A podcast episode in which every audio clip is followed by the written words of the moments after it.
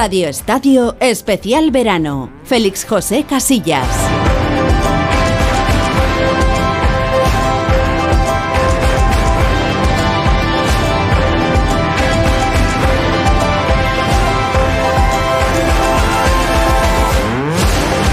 Hola, buenas tardes. ¿Cómo llevan? ¿Cómo lleváis lo de la reflexión? La idea con este Radio Estadio de Verano es eh, simplemente todo lo contrario, que no haya tiempo para pensar, que estemos concentrados al 100% en estas tres próximas horas de radio, compañía para todos aquellos que nos escuchan de viaje, en su lugar de vacaciones o en su lugar habitual de trabajo de residencia, porque eso de las vacaciones ya digo yo que está sobrevalorado, sino que se lo digan a nuestros técnicos, a Javier de la Torre y a Dani Madrid, que deciros también de Juan Ramón Lucas, de Mario Díez y de Álvaro Herrero. Tour de Francia, Fórmula 1, todo lo que caiga de fútbol, Mbappé, Messi, tenis con Alcaraz, todo lo que se mueva en el abanico de deportes, con Mocatir, con el golf, con la natación, con el baloncesto y también con un repaso al deporte olímpico a cuatro días y un año, un año y cuatro días para que en barco y por el Sena se inauguren los Juegos de París. París, destino final el próximo año de los Juegos Olímpicos, París, que es la capital de Francia, y París, por tanto, que es la capital del Tour.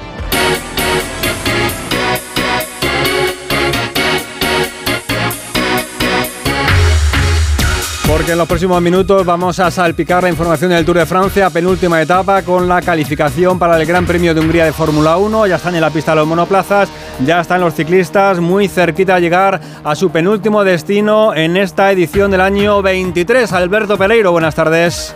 ¿Qué tal, Félix? Saludos familia, saludos Radio Estadio. Ese destino será en la estación de esquí de Odelén, en la zona de la montaña de los Busgos, en Francia, en el noreste, pegadito a Alemania donde vamos a ver el final de lo que va a ser el verdadero tour, porque mañana solo será fiesta para los tres primeros y los cuatro mayots. Uno completamente confirmado, bueno, ¿por qué no decir dos?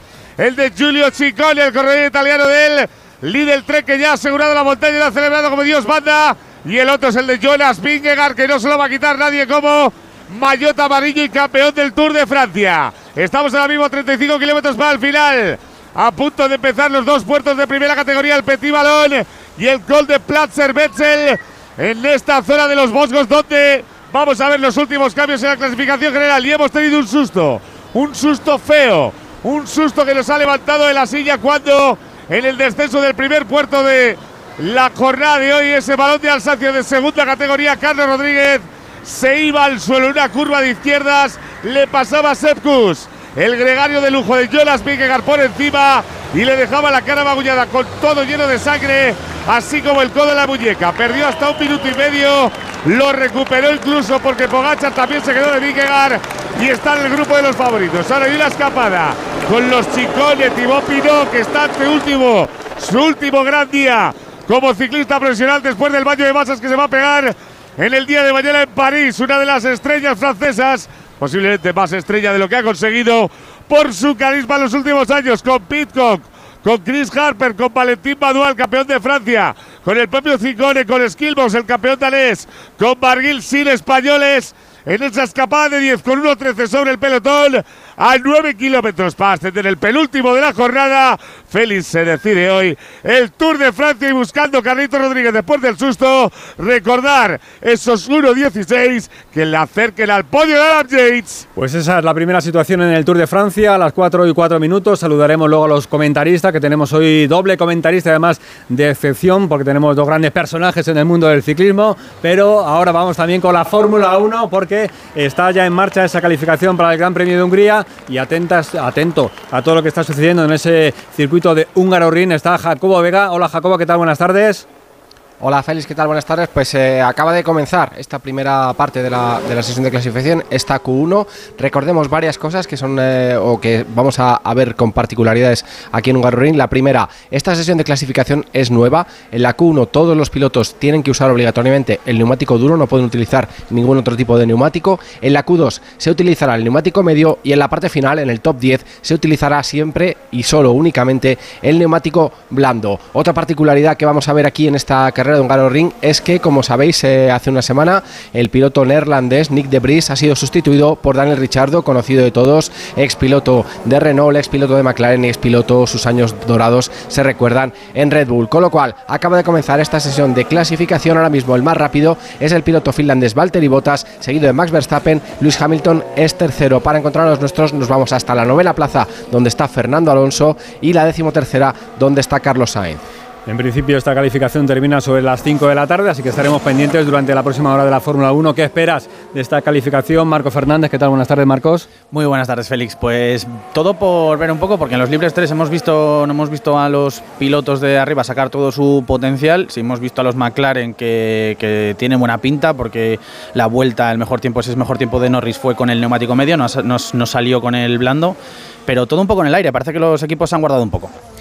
Vamos también a estar pendientes de todo lo que pase en el mundo del deporte. Por ejemplo, está a punto de comenzar un partido de la Copa Hoffman de tenis que va a enfrentar a Donna que la croata, contra Rebeca Masarova, la española, en la Copa Hoffman, que es un torneo mixto que enfrentan también a los tenistas masculinos. Y luego será el turno para Carlos Alcaraz a partir de las 6 de la tarde aproximadamente, eh, cuando se enfrente a Borna Koric, España que debe ganar esta eliminatoria frente al equipo de Croacia para meterse en la final de esta Copa Hoffman. Y también pendientes del recorrido del Open británico de golf no han sido buenos días para John Ram, pero hoy se está destapando. De momento, en el hoyo 16 está con menos 7 en el día de hoy, así que está haciendo una gran participación el tenista de eh, Baquio, el tenista vizcaíno de Barrica, en esta tercera jornada del Open británico de golf. Y vamos a estar también pendientes de todo el resto de las cosas que vayan pasando y nos lo va a ir contando Posteriormente Álvaro Herrero. ¿Qué tal Álvaro? Buenas tardes. ¿Qué tal Feliz? Buenas tardes. Hablaremos del Mundial Femenino, hablaremos de lo de Messi, de la natación, hablaremos también pues de otra serie de acontecimientos deportivos que hayan pasando durante la jornada. Por ejemplo, esas semifinales del baloncesto sub-19 que se van a disputar en Madrid. También de un meeting de atletismo interesante que tenemos hoy en Madrid después de la exhibición ayer y ese récord de Europa de Mocatir en los 5.000 metros. 4 y 7 minutos, Tour de Francia. Estamos también con la Fórmula 1. Voy a saludar a uno de nuestros comentaristas en el Tour de Francia habitual por las noches en Radio Estadio, Radio Estadio Noche, habitual también en la brújula del Radio Estadio, es Juan Clavijo. ¿Qué tal, Juan? Muy buenas tardes. Muy buenas tardes, encantadísimo de estar por aquí. ¿eh? Bienvenido Hombre, eh, a, los fines de semana también. ¿eh? A mi primera casa, como quien dice, ¿no? Encantadísimo de estar aquí. Así que vamos a intentar desperezarnos un poquito de lo de las noches y a ver qué es lo que nos ofrecen hoy en una etapa que viene muy fuerte, que viene con muchísima velocidad y soñando, ¿no? Claro, con tener un español en el podio va a ser complicado, pero hay que seguir pensando en ello. El sustituto ya lo hemos tenido, ¿eh? A ver si eso le motiva un poquito también a Carlos, porque sabes que cuando recibes un golpe a veces... Sí, a veces sales con adrenalina, ¿no? Eso que dicen que un golpe al final lo que te hace es que el cuerpo todavía vaya con más ganas ¿no? y con más gas. Lo que pasa es que lleva la parte izquierda sobre todo muy magullada y espero y deseo que tengamos al menos la opción de, insisto, de soñar. Queda lo más duro de, esta etapa. Ya mañana el, el, recorrido triunfal en París, pero ojalá que tengamos a un español en el podio. Lo tenemos complicado, pero hasta el rabo todo es toro, ¿no? Que se suele decir. Eso es, vamos a esperar, vamos a esperar. De momento 33 kilómetros para el final de la etapa y siguen los ciclistas, la verdad es que les han puesto una penúltima etapa realmente interesante y, muy movida. Eh, saludo también a otro comentarista, en este caso nos vamos al mundo de la Fórmula 1 para saludar a Joan Mirabel Prat. ¿Qué tal, Joan? Muy buenas tardes. Hola Félix, hola compañeros, eh, pues aquí con, con atención a ver qué es este nuevo formato de la clasificación si vale la pena o no. A mí mm. personalmente cuando imponen reglas tipo tienes que utilizar este neumático y después el otro y después el otro, todo esto de poner reglas a mí no soy en contrario, ¿eh? soy un rebelde en este sentido, por eso que personalmente no me gusta.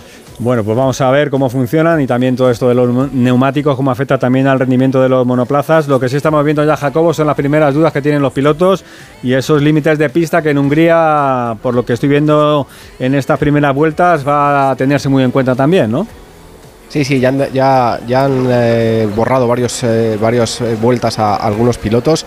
Es solo en una curva realmente donde hay límites de pista aquí. Es una curva que se va muy rápido. Después, en la, justo donde termina el primer sector del, circuito.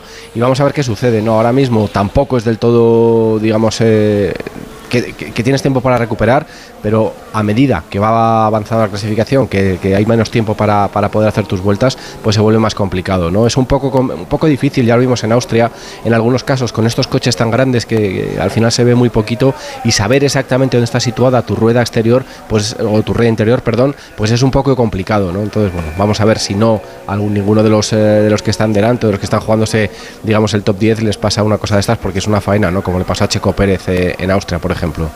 Joan, decías que no te gusta esta nueva normativa para las calificaciones. Por lo demás, ¿qué esperas de este gran premio, de estos entrenamientos?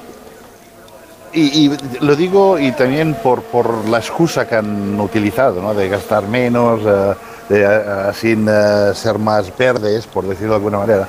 Todo esto son una serie de rollos. ¿no? Se intentan crear momentos difíciles que lo que, hacen, lo, que hacen es confundir un poco al personal y a la gente que sigue, ¿no? Eh, y, dar y quitar opciones a, los pilotos y a los equipos de poder jugar con diferentes estrategias, que es lo, lo bonito de la Fórmula 1 y lo bonito para los equipos. Pero bueno, las reglas para todos, entonces pues vamos a ver qué es lo que pasa. De momento Verstappen está delante, Botas uh, sorpresa, está segundo en este momento, esto es importante, y sí es verdad que hay unos McLaren que van fuertes y que a ver qué es lo que pasa con los Aston Martin, porque en teoría era un circuito que tenían que ir bien, pero no han, aún han demostrado absolutamente nada aquí.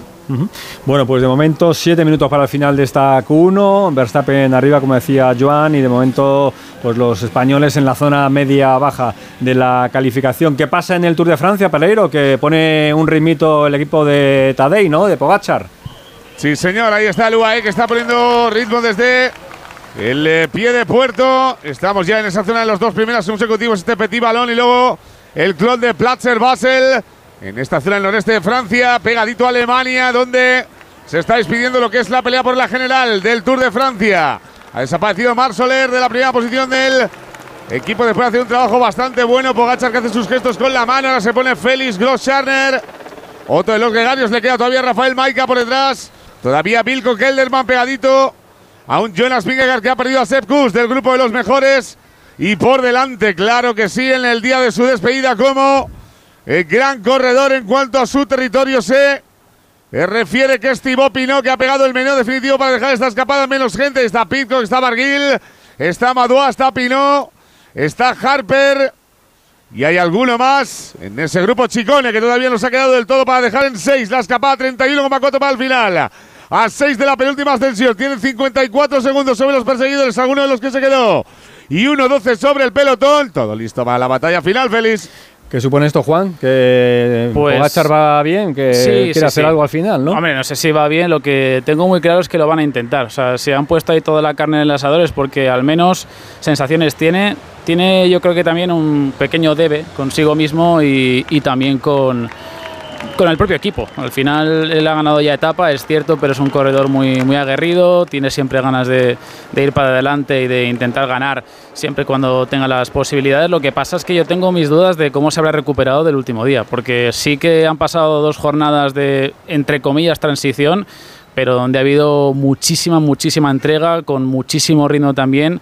Y tengo la sensación de que, hombre, la escapada la tienen controlada, pero por detrás van ciclistas todavía con, con mucho gas y con mucho combustible, el que le puede quedar, también te digo, a estas alturas del Tour de Francia, y que le pueden pelear la etapa a Tadej. Pero bueno, vamos a ver cómo se va desarrollando y todavía con un 6 kilómetros de este puerto que se le va a hacer seguramente bastante, bastante pesado a muchos corredores. ¿eh? Bueno, pues, mira Félix y mira Pino y mira Thibaut Pino que se levanta sobre la bicicleta se lleva solo a Madoua, se dejan los otros cuatro por detrás.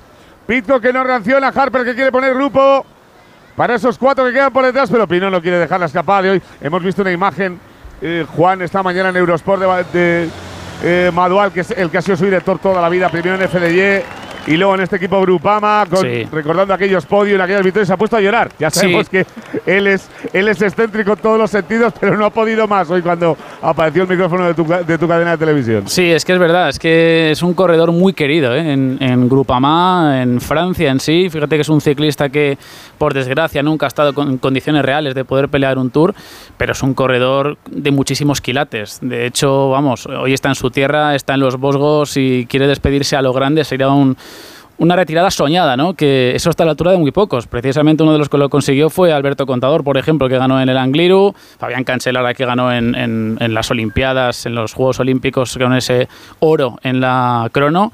Y eso está a la altura de muy pocos. Y Pino lo quiere cerrar así, ¿no? Con una victoria lo va a tener complicado, pero como bien dices, eh, es cierto que, que le quiere mucho en el equipo y que estoy seguro que le van a apoyar todo lo que pueda. Lo que pasa es que por detrás vienen con, con muchísimo gas. Bueno, pues enseguida estamos con Herminio Díaz Zabala, que ya nos escucha también. Seguimos con el Tour de Francia. Vamos salpicando, como decía, nunca mejor en este verano donde necesitamos refresco. El Tour de Francia con la calificación de la Fórmula 1. Tres para el final. Eh, apurillo para los Ferrari, Jacobo. Sí, ahora mismo está Carlos Sainz fuera, lo que pasa es que está en, vuelta tratando de, hacer un buen tiempo y ahora mismo su compañero de equipo, Charles Leclerc, que estaba también fuera, se ha puesto tercero. Nos está evolucionando muchísimo la pista y con estos neumáticos más. No son neumáticos que necesitan calentamiento, que a la primera vuelta no sacas el tiempo y puedes permanecer bastante tiempo en pista. De hecho, por ejemplo, el mejor tiempo de Fernando Alonso en, el anterior intento ha sido con su, con, su cuarta vuelta de neumáticos. ¿no? Ahora Fernando se mete sexto también. Lo que digo, está evolucionando mucho la pista y estamos viendo que cada vez, cada vuelta que dan los pilotos mejoran sus tiempos. No, ahora mismo vuelve a haber un Alfa Romeo en primera posición, es el, el piloto chino Chou, que está ahora marcado 1.18.1, todavía lejos de los tiempos que yo creo que vamos a, ver al final de la sesión. Quedan 2 minutos 13 segundos. Carlos Sainz es tercera hora, que creo que es cuarto. Y ahora mismo, pues el que se mete en líos, por ejemplo, es George Russell, que está decimocuarto ya acaba de salir a pista. No, Hamilton está ahora mismo fuera. Cualquier problema, cualquier bandera amarilla, cualquier bandera roja te deja fuera. Ahora mismo hay que quedarse en pista y rodar y rodar, como cuando estás en lluvia. ¿Cómo lo ves, Joan? ¿Te, sorprende eh, de momento esta calificación? Sí, me, sorprende que los Alfa Romeo van muy bien en este circuito. Obviamente tienen un coche que es bueno en, curvas lentas, porque en curvas rápidas aquí no tenemos, que eh, aquí eh, el hecho de que el motor tenga más o tengas más resistencia al aire no es tan importante, porque todo el mundo lleva muchísima carga aerodinámica, por esto este coche funciona bien, pero de todas maneras tener a Zhou en este momento por delante de todos eh, me, sorprende bastante. Bueno, pues tenemos allá Hamilton con, con, un Ferrari con problemas porque Hamilton ahora mismo está fuera, ¿eh? queda un minuto y 21 segundos, Jacobo. Sí, es que ahora mismo el problema es que, que, haya algún accidente, que una bandera roja, una bandera amarilla, que te invalide un sector totalmente y que no puedas mejorar tu tiempo, ¿no? En principio Hamilton tiene un buen coche, han estado muy bien en los entrenamientos libres, pero están ahí abajo ahora mismo, tanto Russell que está decimocuarto como Hamilton que está decimoséptimo. Vamos a ver qué sucede. Sigue eh, en primera posición, segundo Checo Pérez que se ha upado ahora hasta segunda posición y vamos a ver porque Hamilton va ahí con un montón de prisa porque tiene que lograr la vuelta en el poquito tiempo que queda para que lleguemos a la, esta primera bandera a cuadros de esta sesión de clasificación. Se lo va a jugar a una vuelta, ha dejado espacio y ahora vuelta para que Hamilton con 43 segundos para acabar esta Q1 pueda, pueda hacerlo, pueda salir de esa zona de eliminación donde está Albon, donde está Hamilton, donde está Hulkenberg, donde está Sargent y donde está Magnussen también ahora mismo. ¿Cómo lo ves, Marcos? Bueno, lo veo sorprendente y, bueno, y además eh, que, que Joe que esté primero ahora mismo, bueno, han sido uno de los, equipos que más han rodado con el neumático duro en, los libres 3, con, junto con los Haas. Mira, uno está en la parte de arriba de la tabla y otro están en la, en la parte de abajo, así que bueno, seguramente le, funciona mucho mejor ese neumático a, los alfas. Bueno, pues vamos a ver si se mete Hamilton, eh, Richardo también en problemas, estamos en los últimos segundos, Jacobo. Sí, ahora mismo pues eh, Hamilton está tratando de cerrar esa vuelta, está ya ha mejorado en su primer sector, vamos a ver cómo, cómo sigue mejorando, ¿no? Porque como decía, la pista tiene una evolución tremenda, los tiempos van bajando todo el rato y Hamilton lo normal es que se meta ahí, pero ahora su compañero de equipo también, George Russell, que se está quedando fuera, ¿no? Como lo que digo siempre, si hay una bandera roja, hay cualquier problema, estos se van a quedar, quedar fuera y ahora mismo vamos a ver, porque Lando Norris, que también estaba muy fuerte en, eh, la, tercera sesión de entrenamientos libres, está ahora mismo fuera, yo creo que se va a quedar el piloto inglés cortado porque ahora mismo no está mejorando. El medio, ¿eh, Jacobo? Estaba muy fuerte. Sí, sí, pero que pero lo que digo es que, los McLaren parecía que estaban fuertes y ahora mismo hmm. tienes a. Bueno, ya ha mejorado. Norris ha metido Hamilton se salva, Norris se salva. Sí, sí. Y cae Richardo, cae Albon, no Albon. No, y cae Russell, ¿eh? Y Russell. Ojo. Sí, sí, Russell el primero en caer, de los, de los gordos, digamos, ¿no? Sí, sí, sí, porque al final eh, Hamilton se ha salvado, está séptimo, justo delante de Fernando Alonso. Sí, bueno, pues un desastre para, Mercedes, eh, que venían eh, tratando de, ir, rápidos en esta carrera y de hecho no lo han hecho mal ni ayer ni hoy, pero nada, al final se queda fuera Eh, Russell, recapitulamos. Mejor tiempo para Chou, para el Alfa Romeo, que como decía Joan Vila Prat, están sorprendiendo en este Gran Premio de Hungría de Fórmula 1, o por lo menos en esa sesión de clasificación. Segundo, Max Verstappen. Tercero, Checo Pérez. Cuarto, Carlos Sainz por delante de su compañero de equipo Charles Leclerc. Fernando Alonso, octavo. Y eliminados, Daniel Ricciardo, que llega nuevo, o entre comillas nuevo, a esta Fórmula 1 de 2023 con el Alfa Tauri. Décimo sexto, eh, Alexander Albon. Décimo séptimo, Tsunoda. Décimo octavo, la sorpresa, George Russell. Décimo noveno, Magnussen. Y vigésimo, Logan Sargent. Decías, Joan, a ver. No, Ricardo está dentro. Sí, Ricardo es el, el Es último. Albon, Sí, sí, Tsunoda, Albon. Russell, Magnussen Ah, sí, correcto, correcto, Joan. Sí, sí, sí. Ricardo es el último. O Sí, sea, sí, sí, entra en sí. la Q2. Sí, Está dentro, sí, sí, sí. Decías Marcos también. Eh, Daniel Ricciardo, que le acaba de ganar ya la partida en la primera clasificación para, para Alfa Tauri a, a Sunoda, su compañero. Eh, ha quedado eliminado Sunoda en, en, la, en la Q1 y Ricciardo ha pasado después de tener pocos, pocos minutos, con pocos días con ese coche. Bueno, pues así, así queda la Q1. De momento, la gran sorpresa que se queda fuera Russell, el piloto de Mercedes. Y vamos a ver cómo va la Q2 y luego ya la Q3, porque estamos pendientes de la Fórmula 1 y del ciclismo. Saludo a Herminio Díaz Zabala. Herminio, ¿qué tal? Buenas tardes. Hola, buenas tardes. Bueno, que estás viendo de momento en esta penúltima etapa Durilla, ¿eh? Durilla para ser la penúltima y con las fuerzas ya tan justas van a tener que sufrir todos. Estamos a 28 kilómetros todavía para llegar al final. Sí, es una etapa, ya se sabía desde el, desde el inicio, es un terreno muy complicado, toda la zona de los Bosgos, continuo sube y baja, quizá no puertos especialmente largos ni, ni duros, pero sí que un recorrido que se hace eh, terriblemente duro, sobre todo a estas alturas ya, como bien dices tú, y con la fatiga que hay, porque, porque bueno, parece que venimos de dos días de, de relativa tranquilidad, pero, pero que han sido muy exigentes también. ¿eh? Han, han seguido minando y se ha seguido yendo muy rápido. O sea que, que bueno, pues ya la, la traga final. Eh, sitúa la carrera Pereiro y sobre todo sitúa también, por si algún oyente se incorpora ahora a este Radio Estadio Especial Verano de Onda Cero, que queda de aquí al final, de cómo son esos últimos 28 kilómetros de carrera. Bueno, pues como tú bien dices, casi 27,9 kilómetros para el final de la etapa. Hay que recordar lo que falta de aquí al final, que es estos 2,6 kilómetros que le faltan al penúltimo puerto del día, ese petit balón de primera eh, categoría con una pendiente bastante pronunciada, unos 9 kilómetros que han tenido que ascender al 8,1% y que está sufriendo Thibaut Pinón, cabeza de carrera, 22 segundos sobre eh, Barguil, Harper y Madua, que les tiene por detrás, además de Pitco Chicone, que ya se quedó por completo el pelotón 1.21. Lo que queda aquí al final es el descenso de este petit balón y subir el col de Platzer Batzel, que está eh, colocado en la estación de esquí de Oderen, donde vamos a tener ese final en Stein, ahí justo pegadito a Alemania, donde vamos a decidir lo que falta el Tour de Francia. Pitcock que se marcha en el grupo atrás a 20 segundos de Pinot, el pelotón 91. Recordemos que Carlos tuvo una caída al principio, que fue todo más aparatoso y vistoso de lo que le duele al chaval, que le sacó un dedito a la cámara de Eurosport cuando se acercó para decirle todo bien, me ha tocado currar un poquito más de la cuenta y sobre todo, eh, Herminio, pendientes. eh, si quieres te lo pregunto luego si tenemos tiempo ahora de, Tenemos, tenemos de una posible sanción porque ha estado bastante tiempo detrás del coche 3 y no sé si al final de etapa le van a meter algún pequeño paquetillo, esperemos que no, ¿eh?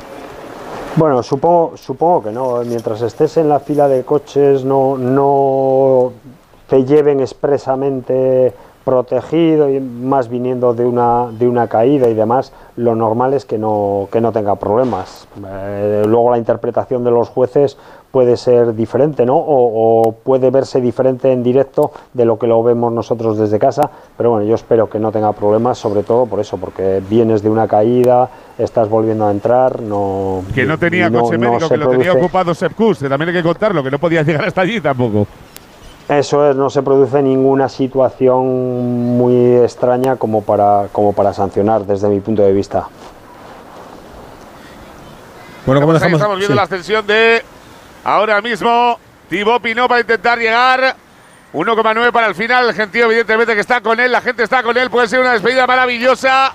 Todo tipo de pancartas para la leyenda francesa en los últimos años. Le veíamos hacer nada al palmarés en la retransmisión del Tour de Francia con dos etapas en la Vuelta Española en el Giro, un Tour de Romandía, tres en el Tour de Francia, un podium siendo tercero. Cinco veces entre los diez primeros. No se le puede decir nada más a Thibaut Pinot, que lo está intentando él todo por, todo por el ciclismo francés. En esta penúltima etapa del Tour de Francia, 27 kilómetros para el final. 23 son los perseguidores, 51 segundos sobre Madua. 1.25 sobre el pelotón de los favoritos, servida la penúltima del Tour, Félix. Así está el Tour de Francia, a punto de comenzar la Q2 en el Gran Premio de Hungría de Fórmula 1. Tomamos un poquito de aire, Radio Estadio, Onda Cero, continuamos.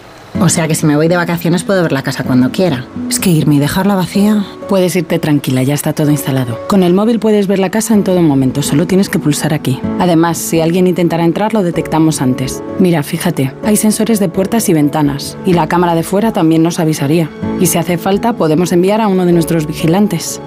Este verano, protege tu hogar frente a robos y ocupaciones con la alarma de Securitas Direct. Llama ahora al 900-272-272. Soñaba con un verano increíble, aperitivo con vistas al mar, un chapuzón en las playas de Ibiza, pero ya voy tarde. Aún estás a tiempo, con Costa todo es posible. Reserva hasta el 7 de agosto con la promo Verano Última Hora y viaja desde 699 euros por persona. Infórmate en tu agencia de viajes o en costacruceros.es. Costa, believe your eyes. Es que esta casa se queda cerrada meses y estamos a cuatro horas de aquí. Sí, la casa está cerrada, pero se queda bien protegida. Con las cámaras y sensores podemos detectar si alguien intenta entrar. Y si hace falta, avisamos a la policía al instante para que puedan actuar. E incluso con el servicio de custodia de llaves, abrirles la puerta a nosotros mismos para que no tengas que venir. Está todo previsto. Este verano protege tu hogar frente a robos y ocupaciones con la alarma de Securitas Direct. Llama ahora al 900-272-272. My heart goes la di da da di da, la di da da di da, la di da da di da. My heart goes. Radio Estadio Onda Cero, verano, mes de julio, mes de Tour de Francia, mes de Fórmula 1. Hemos tenido todos los eh, fines de semana menos uno eh, Fórmula 1. Vamos a tener el siguiente también carrera de Fórmula 1. Por lo tanto, el mes de julio también se aprovecha para disputar eh, muchos grandes premios. También se aprovecha para el tenis. Eh, vivimos hace una semana esa gran final de Wimbledon con la victoria de Carlitos Alcaraz, que está jugando ahora mismo en Niza, la Copa Hoffman. No está jugando él, lo va a hacer un poquito a continuación cuando acabe el partido entre Bekic y Masarova, la española Rebeca Masarova, en esa Copa, Copa Hoffman. Y ya está en marcha la Q2 de la Fórmula 1 del Gran Premio de Hungría, Jacobo. Vamos a ver, porque ahí están Sainz, está Alonso, y vamos a ver si hay alguna sorpresa más con esta nueva modalidad de competición, de esta nueva calificación. Ahora qué neumáticos llevan entonces. Ahora van con el neumático medio, un neumático menos difícil de calentar, pero todavía no con tanto rendimiento como el neumático blando, que es el que se utilizará en la parte final, en el top 10. Ahora mismo cuatro pilotos en pista, o cinco ahora mismo. Sergio Pérez, está también Esteban Ocon, está Max Verstappen, está Lance Stroll, por lo tanto, cuatro, no me había equivocado la primera vez. Ni Carlos Sainz ni Fernando Alonso todavía están en pista. Vamos a ver cómo, cómo van eh, evolucionando los tiempos. Eh, ahora mismo yo creo que lo normal sería que eh, los tiempos se superasen los de, la, los de esta mañana de la, de la FP3. Eh, está la pista muchísimo más rápida y con este neumático medio es un neumático que igual a la tercera cuarta vuelta va a empezar a ir muy rápido ya. Ahora mismo tenemos a Sergio Pérez que está marcando los mejores tiempos, tenemos a Lance Stroll también muy rápido y vamos a ver si empiezan a salir más pilotos a pista porque ahora mismo, como decimos, solo hay cuatro pilotos que han empezado esta segunda parte de la sesión de clasificación. Joan, eh, este cambio de neumáticos afecta mucho al- a los coches. eh, hay coches que les irá mejor un neumático que otro, ¿no? Me imagino. ¿Algún favorito, por ejemplo? Este es, este, este es el neumático medio, que es el neumático que conocen todos. El neumático duro, que es el que hemos hecho la, la Q1, ese era el neumático que, que casi nadie le había probado. Posiblemente Alfa Romeo son los que han dado más vueltas y por esto han hecho el tiempo que han hecho. Pero este neumático volverá a la normalidad de los equipos buenos para arriba. Esto, esto es lo que espero de la Q2. Y en la Q3 hay el neumático blando que siempre ha estado, o sea que no hay ningún problema. Es, es la Q1 y la Q2 que son lo, lo que se ha vuelto complicado en este Gran Premio.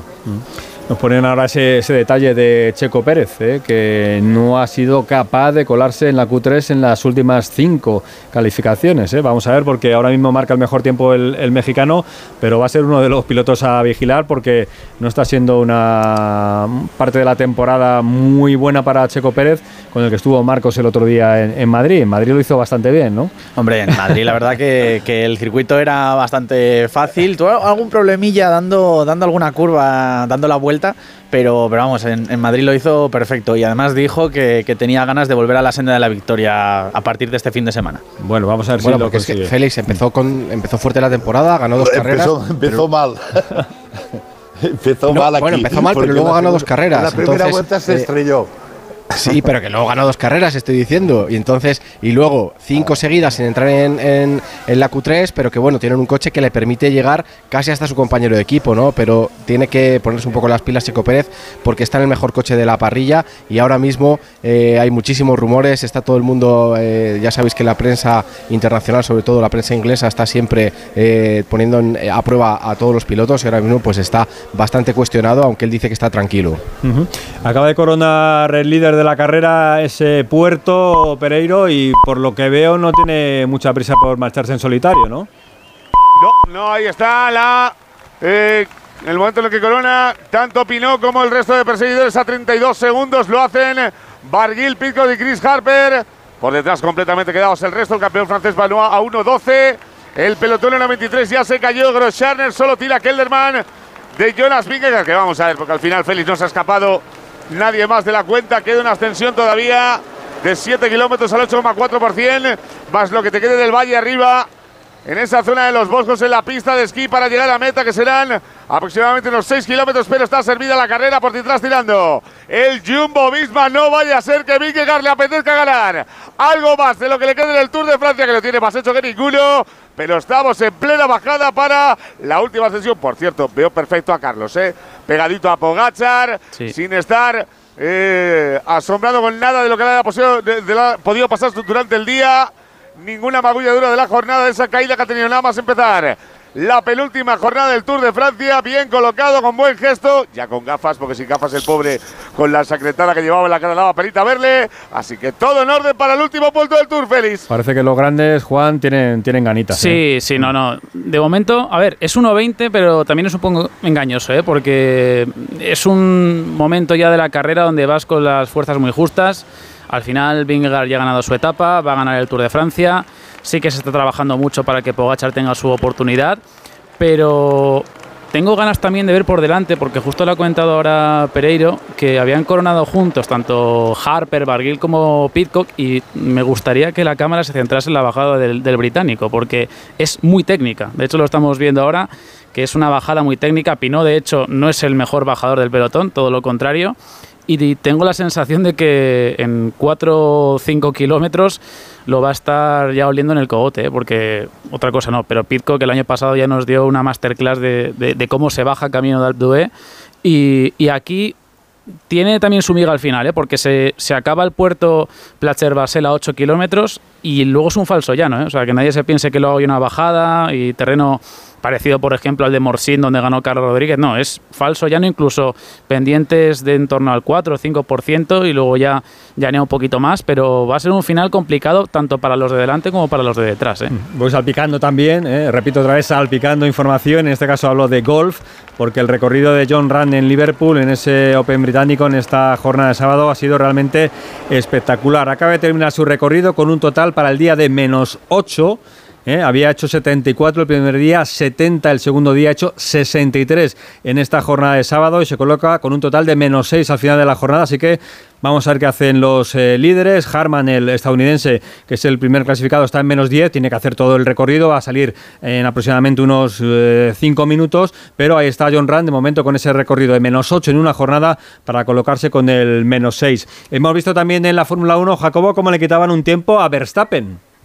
Sí, sí, le han quitado tiempo a Verstappen, se le ha quitado también a Lance Stroll. Y además es que en, la Q1 siempre los tiempos se los estaban borrando. En la curva 4, esa primera curva rápida justo donde acaba el primer sector, pero la de Verstappen, por ejemplo, ha sido en la curva 5, la de Stroll ha sido en la curva 12, con lo cual ahora están apretando muchísimo más todos los pilotos. Y ojito con esto porque a ver que alguien pueda tener problemas, ¿no? Yo creo que Verstappen tiene ritmo de sobra para no tener que arriesgar tanto, pero bueno, vamos a, a ver porque esto no le viene bien, quedan todavía 6 minutos y medio para que termine esta segunda parte de la sesión de clasificación, tiene tiempo de sobra, pero tienen que estar todos con mucho ojo, sobre todo los que ahora mismo están fuera, que entre ellos está el propio Verstappen, está Stroll y está Daniel Ricciardo. Mm, Una caída fea también en el Tour, eh, Pereiro.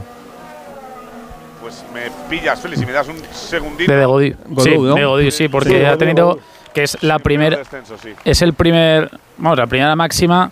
Aquí Herminio lo puede certificar. Lo primero que no tienes que hacer cuando das una curva es soltar- soltarte del, del manillar, sobre todo si es tan cerrada, si Claro. es una, una horquilla como la que Mm. iba a hacer Godu, y menos por la parte interior. Y se ha pegado un buen golpe y no se había rehecho con, con rapidez. ¿eh? Así que a ver cómo acaba, que es décimo en la general vaya, y eso. Vaya, di- vaya dita, vaya dita llevamos, ¿eh? de todas maneras. Sí, sí, vamos. Bueno, esto ha sido culpa suya, Arminio, ¿eh? porque como No, decía sí, Juan, sido- ah, claro. Sí, sí. Ha sido un error suyo. No sé si estaba colocándose algo de la radio algo. Estaba, estaba haciendo algo que le ha sorprendido la curva y, y le ha cogido desequilibrado con una mano suelta. Bueno, pues con, con todos los condicionantes para poder tener problemas y al final los ha tenido. Y se ha, ha tardado en incorporarse porque ha caído muy en seco, se ha dado un golpe en, en el glúteo que, que te deja muy dolorido y de momento le ha costado bastante reaccionar y volver a montar en bici. Bueno, pues ahora le intenta ya incorporarse al grupo, pero como decía Juan, es un top ten. Le duele panto- pantorrilla Claro. derecha, Félix. Se raspa Sí. y como diciendo, a ver si se me Sí, pasa, sí.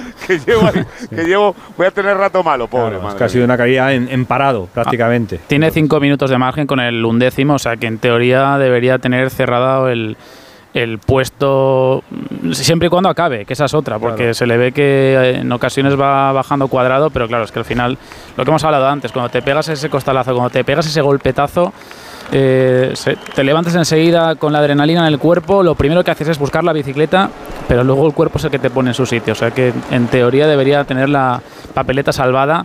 Pero siempre y cuando llega a meta, claro, aquí no, aquí no se regala nada. Cinco minutos para llegar al final de la Q2, 4.31 exactamente, y de momento Verstappen no ha marcado tiempo. Jacobo, pues eh, va a tener que hacer un esfuerzo, ¿no?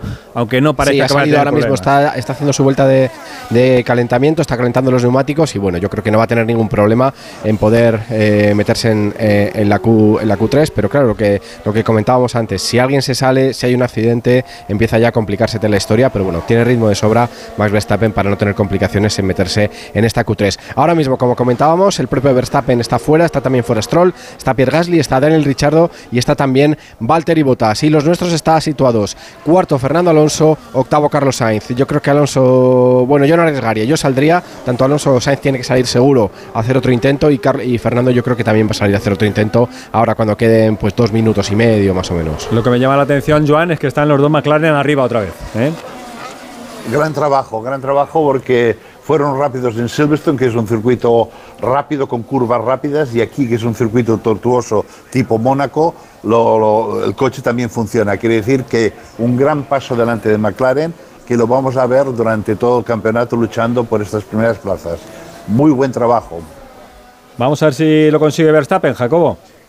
Bueno, de momento ha marcado el mejor, el mejor tiempo en el primer parcial. El segundo no ha sido del todo bueno. Ha tenido ahí un eh, pequeño sustito, un pequeño sobreviraje en el coche. Y vamos a ver si consigue cerrar la vuelta y meterse en esta Q3 que le está dando más problemas esta Q2 de los que él pensaba. Le quedan ya ahora mismo nada más que la última vuelta a Max Verstappen para terminar su recorrido aquí en Hungría. Vamos a ver si consigue meterse en la Q3, que yo creo que sin problemas se va a meter en segunda posición. Max Verstappen sigue siendo Lando Norris, el piloto más rápido. Segundo, Max Verstappen. Tercero, Piastri. Cuarto es Checo Pérez. Quinto es Fernando Alonso. Y Carlos Sainz es noveno. Vamos a ver el piloto madrileño que tendrá que volver a salir a pista seguramente para no ver peligrar esa novena posición. Y ese top 10 que lo cierra ahora mismo el piloto alemán Nico Hulkenberg. Dos minutos y medio para llegar al final de esta Q2 y de momento Verstappen lo consigue. Vamos a ver los españoles si se meten también definitivamente en la Q1 y estamos viendo todavía el Alfa Romeo de Chu ahí bien metido. Marco, está séptimo, ¿eh? La verdad que, oye, totalmente inesperado. Bueno, supuestamente, supuestamente no. Es un, es un, es un circuito que beneficiaría a, a los alfas, pero no me esperaba verlos tan arriba y, y con posibilidades de meterse en Q3. Sería la gran sorpresa, ¿no, Joan? Eh, hemos hablado de que funcionan bien con el duro, pero ahora con el medio están ahí metidos también, ¿eh? Están en la pelea, digamos. Sí, pero, pero sí, pero eh, eh, vuelvo a repetir, es el coche, el coche que es un coche que no es tan bueno. Es un coche que aquí se, se, esconden todos los defectos que tiene. Es un coche que no tiene velocidad punta, aquí no la necesitas, eh, tiene buena tracción y tiene, esto es evidente, pero no es lento en curvas rápidas. O sea, tiene los, los defectos que tiene este coche, aquí quedan escondidos, ¿no? Esto es lo que es lo que yo sacaría como conclusión.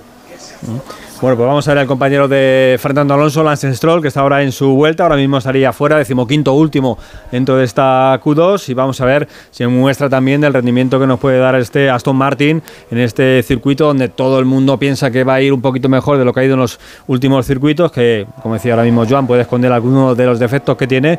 Pero de momento Stroll no parece que lo vaya a conseguir, Jacobo.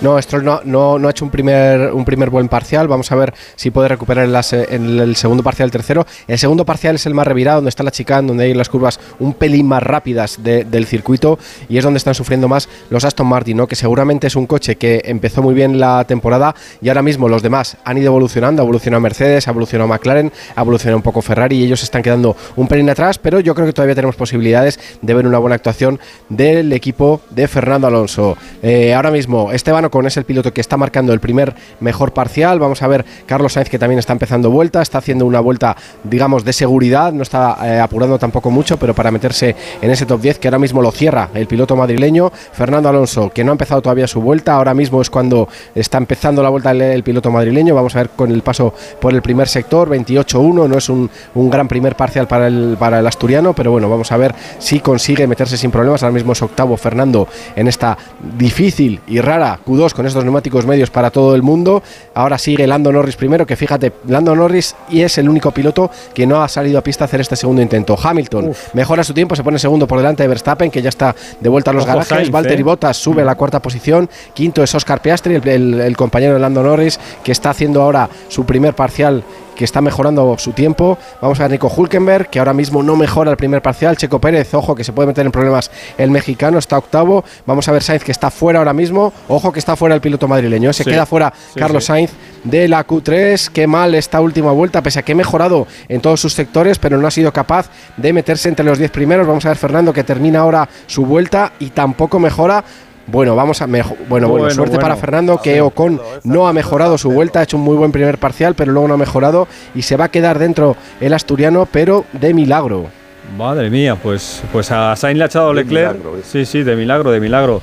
Qué mal Ferrari, Joan, entonces, ¿no? No, sé si una buena, una mala vuelta de, Carlos, pero Yo diría, yo, diría mal Aston Martin, porque tanto Stroll como Fernando en teoría tenía que estar más para arriba, mal Aston Martin, mal Ferrari, porque Leclerc está sexto y, Carlos está el 11. Muy bien Alfa Romeo, porque Bottas cuarto y no, noveno, que es brutal para ellos. Entra en la Q3. Y Hulkenberg siempre nos da... Y los McLaren, los McLaren, para mí los McLaren eh, trabajo excepcional. Los dos coches de la Q3, perfecto. Y Norris por delante. Mm, y lo que no hemos visto es que la, vuelta de Carlos no lo han puesto. No, sé si le ha pasado algo, si ha tenido algún problema, si ha tenido alguna salida de pista, pero el tiempo no ha sido nada bueno. Y Fernando que al final que ha abortado su vuelta, ¿no? Yo no sé si, si, también ha tenido un error en algún en alguno de los de los sectores porque ha abortado su vuelta, no ha hecho un buen tiempo, pero bueno, al final se ha podido meter en esta Q3. Vamos a ver si es capaz de estar un poco más delante con el juego de neumáticos blandos. Mm. Bueno, pues el titular de la primera era Russell fuera, el titular de la segunda es Sainz fuera. Mal titular para nosotros, nos queda todavía la Q1. Estamos ascendiendo ya el último puerto de la jornada, 14 kilómetros para el final en el Tour de Francia. Eh, Herminio, ¿ves ahí movimiento entre los grandes? ¿Ves eh, posibilidades para Pogachar? va a mover algo en esta última subida? Yo creo que no, yo creo que, que Pogachar tampoco, tampoco se va a mover. Están poniendo, ahora se ha puesto Maika a poner un ritmo, sí que quizá lo que tratan es de, de acercar a los delante, de poder llegar a, disputar la etapa.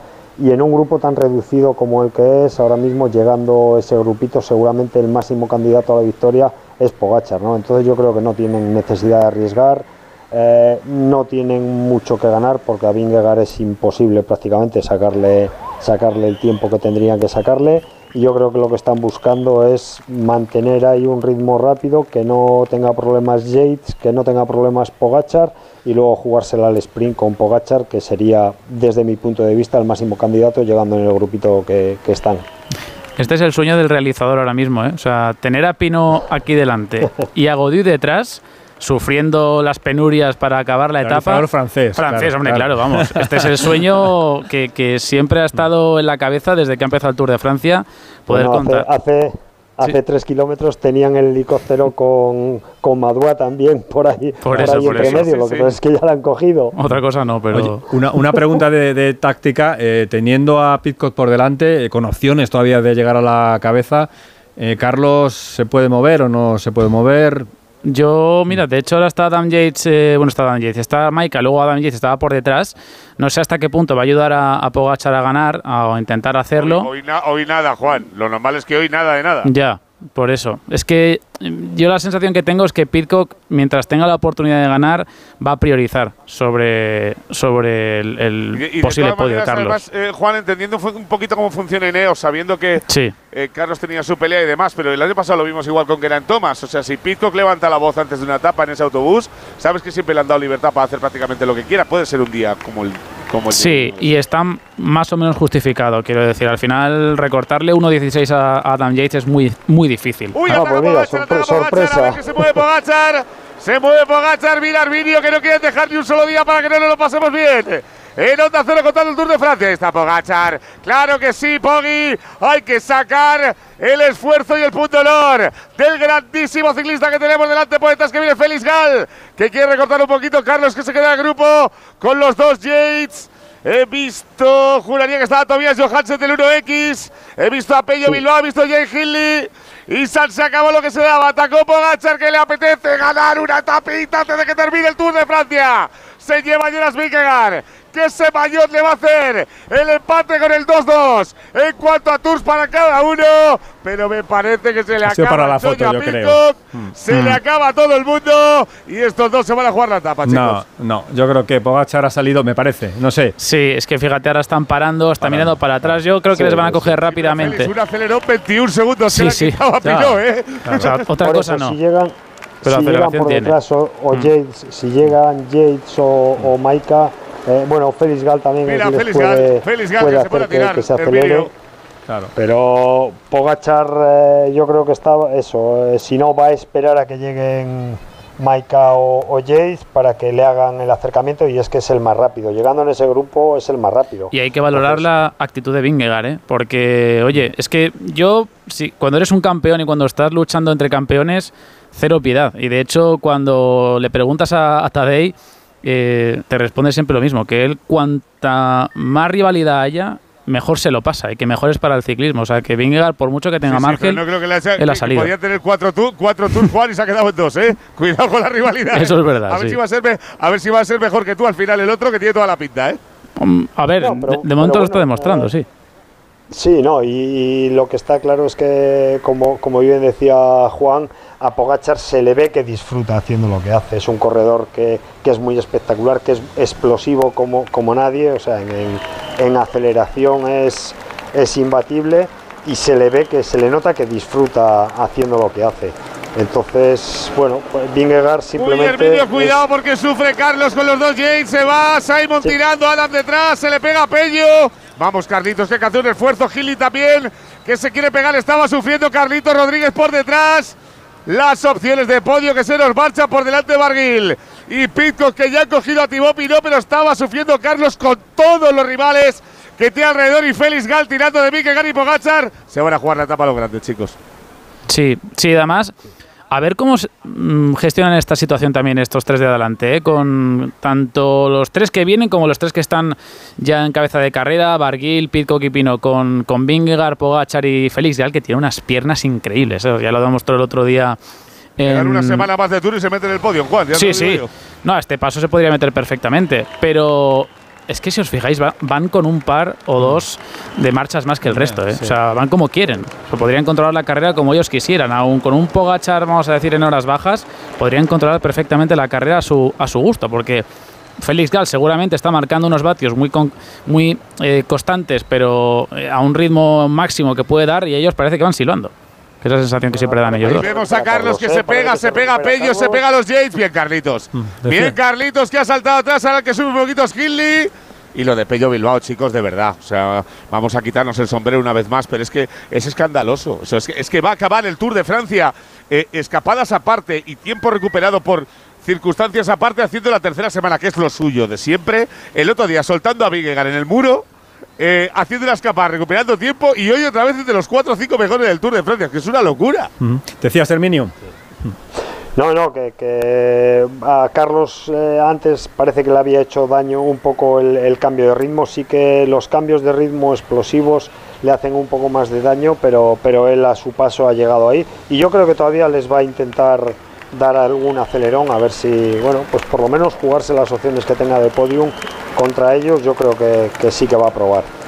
4 kilómetros para el final del puerto, 12 kilómetros para llegar al final de la etapa del Tour de Francia. Comienza la Q1, la Q3, perdón, la Q3 en la Fórmula 1 y pendientes también de la Copa Hoffman de tenis, donde Rebeca Masarova acaba de perder el primer set frente a Bekic, la croata, así que tendrá que remontar en los dos siguientes si quiere colocar el primer punto para España. Luego jugará Carlos Alcaraz contra Borna Koric, será su rival, el croata, por meterse en la final de esta Copa Hoffman que se está celebrando en Niza. Grupo reunido en la parte de arriba del Tour de Francia, los eh, líderes en cabeza y los ataques por detrás también, Pereiro. Sí, señor, ya es feliz el cabeza de carrera que ha vuelto a mover el árbol. Se le pega Vingegaard, se le pega Pogacar, se le pega Pitcock. Sufre Barguil que tiene que cambiar de desarrollo porque no puede más. Se queda Pino. Esto es cosa de cuatro y Pitcock que va haciendo la goga como puede. A ver por detrás. Ahí está Pino quedándose. Vemos también a Warren Barguil que no puede. El corredor del conjunto Arkea. Y por detrás se van a quedar tres. Y Pitcock que pierde. Pues ya está. Los tres de la general. Félix Gal que está terminando el tour. Casi también como los dos grandes. Pogacar y Vingegaard cabeza de carrera entre ellos tres. Se van a jugar la etapa. 11,6 kilómetros para el final, Félix. Pues cómo ha cambiado esto, ¿eh? ¿eh? Se pensaba que era una etapa ya para un grupo de escapados y ahí están los, los grandes. Y, y, el austriaco ya mirando como Sí. diciendo, ¿qué? A ver, Eh, a- ¿Que vais a jugar conmigo? No me la voy a jugar yo solo, claro, no voy a. Porque al final luego sabe que. Le- relevo y le ha mirado los dos como sí, seis te vamos a dar. Claro, es que ellos, a ver, entre comillas tampoco tienen tanto interés porque se ven tan superiores que bien sea Pogacar, bien sea Vingegaard, si llegan mientras ahora arranque Simon Yates. eh, Sí, ahí está el ataque de Simon James por detrás. Carlos que se queda clavadito, lo mismo que Adam. Lo mismo en ese grupito de 4 o 5. Pello que tampoco se ha querido mover. Veremos a ver si le da para llegar hasta arriba. Creo que no, pero hay que recordar que Simon está, si no me fallan las cuentas, a 18. 18 Eso segunditos es. solo de Carlos. Así que hay que estar pendientes un poquito de lo que pase ahí. Pero de momento, el que mejores generales ha hecho siempre los dos hermanos es el que busca el podio del Tour. Hablas, Juan, perdona, te corté. No, justo eso, justo eso. Estaba apoyando lo que decías de, de Simon, que está cerquísima de Carlos, ¿eh? o sea que podría perder esa cuarta posición. No obstante, ya lo he dicho estos días atrás, que todo lo que nos dé Carlos a partir de ahora es un regalo. Desde que. No, es que ya no diría ni siquiera con la victoria de etapa, antes incluso. Antes, sí, Entonces, ya es un regalo, al igual que Pello, ¿eh? se puede aplicar también a Pello. Pero sí es una, una lástima porque parece que se está yendo Simon. Lo que pasa es que Carlos está cogiendo ese ritmo ¿eh? Eh, que le caracteriza. Es un ciclista mucho más diésel. Responsabilidad dentro de ese grupo perseguidor de Simon Yates, eh, que es el hombre que le puede arrebatar esa plaza en la general. Primeros tiempos en la Q3 de la Fórmula 1, eh, Jacobo. Pues ahora mismo sigue Lando Norris, siguen los McLaren siendo muy fuertes. Es el mejor tiempo para el piloto británico, 1.16.9, pero seguido, atención ahora mismo, de Fernando Alonso, que ha conseguido el segundo mejor tiempo. Está a menos de una décima del piloto británico. Tercero es Checo Pérez, cuarto Valtteri Bottas y quinto es Nico Hulkenberg. Ahora mismo también Leclerc sube a la cuarta posición. Verstappen, que está iniciando vuelta, ha hecho muy buen primer sector, pero no tan rápido en el segundo. Está a última hora el piloto neerlandés, porque es el único, junto con Lewis Hamilton, que no han completado la vuelta. Vamos a ver si el piloto del equipo Red Bull, el líder del mundial, consigue cerrar esta vuelta y ponerse primero. Se pone primero Verstappen, además metiéndole tres décimas a Lando Norris. Ha puesto serio el piloto de Red Bull y no quiere que se le escape una nueva pole position. Recordemos que Checo Pérez está eh, clasificado para esta Q3 desde el Gran Premio de Miami, que no se metía en la Q3 y ahora mismo es quinto el piloto, eh, el piloto mexicano. Atención que, como decimos, muy fuerte es ahora Luis Hamilton. Se pone segundo. Ojo la lucha que va a haber ahí entre Hamilton, Norris, Alonso y Checo Pérez por esa segunda posición, por esa acompañar a Max Verstappen en la primera fila de la parrilla y vamos a ver cómo termina todo esto. Ya todos los pilotos volviendo a boxes después de este primer juego de neumáticos. Quedan 6 minutos y 50 segundos para el final de esta Q3 y vamos a ver cuándo se juegue esa segunda tanda. Vamos a ver quién consigue, si es que alguien lo consigue, arrebatar esa primera posición a Max Verstappen. Los hermanos Pereiro se lo van a poner complicado a Carlos, ¿eh?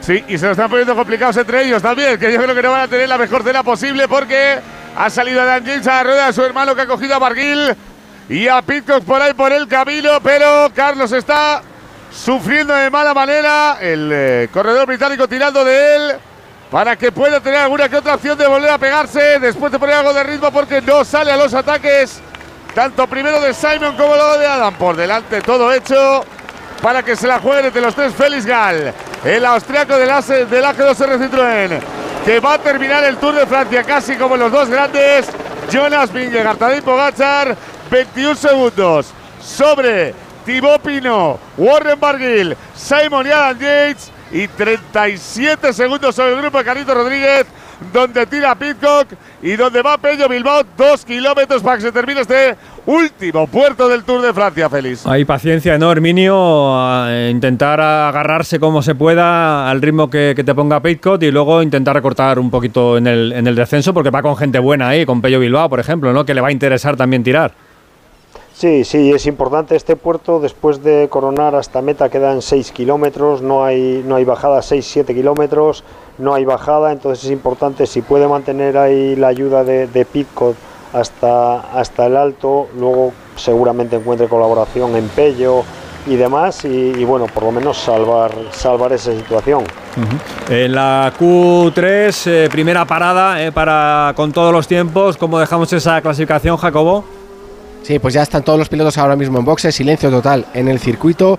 Y Max Verstappen es el piloto más rápido ahora mismo en pista. Por delante de Lewis Hamilton que es segundo, tercero Lando Norris, cuarto Fernando Alonso, quinto Checo Pérez, sexto Charles Leclerc, séptimo Valtteri Bottas, octavo Nico Hulkenberg, noveno Oscar Piastri. Y décimo Chou. ¿Qué lectura haces, Joan, de lo que ha pasado en esta primera parte de la última calificación? Bueno, que, Mercedes ha, despertado otra vez. Eh, que, la, que McLaren va fuerte, que Norris está allí, están todos a una décima, o sea, básicamente del primero al, son siete décimas entre los diez primeros, o sea, brutal. O sea, todo puede pasar, un pequeño error y una décima se hace rápido, o sea que, que en este sentido, bueno, Verstappen, como siempre, nos ha, ha metido el puño sobre la mesa. Esperemos que no haya sanciones y no haya descalificaciones de vueltas, que esto no me gusta, pero, pero la verdad es que está interesante, ¿eh? Interesante, si es una parrilla sin Verstappen, Hamilton, Norris, podría ser algo bueno. Y Fernando, que otra vez ha dado el máximo de sí, ¿no?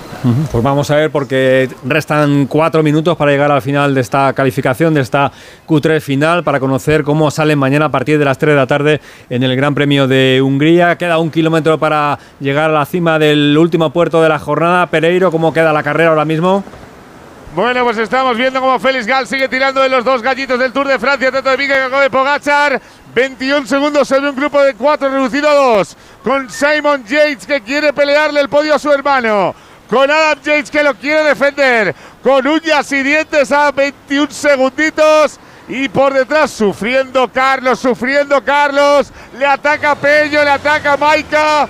Tira de él Pitcock. Está Hemos visto, Félix, un primer plano de lo que es su cara con una herida en la nariz, en la boca y a la altura de la mejilla todavía sangrando fruto del sudor.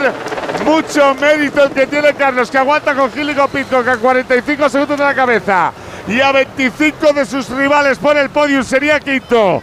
Ahora el Tour de Francia, no queda nada para llegar al final del puerto feliz. Qué sufrimiento, Juan. ¿eh? se nos está poniendo complicado todo, ¿eh? No, se nos está poniendo difícil. A ver si lo puede salvar eh, Pello, porque sí que es cierto que Pello es un corredor que en este tipo de puertos va más y está controlando más o menos la situación, pero es que los Yates están muy bien y yo no descartaría en absoluto que pudiesen llegar a los tres de adelante. ¿eh? Pinot está sufriendo lo indecible, Barguil lo mismo y, me da a mí que efectivamente la victoria puede estar aquí delante con, con Gal, con Vingar o con Pogachar, pero cuidado que tanto Simon como Adam no están demasiado lejos. ¿eh? En cuanto haya una falta de colaboración, cuando haya dudas aquí delante, perfectamente pueden llegar desde atrás y, ver cómo se juega la etapa, que ahí está la duda también. ¿eh? Insisto que lo que ha dicho Arminio es, muy cierto, que esos 7 kilómetros que hay hasta meta van a picar muchísimo ¿eh? en cuanto se corone.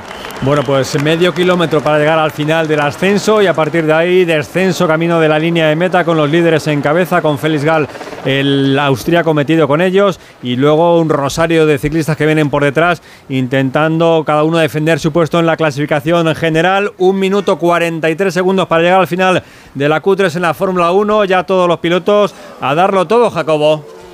Pues todos los pilotos en pista ya. El último en salir a pista ha sido Luis Hamilton, que quiere aprovechar ese último momento para tratar de aprovechar esa mejora de la pista. Es también un poco arriesgado por algo que pueda pasar por delante. Todos los pilotos, como decimos, en pista, todos con neumáticos nuevos, todos con neumáticos blandos, por la particularidad de esta sesión de clasificación del Gran Premio de Hungría, que te obliga a ir con neumáticos blandos en esta Q3. Y vamos a ver, porque ya empiezan a marcar vuelta los primeros eh, pilotos que han salido a pista. Nico Hulkenberg es el primero que está mejorando sus tiempos, pero no le va a dar para tampoco avanzar muchísimo más. Vamos a ver, porque ya ha comenzado eh, su vuelta Max Verstappen, que no mejora en su primer sector. Vamos a ver Fernando Alonso, que no ha empezado todavía. Ahora mismo empieza su vuelta el piloto asturiano. Vamos a ver su paso por el primer sector, cómo es de rápido y si puede ser capaz de mejorar esa cuarta posición que tiene ahora mismo. Mejora el piloto asturiano, 27-9 en este primer sector. Vamos a ver Lando Norris, que va a empezar su vuelta ahora también. Todos los pilotos tratando de mejorar y todos más o menos mejorando, pero vamos a ver qué mejora le permite a qué piloto el poder avanzar posiciones. Verstappen, que no había hecho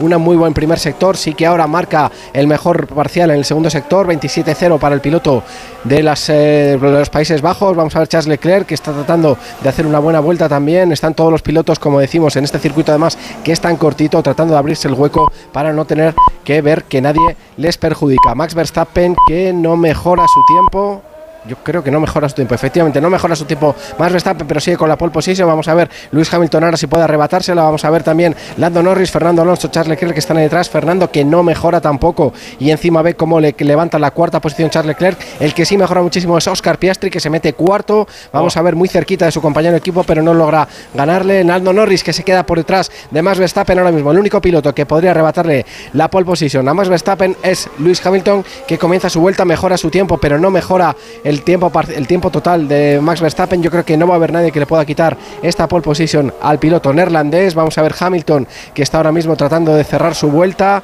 Está en los últimos eh, compases de la vuelta Luis Hamilton, última curva para el piloto británico y vamos a ver si es capaz de ganarle a Max Verstappen y efectivamente pole position para Luis Hamilton, un circuito que se le da a la perfección al piloto británico, al siete veces campeón del mundo, que aquí ha ganado muchas carreras, que aquí ha hecho muchas poles y se pone en primera posición. Vaya mejora de Mercedes. Tremendo, Hamilton al final, sorpresa, sorpresa, Joan. El último parcial no es el más rápido, es increíble, ha hecho peor tiempo en el último parcial. Qué bueno, qué bueno Hamilton. pues de la decepción y Fernando de Alonso que le adelantan casi todos. No ha hecho una buena, una buena vuelta con este segundo juego de neumáticos. Se queda octavo. Le gana solo, que a, solo a Checo Pérez, que de nuevo ha pasado a Q3, pero no es capaz de ganar en ritmo o de igualar en ritmo a su compañero de equipo, a Max Verstappen, y décimo ha sido Nico Hulkenberg. Muy buena sesión de clasificación para Hamilton, le arrebata esta pole position a Max Verstappen, se convierte en un rival para él para la carrera de mañana. Segundo ha sido el propio neerlandés, Max Verstappen, tercero Lando Norris, cuarto Oscar Piastri, tremendo la mejora del equipo Bueno, McLaren, eh, que como muy comentaba bueno. antes Joan, ya lo vimos en Silverstone y aquí están refrendando esto porque son dos circuitos totalmente diferentes y están tercero y cuarto. Quinto Zhou, también magnífico, el piloto chino, su mejor posición en una parrilla de salida en su historia en la Fórmula 1. Sexto Charles Leclerc, séptimo Valtteri Bottas, octavo Ferrari, Fernando Alonso que sale Ferrari, mucho más ¿eh? atrás. Motor Ferrari Sí, sí, sí. por delante de Ferrari, ¿no? Sí, sí, sí, sí. Por de- que Leclerc debe Ferrari, estar por que se delante de los pelos, ¿eh? Checo Pérez. Sí. Bueno, pues eh, te pido, Jacobo, que te aguantes un segundín para luego resumir un poquito más y hablar un poquito más de lo que va a ser este Gran Premio de Hungría. Voy a despedir a Joan para que me haga la última reflexión, porque nos vamos a quedar con los últimos kilómetros del Tour. Joan, eh, por tanto, eh, cara de decepción en la primera calificación con Russell para Mercedes, pero fíjate qué sorpresas se han llevado al final, ¿no? Increíble, increíble. Eh, Pero yo creo que esto es mucho de Hamilton. ¿eh? Hamilton ha sabido calentar el neumático perfectamente y sacar el máximo rendimiento. Fantástico, estoy contento. Es diferente, pole para Hamilton, Verstappen segundo. Brillante los dos McLaren, brillante también los dos eh, Alfa Romeos. Y vuelvo a repetir, Zhou eh, delante de un Ferrari oficial que es Leclerc, pues supongo que no están nada contentos en Ferrari. Joan, te escuchamos mañana. Un abrazo. Hasta luego. Hasta luego. Hasta mañana. Radio Estadio. eh, lo contaremos aquí a partir de las 3 de la tarde. Este Gran Premio de Hungría de Fórmula 1. Paramos tan solo un segundo, un minuto y nos metemos ya de lleno en los últimos 6 kilómetros de la etapa del Tour de Francia. Radio Estadio Especial Verano. Deja de estar pendiente del teléfono. La vida con segurosquiero.es es mucho más fácil. Tú decides cuándo y dónde contratar tus seguros. Entra en segurosquiero.es, compara y contrata 100% online, sin llamadas, sin esperas, rápido, fácil y seguro. Seguros quiero, seguros quiero, compara y contrata en seguros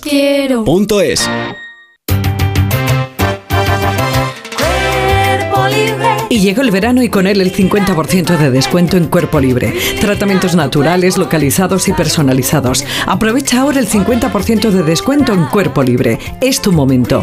91 192 32 32. 91 192 32 32. Con tu tratamiento de adelgazamiento tienes además tres sesiones de presoterapia de regalo. Más información en cuerpolibre.com.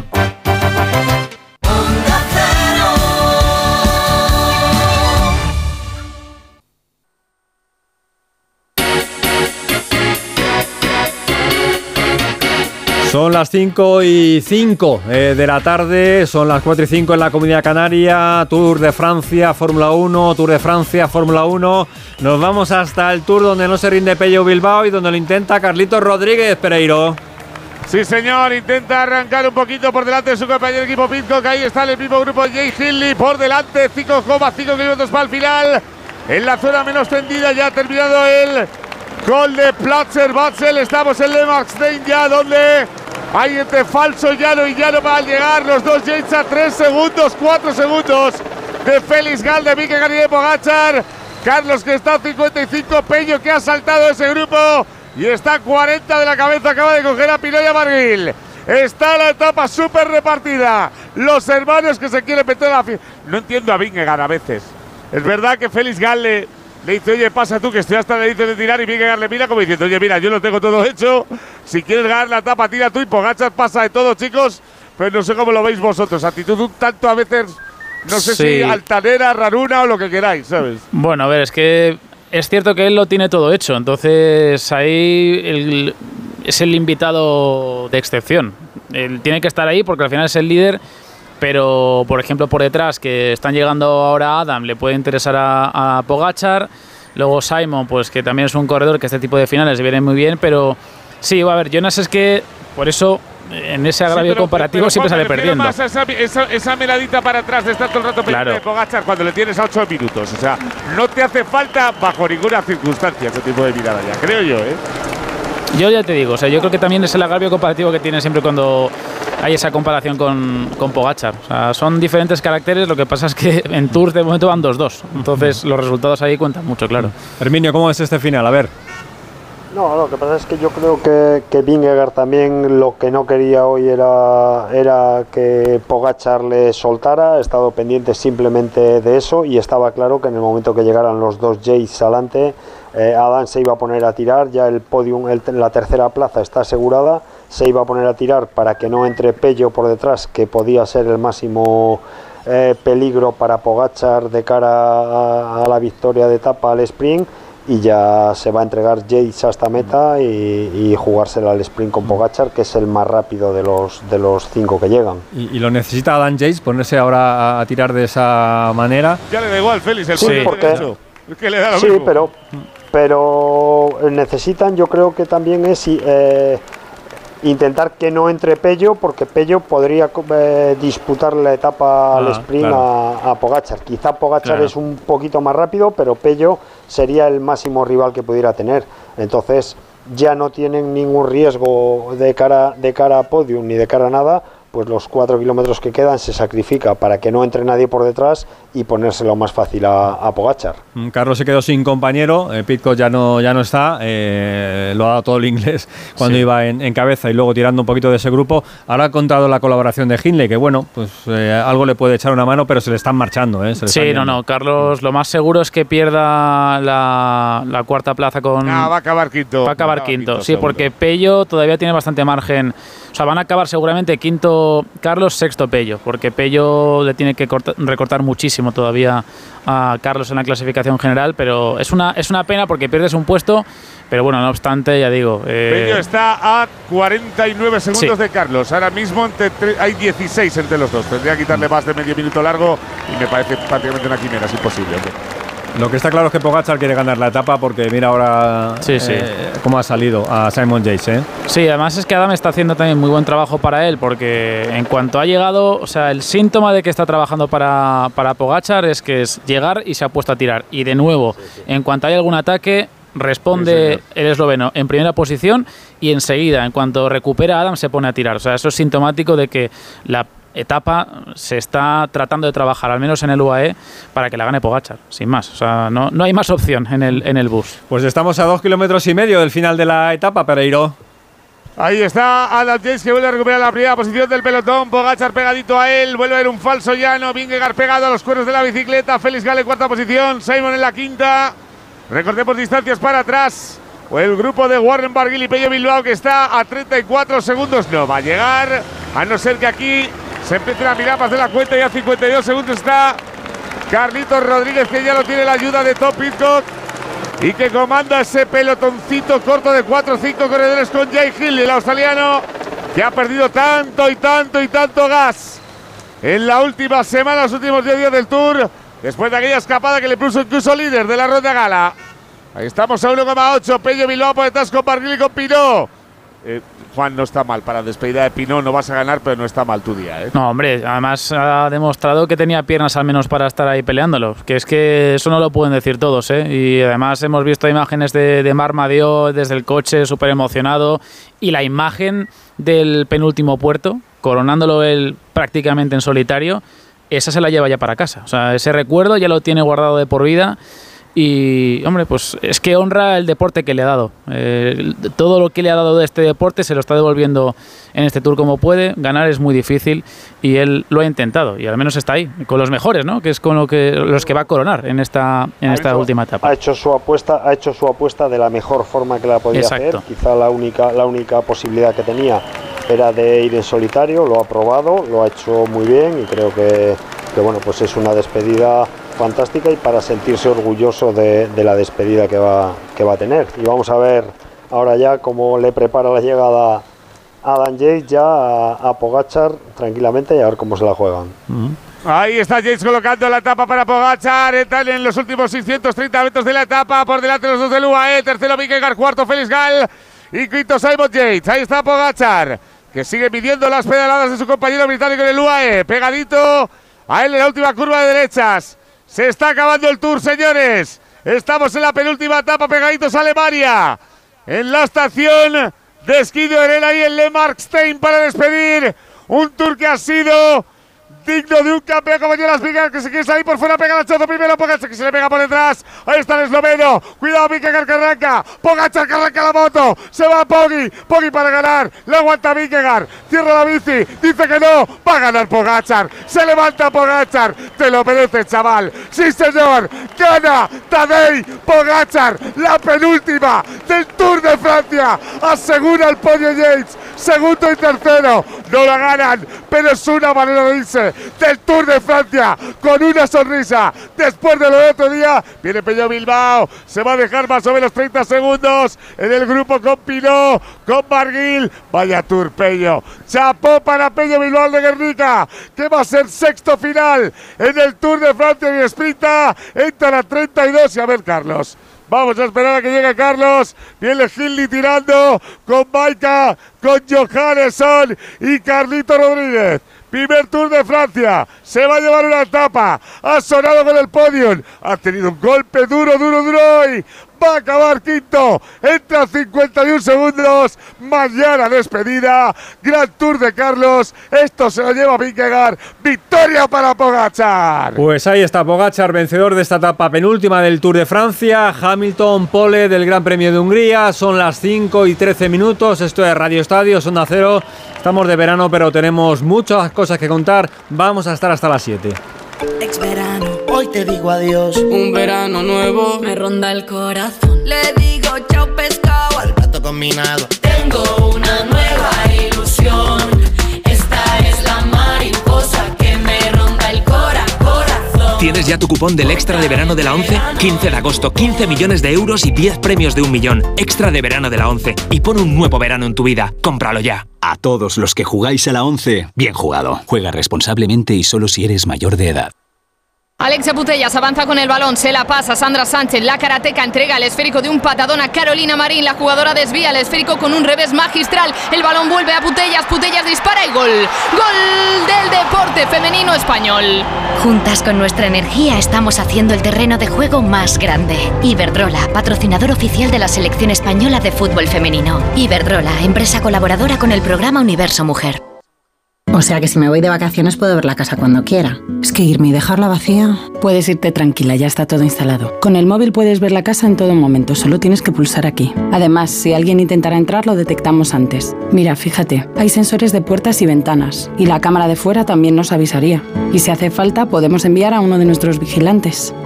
Este verano, protege tu hogar frente a robos y ocupaciones con la alarma de Securitas Direct. Llama ahora al 900-272-272. ¿Ya tienes planes para el verano? Seguro que te apetece desconectar, ¿verdad? Nosotras inventamos el verano como lo conoces. Nosotras fuimos las primeras en ponernos el bikini para ir a la playa. Nosotras inventamos el terraceo, el cine al aire libre y los amores de verano. Nosotras somos las que seréis vosotras de aquí unos años. Somos las miles de personas mayores que estamos sufriendo el verano en soledad. Hablando en Plata, una iniciativa de Antena 3 y La Sexta y Amigos de los Mayores contra la soledad no deseada. Radio Estadio Especial Verano.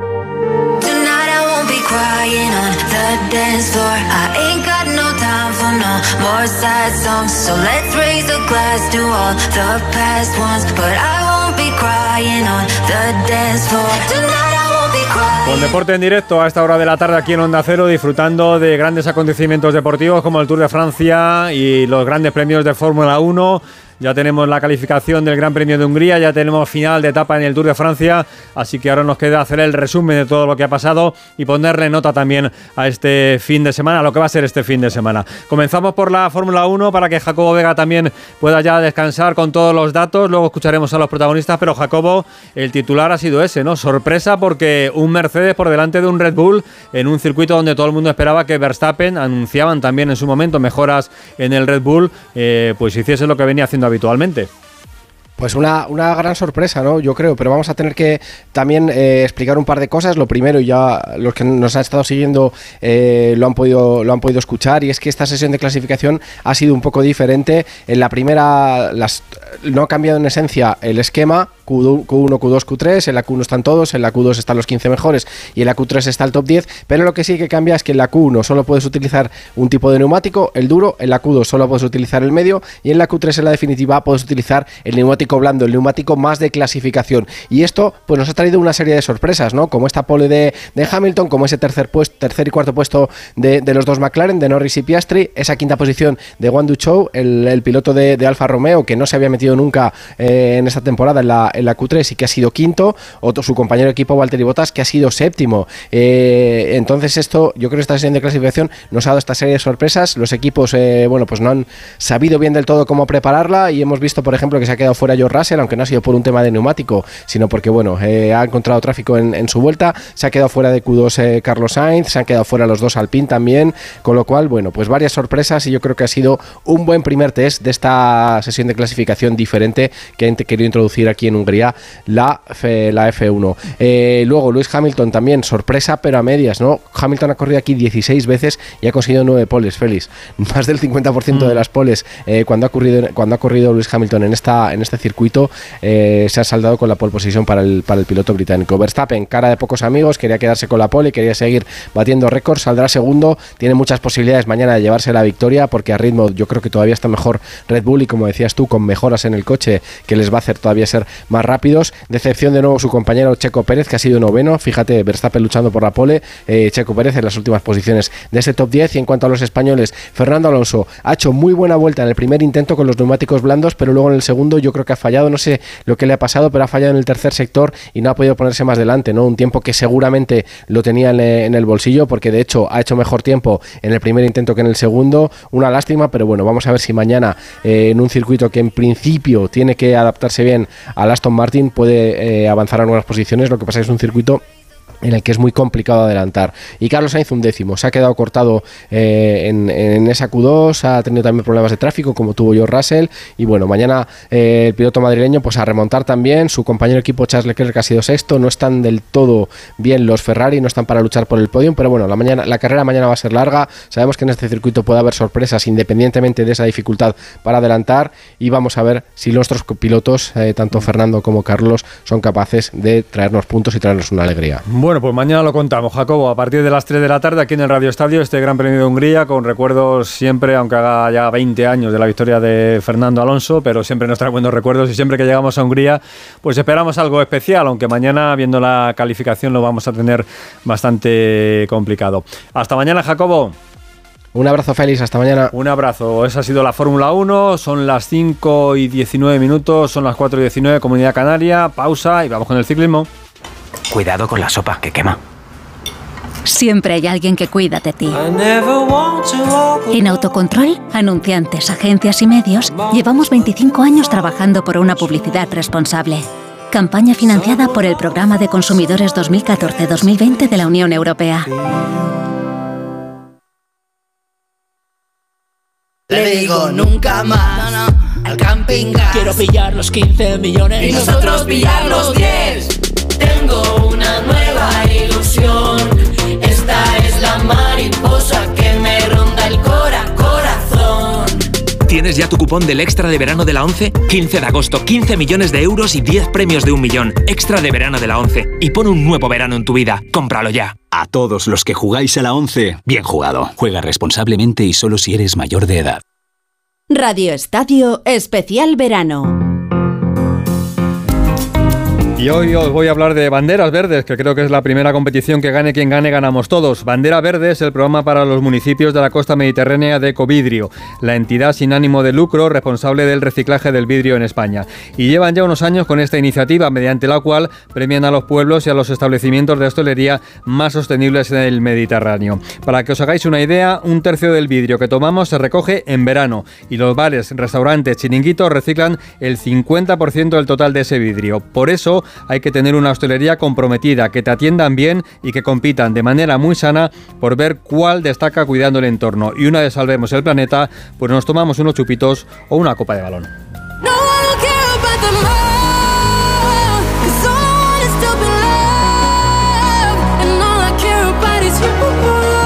Ya estamos más tranquilos. A las 5 y 21 minutos aquí en el Radio Estadio de Onda Cero ya podemos hablar tranquilamente del Tour de Francia. Os recuerdo que mañana la etapa concluye en París y lo va a hacer a eso de las 8 menos cuarto de la tarde, con lo cual mañana a esa hora estará aquí Carlos Alsina con el especial de las elecciones.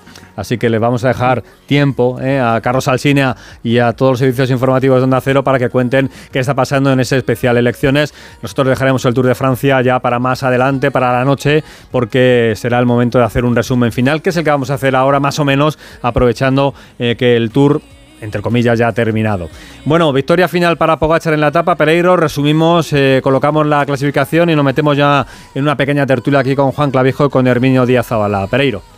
Bueno, pues te coloco la etapa, la victoria de Pogachar por delante de Félix Gal. Evidentemente no le cambia nada a la general que va a ser segundo. Segundo Tour de Francia para Jonas Vingegaard que empata con el esloveno. Se queda Pogachar a 7.29 la general. Primer podio en una grande para Adam Yates a sus 30 años, primer año en UAE. Se queda 10.56 de la cabeza, mucho margen sobre Simon, su hermano, que va a ser cuarto. Carlos Rodríguez, que después de haber sido séptimo en la Vuelta a España de la temporada pasada, se queda con este quinto en el Tour de Francia, con una caída el día de hoy que posiblemente le haya mermado sus posibilidades de estar un poquito más arriba, por lo menos de intentarlo.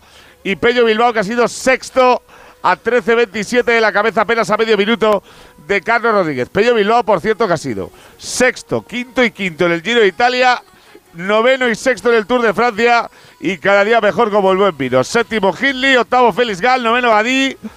Un Tour de Francia que nos ha dejado cuatro etapas para Jasper Philipsen en los sprint que se va a llevar el maillot verde, el blanco para Pogachar, el amarillo para Vingegaard y el de Lunares hoy completamente certificado en el segundo puerto de la etapa para el italiano Giulio Ciccone. Mañana 115 kilómetros entre San Quintan y París, los Campos Elíseos, para despedir un gran Tour de Francia liderado por el gran pescador danés Jonas Vingegaard. Félix. Ese es el resumen de este Tour de Francia, resumen numérico, clasificación general. Vamos con la etapa de hoy. Le voy a preguntar a Herminio qué le ha parecido ese final, eh, donde, bueno, ya vimos en el último puerto que los grandes querían algo y que Pogachar quería algo, y finalmente se ha demostrado que, que es el más rápido en este tipo de grupos, ¿no, Herminio?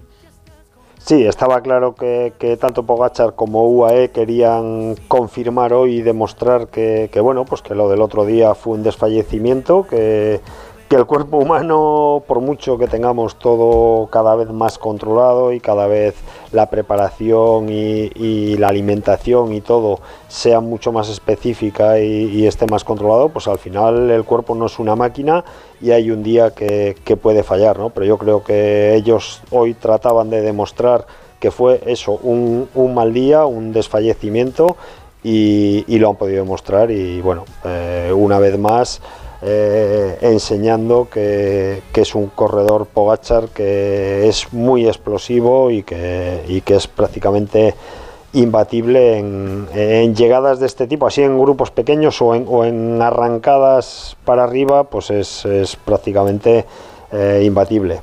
Después de ese desfallecimiento, eh, bueno, somos todos muy dados a, a, opinar sobre lo que llega a hacer cada uno y las planificaciones de las grandes carreras, Juan. Eso, eso es. Claro, pero es que viendo, viendo, el resultado que te da, ¿por qué va, va a cambiar? Hombre, no, no, vas a ganar el Tour todos los años, si es que alguna vez tienes que tener algún problema, ¿no? A ver, o sea, tú puedes valorar ¿no? este Tour de Francia en relación al resultado para Pogachar, a ver, no es bueno porque es él, pero se va con dos etapas y un segundo puesto. A mí que no me cambien a Pogachar. Yo pediría, por favor, que en su planificación no se prescindiera de lo que nos da en primavera. Es un tío que te pelea Milan-San Remo, que te gana el Tour de Flandes, que te gana París-Niza y, y, que permanentemente está ahí. Y luego viene y encima el Tour te lo pelea hasta la última semana. Algo tiene que cambiar. De acuerdo con, totalmente de acuerdo contigo, Juan. Y yo creo que además...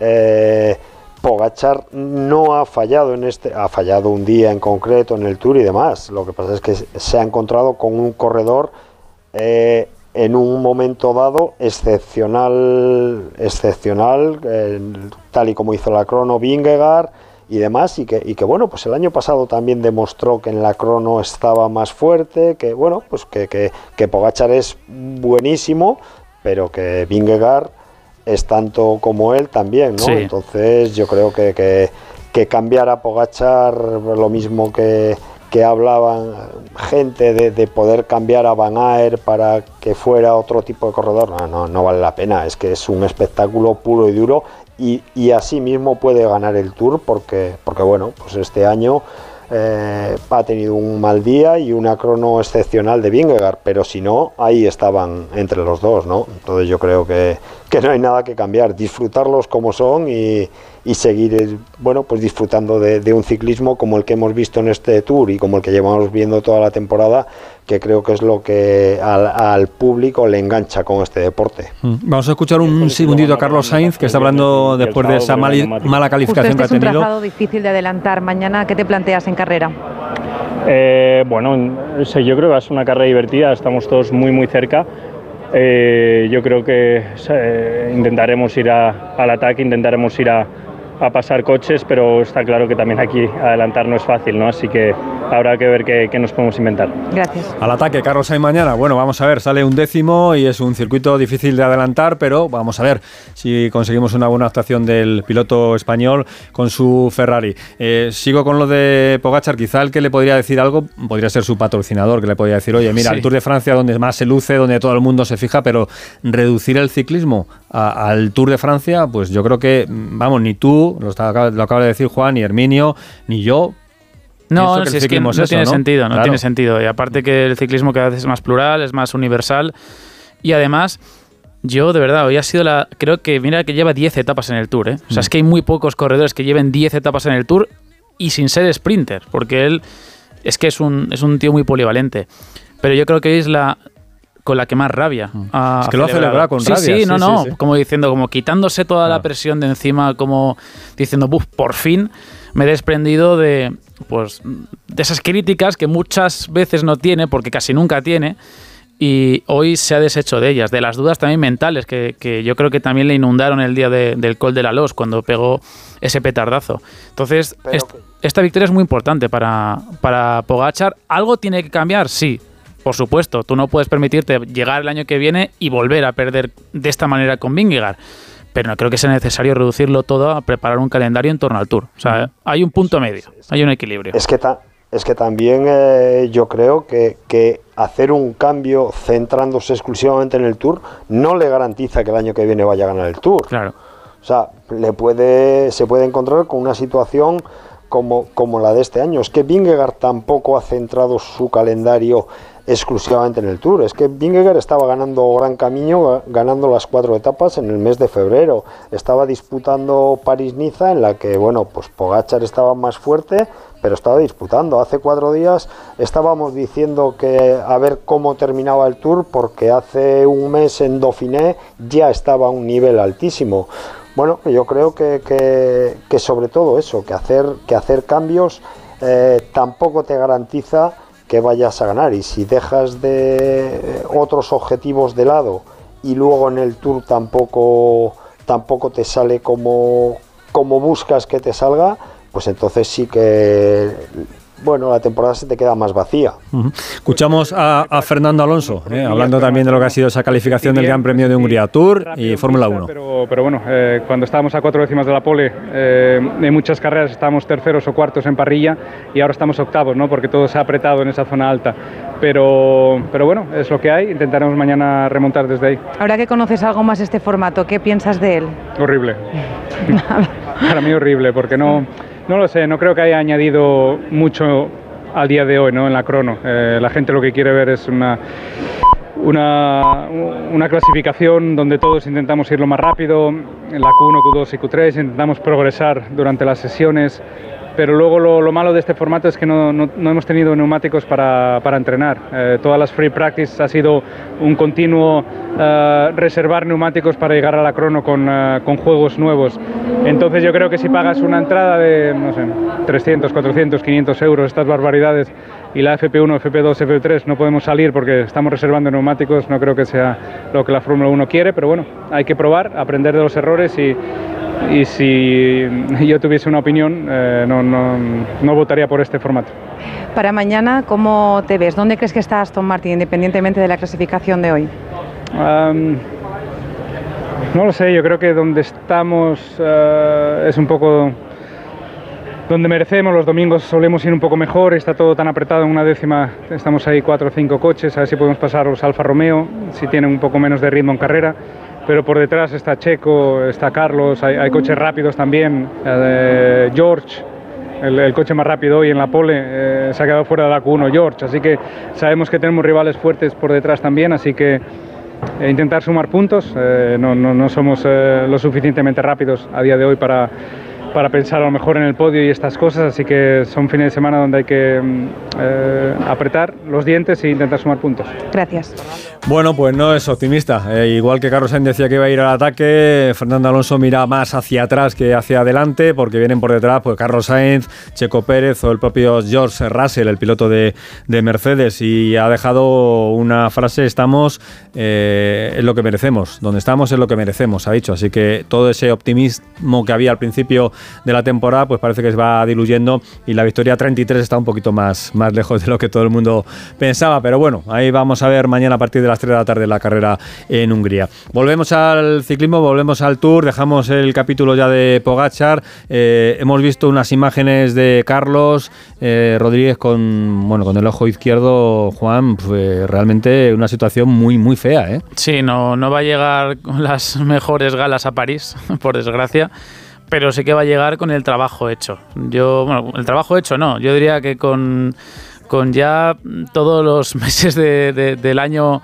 prácticamente ya hechos, porque es que ganar una etapa en el Tour es súper complicado y, y máxima tal y como está el nivel medio. Y al final él ha ganado una etapa, estaba debutando en el Tour de Francia, acaba en el top 5 de la carrera. Es una pena que al final, pues mira, acabes con este golpetazo que encima te deja la, toda la parte izquierda del cuerpo magullada. Pero mira, mm, que le quiten lo bailado.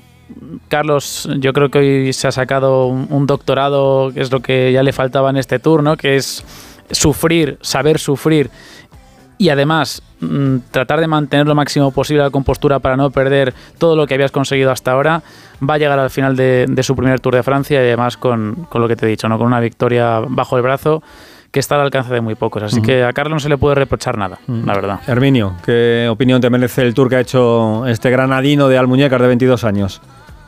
No, yo creo que, que también ha, ha despejado muchas dudas o, o ha abierto los ojos a, a mucha gente que pensaba que, bueno pues que era un muy buen corredor, que era un, un gran sufridor de, estar, de aguantar, de, estar ahí, ¿no? Yo creo que, que a mucha gente le ha abierto los ojos el día que, ganó la etapa, cómo supo jugar a ganar, o sea que no solamente un corredor de, de aguantar ahí, que es un corredor que, que cuando tiene opción como la tuvo en aquel momento, supo jugar a ganar, supo arriesgar, supo arrancar en el momento justo y jugársela, o sea, de- demostró que es quizá lo que, lo que no transmitía a mucha gente, que es un ganador también, que, que cuando ve opción va por la victoria y arriesga y, y de ser ganador también, ¿no? Yo creo que, que en ese sentido, a partir de ahí es una confirmación. eh, bueno, pues, pues ya se pensaba que Carlos Rodríguez podía tener una gran evolución, pero, pero aquí se ha, se ha confirmado plenamente que, que, bueno, pues que es un corredor que hay que dejarle seguir creciendo, pero que tiene todavía margen para crecer más. Sí, además se ha quitado esa etiqueta, ¿no? Que dice Herminio, de ciclista conservador, un ciclista más diésel, que a mí me recuerda mucho a Carlos Sastre, ¿no? Que también tenía esos Sí. días lúcidos. Y no va- eh, cambios de ritmo como los de Pogachar no vas a ver en Carlos, Mm. ¿eh? Eso te lo por seguro. Pero lo que sí que vas a ver es mucha constancia. Y eso para un ciclista es un valor tremendo. Y para ser un vueltómano también. Y además... pero también demostró, Mm. también demostró el día que ganó la etapa que sabe jugar a ganar. Inteligencia, inteligencia. Eso es, que sabe jugar a Mm. ganar y, que, y que no es solamente el, el estar, que cuando vio una opción luchó por ganar la etapa y, y al final lo Mm. consiguió haciéndolo muy bien. Y la pregunta es, ¿qué va a hacer ahora Ineos? ¿Qué va a hacer ahora Movistar? Esa es la pregunta, ¿no? Después de ya con todo Hombre, acabado... eh, claro, Movistar lo, que quiere lo de es firmarlo. Eso seguro. Eso te iba a decir yo, lo de Movistar yo lo tengo clarísimo, lo que, lo que quisiera hacer. A ver qué, qué posibilidades tiene. Sí, pero bueno, yo si soy Brailsford, si, si, vamos, si soy el director o el manager de Ineos lo tendría muy claro, ¿eh? porque tampoco están muy bollantes en cuanto a líderes se refiere y Carlos es que es un valor seguro, así que Pero bueno, vamos a, vamos a tirar un poquito para Sí, casa. hombre. Eh, juntar, juntar a Carlos Rodríguez y a Enric Mas en, en Movistar, bueno, pues te puede dar un, mucha más consistencia y. y- y, Sí, bueno, pero por pues para el- equipo- Para el, ciclismo español, por equipo Herminio ahí está la duda. Es que Ineos tiene Ah. un potencial que igual no te puede dar ahora mismo Movistar. Pero, hombre, si fichan a Carlos, también tendrán que ir. Quiero decir, es causa-consecuencia. Si tú firmas a un ciclista que te puede ganar una gran vuelta, también tendrás que reforzarlo como tal.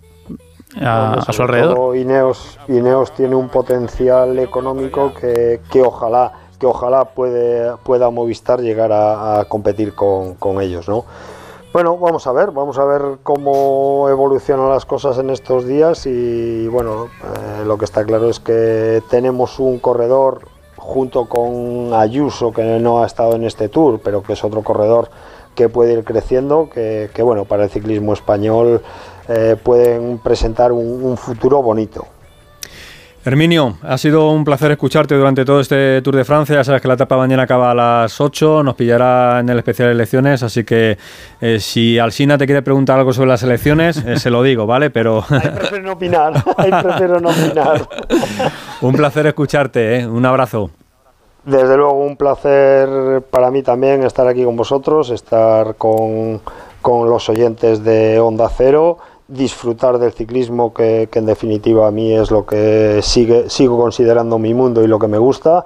Y muchas gracias a vosotros por acordaros de, de mí para, para esto y aquí me tenéis a vuestra disposición cuando queráis. Muchas Así que gracias. Un abrazo. Adiós. Adiós. Un adiós. abrazo. Hasta luego. Juan, pues igualmente, ¿eh? un Tour de Francia fantástico, con las noches, con las tardes, con Aitor Gómez, con la brújula del Radio Estadio y cierra aquí. ¿eh? No, no está nada mal, ¿no? Para mí ha sido un lujazo y de verdad, vamos, reitero las palabras de, de Herminio, ¿no? Que gracias por acordaros de, de mí y ya sabéis, teléfono abierto siempre que lo necesitéis y ha sido un auténtico placer estar, pues eso, con Aitor, con Paco, eh, la brújula también durante las tardes.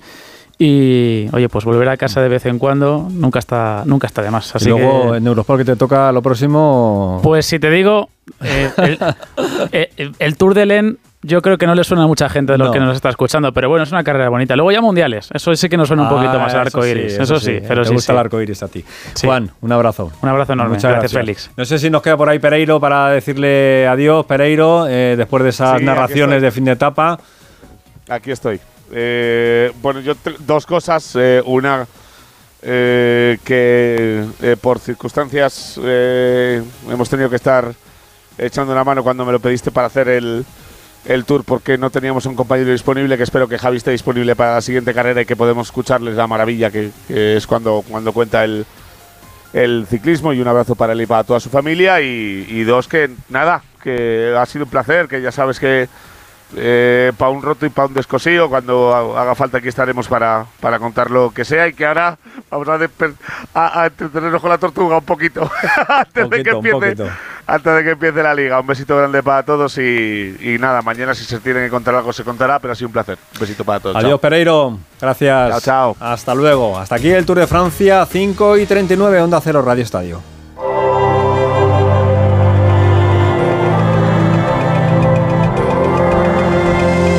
Iberdrola es el patrocinador de la selección española de fútbol femenino. Les ofrece esta información. Iberdrola, que es un líder en energías renovables y impulsando la igualdad a través del deporte. Repasamos lo que está siendo este mundial femenino con Álvaro Herrero. ¿Qué tal, Álvaro? Buenas tardes. ¿Qué tal, Félix? Buenas tardes. Porque hemos tenido partidos en la jornada de hoy. Enseguida hablamos de la selección española femenina, pero tenemos resultados, y alguno que otro, bueno, pues llamativo para ver cómo marchan las favoritas, ¿no?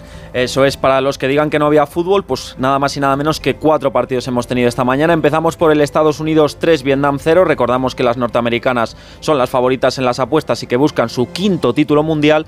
Zambia 0, Japón 5. Este nos interesa porque es del grupo de España. Inglaterra 1, Haití 0 y Dinamarca 1, China 0. España juega el miércoles contra Zambia después del buen debut, del buen debut contra Costa Rica, que ganamos 3-0. Alexia Putellas avanza con el balón, se la pasa Sandra Sánchez, la karateca entrega el esférico de un patadón a Carolina Marín, la jugadora desvía el esférico con un revés magistral, el balón vuelve a Putellas, Putellas dispara y gol, gol del deporte femenino español. Juntas con nuestra energía estamos haciendo el terreno de juego más grande. Iberdrola, patrocinador oficial de la selección española de fútbol femenino. Iberdrola, empresa colaboradora con el programa Universo Mujer.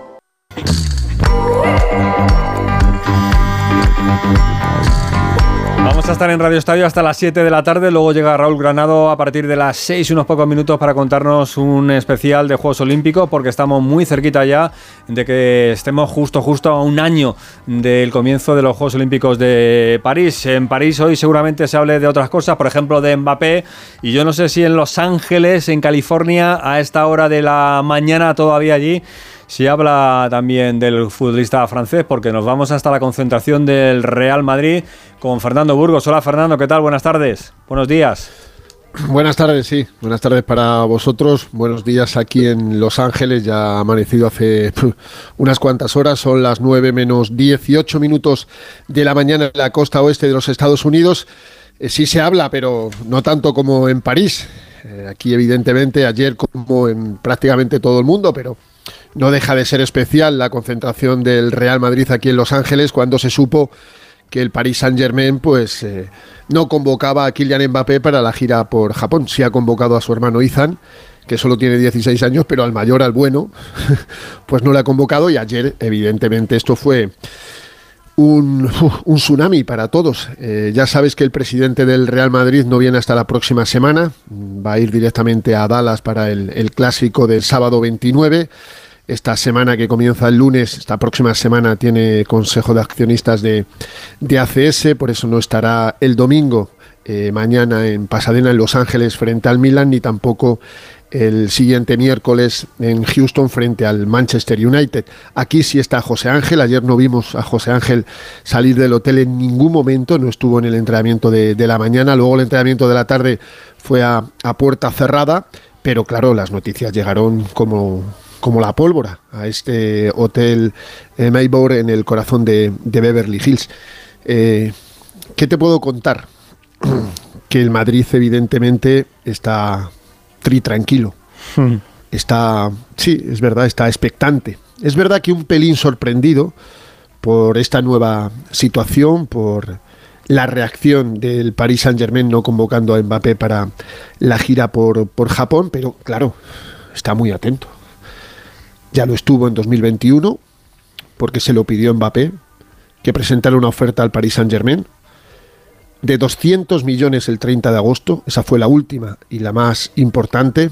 El Paris Saint Germain ni le contestó al Real Madrid y evidentemente ya estuvo muy atento el año pasado cuando habló con Mbappé no sé cuántas veces, Mbappé iba a venir al Real Madrid y a mediados de mayo pues echó atrás, eh, le dio unas cuantas puñaladas porque se tiene que decir así al Real Madrid y firmó un contrato que con el paso de tiempo se ha convertido que fue en una pantomima.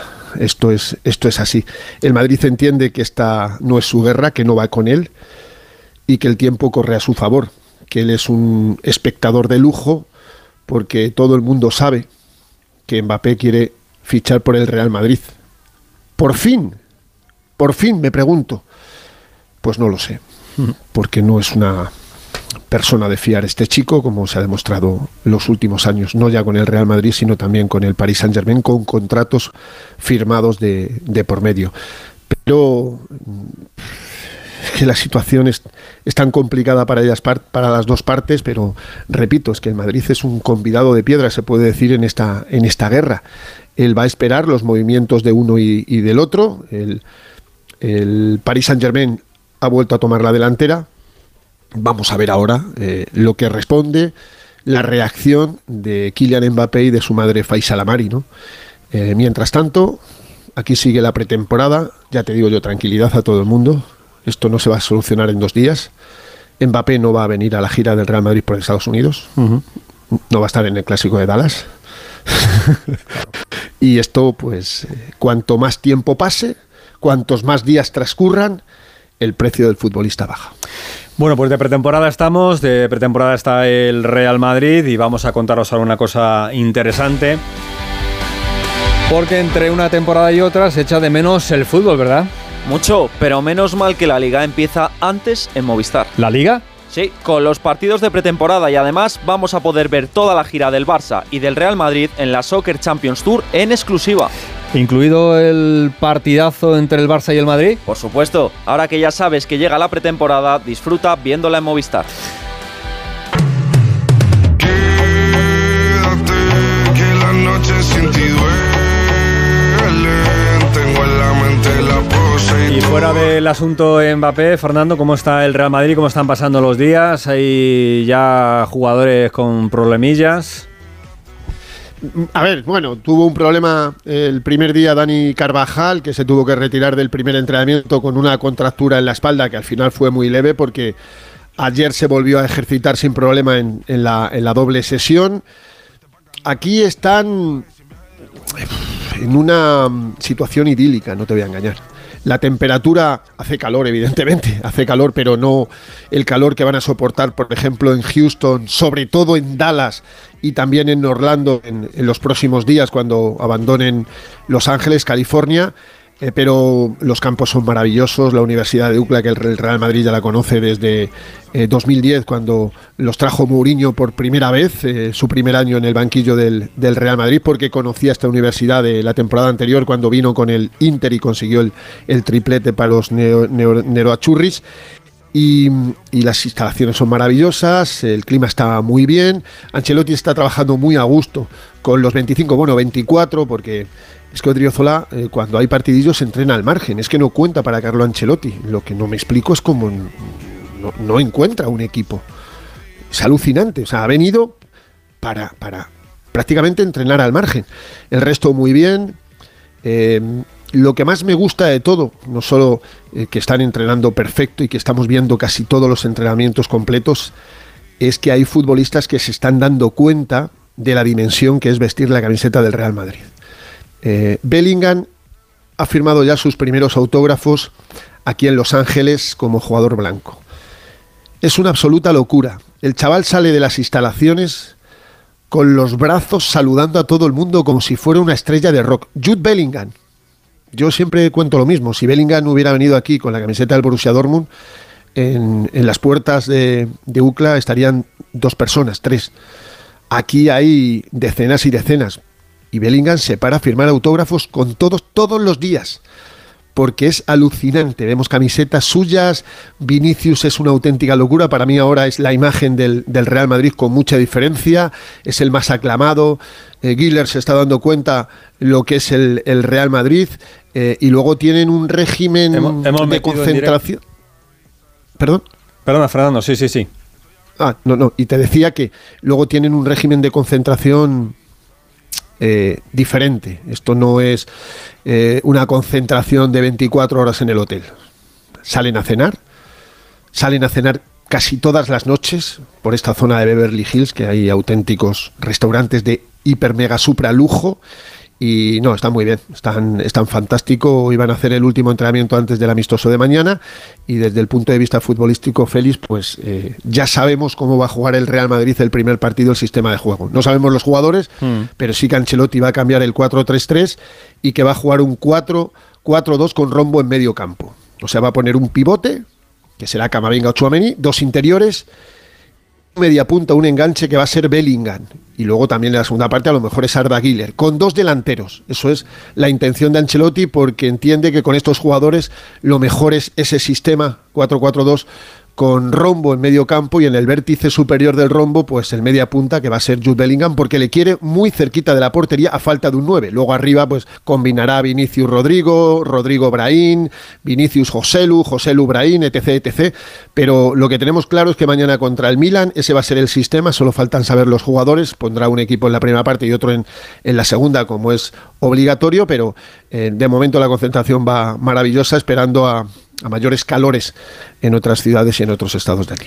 Gracias, Fernando. Un abrazo.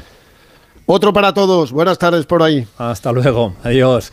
Bueno, pues en Estados Unidos hoy se habla también, desde anoche se habla también de otra circunstancia y es un protagonista, se llama Leo Messi. Me quedó justo la, la última e intenté, como lo, lo, hago siempre, tuve la suerte de, de, que, de que pasó, que fue al arco, que, que el arquero no llegó, fue gol y bueno, eh, una alegría enorme poder conseguir este, este primer triunfo después de, cómo venimos en, en, la liga. Es importante eh, empezar a ganar, ya más allá que es otro campeonato, eh, para la confianza es muy bueno conseguir victoria. Bueno, pues el mensaje final de Leo Messi, más o menos el de siempre, pero es la gran figura con un golazo de falta, Álvaro, en su primer partido con el Inter de Miami. Eso es que forma de debutar. ¿eh? Lo hizo como suplente, pero saltó al campo para meter el 1-2 definitivo contra Cruz Azul en este torneo que juegan entre los equipos de la Liga Mexicana y la MLS. Y pues nada más y nada menos que en noventa y tantos ya, superado el tiempo de descuento, la pone en la escuadra y un debut de Hollywood. ¿Mm? Allí estaba LeBron James, allí estaba también Serena Williams, pendientes, teléfono en mano del debut de Leo Messi con la camiseta del Inter de Miami, con ese golazo finalmente de falta. Y en Estados Unidos también está el Barça, donde ha hablado en el día de hoy, pues uno de los protagonistas que se espera ser de los grandes protagonistas eh, durante toda la temporada, es el canario Pedri. Bueno, de jugadores con, experiencia como Uri, como Bundo, como Iñi, creo que podemos aprender muchísimas cosas, eh, vienen a aportar, los, veo a los tres con muchísimas ganas de, ayudarnos y bueno, creo que, son fichajes que, nos van a venir muy bien y, que lo van a hacer eh, espectacular. Bueno, pues ahí está Pedri, el canario, uno de los estandartes de este Barça que está trabajando también en Los Ángeles. Eh, José Agustín Gómez, ¿qué tal? Buenas tardes. Hola, muy buenas tardes, Félix. Eh, uno de los alicientes para el partido de esta noche, porque recordarás que eh, Pedri no acabó la liga por una lesión y se perdió los últimos choques del Campeonato Nacional de la Regularidad. Y hoy va a ser uno de los alicientes junto a otros dos jugadores que van a debutar, Gundogan y Oriol Romeu porque Íñigo Martínez, uno de los fichajes, está recuperándose de una lesión y el cuarto, Víctor Roque, no llegará hasta la próxima temporada para vestir la camiseta del Fútbol Club Barcelona. Por lo tanto, Pedri y los chavales que es, sin duda es lo que más está llamando la atención a la entrada de los hoteles. Hablaba antes eh, eh, eh, Fernando, de la atracción de Bellingham, pues en el Barça los que llaman la atención son los jóvenes, los Gavi, los Pedri, son los que están siendo más demandados para firmar autógrafos y obviamente Gundogan, que es la cara nueva más destacada dentro de este Fútbol Club Barcelona, que esta noche a partir de las cuatro y media, hora nuestra, de madrugada, va a jugar en Santa Clara, en el estadio de los 49ers, cerca de San Francisco, contra la Juventus. El primer partido de esta gira, el primer partido amistoso de la pretemporada para el conjunto de Xavi Hernández. Una Juventus que también es noticia en la órbita del Barça porque está hablando con el club azulgrana para llevarse a Kessie, el centrocampista costamarfileño, que no es muy de los planes de Xavi, ya se vio la temporada pasada, y el Barcelona pues quiere hacer caja con él. Llegó libre la pasada campaña y ahora pues intentaría sacar entre 15 y 20 millones pues para paliar un poco la paupérrima situación económica que vive ahora mismo el club azulgrana. Bueno, pues eh, de eso se sigue hablando mucho, ¿no, José Agustín? Porque claro, estamos en una circunstancia en la que vamos a ver a jugadores debutar con la camiseta, jugadores que de momento no se pueden inscribir en la competición. Eh, no deja de ser una situación cuanto menos extraña, ¿no? Eh, ellos están súper convencidos, lógicamente, y por eso han fichado por el Barça para poder continuar, pero no deja de ser algo que, sorprende cuando estamos ya pues en un día como hoy, 22 de julio, ¿no? Sí, y, no es la única operación que está en marcha. También están intentando encontrar salida a Nico, que está bastante cerca de irse al Oporto de Portugal. Se había hablado en primer lugar de una cesión con opción de compra para el conjunto portugués y al final va a ser casi al revés. Va a ser un traspaso con opción de recompra para el Fútbol Club Barcelona. Eh, lo que está claro es que el club necesita hacer traspasos, necesita ingresar dinero y hacer hueco en la masa salarial también, porque más allá de los fichajes realizados, se siguen buscando otros fichajes. se está eh, intentando traer a un lateral derecho, se está intentando traer a un media punta que tenga así, capacidad para asistir, capacidad para eh, romper líneas en el uno contra uno y sin duda no son fichajes baratos. Eh, por ahí no encaja tanto Joe Félix, del que se ha hablado mucho esta semana, que sí, que declaró su amor al Fútbol Club Barcelona, pero otra cosa es que Xavi considere que es el jugador idóneo para reforzar la plantilla. A Xavi hay un nombre propio ahora mismo que es el que le brilla cuando suena su nombre, brillan los ojos del entrenador y es el de el jugador del Manchester City Bernardo Silva pero ahora mismo es imposible. O sea, el Barça no puede aspirar a ese jugador si no ingresa una gran cantidad de dinero porque el Manchester no baja de los 80 millones. Pues lo iremos contando todo. José Agustín, un abrazo. Otro. Porque estamos en pretemporada. Y entre una temporada y otra se echa de menos el fútbol, ¿verdad? Mucho, pero menos mal que la liga empieza antes en Movistar. ¿Has dicho la liga? Sí, con los partidos de pretemporada y además vamos a poder ver toda la gira del Barça y del Real Madrid en la Soccer Champions Tour en exclusiva. ¿Incluido el partidazo Barça-Madrid? Por supuesto, ahora que ya sabes que llega la pretemporada, disfruta viéndola en Movistar.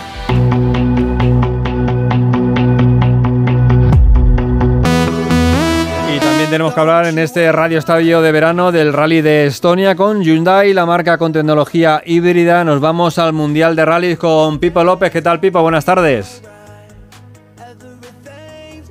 Hoy un poco, un poco más tristes que ayer, porque ayer vivimos una jornada eh, em, emocionante a más no poder. Eh, dos pilotos, Calero Vampere y Thierry Neville, acabaron en, una etapa con 130 kilómetros de, tramos cronometrados separados por solo tres segundos y luego con, Lapi y Evans pegados también a ellos. Y se, y se, se, avecinaba un rally, muy, un fin de semana muy, muy emocionante hasta que el señor Calero Vampera ha pisado a fondo el acelerador y, ha ganado los siete tramos que llevamos disputados de, de esta segunda etapa y se ha separado, podríamos decir que casi definitivamente.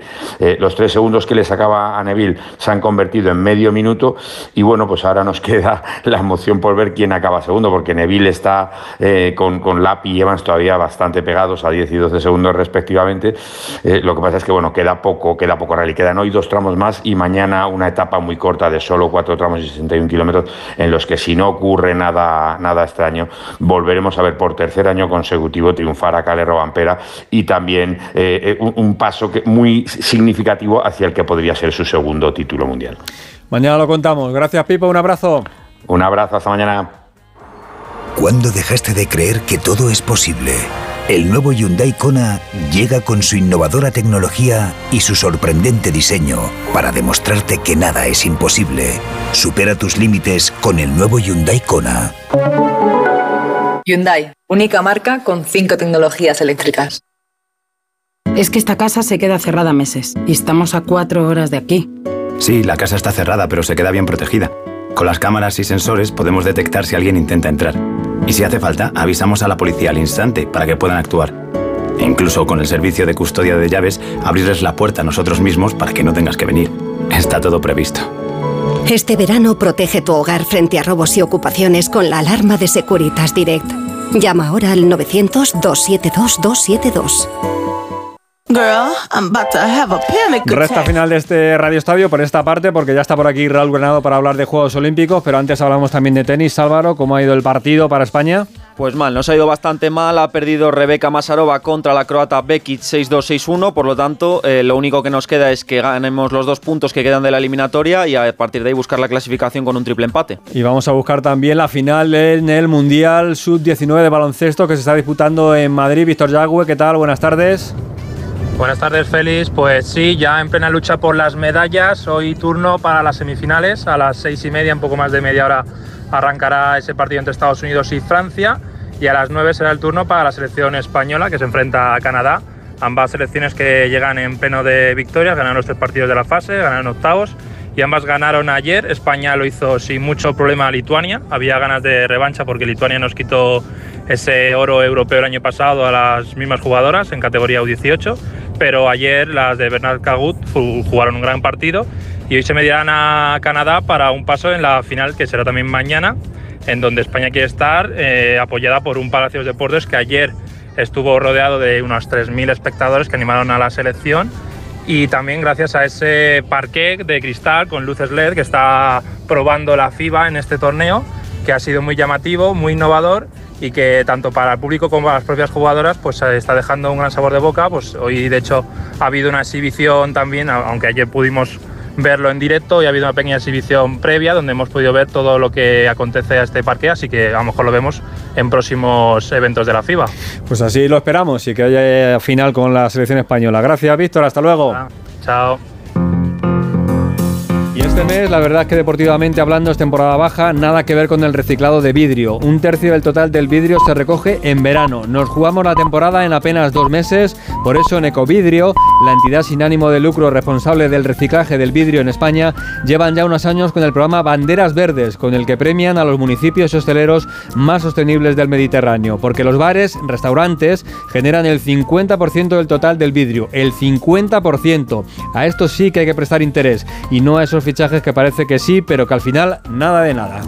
Porque sé que estás aquí, aquí cerca de mí. Y cerramos también rápidamente con la información del meeting de Madrid de atletismo de esta tarde. Carmen Díaz, ¿qué tal? Buenas tardes, Carmen. Muy buenas, Félix. En dos horas y media, 171 atletas tienen una cita en el Estadio de Vallehermoso de Madrid, que es donde se celebrará el meeting de atletismo. Es uno de los últimos exámenes previos al Campeonato de España de Atletismo, que tendrá lugar a final de julio. Y el evento contará con 15 pruebas. Hay 8 femeninas y 7 masculinas. Empezará con las de lanzamiento, seguirá con las de salto y largas distancias y finalizará con una de las pruebas reina y que más ganas hay de ver, que es la de los 100 metros lisos femeninos. ¿Y por qué hay ganas de verla? Pues porque participará la velocista jamaicana Fraser Price, doble campeona olímpica y cinco veces campeona del mundo. Pero no nos olvidamos de nuestros olímpicos españoles porque participará Ana Peleteiro, que vuelve tras ser madre hace unos meses y eso sí, ayer la presentación del meeting nos dejaba claro que todavía no hemos visto la mejor versión de Ana Peleteiro y que está por llegar. Así que qué papel tiene hoy en el meeting. También estará Adrián Ben, finalista olímpico y vigente campeón de Europa. Además, esta prueba es también una de las últimas oportunidades que tienen eh, muchos atletas de conseguir la marca mínima para el Mundial de Atletismo de Budapest que tiene lugar a final de agosto. Por ejemplo, esa marca todavía no la tienen Ana Peleteiro o María Vicente que se proclamó hace unos días campeona de Europa sub-23 en triple, en salto.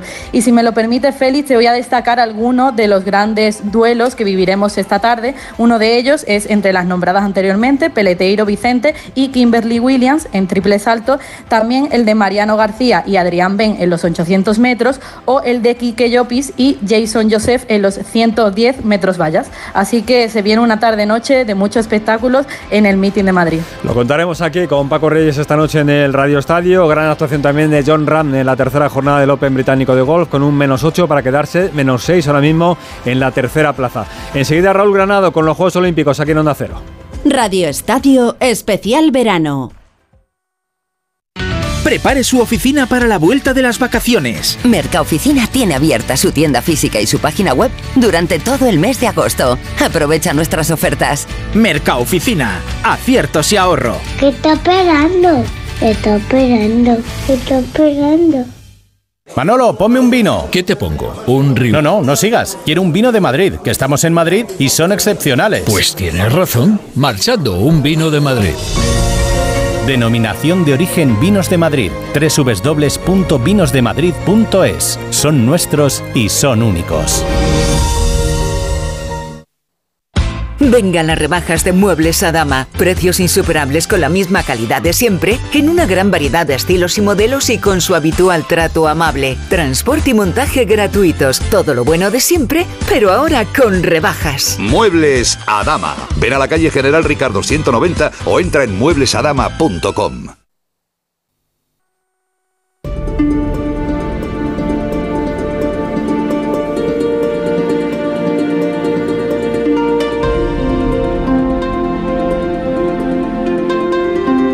En Onda Cero, Radio Estadio. Raúl Granado.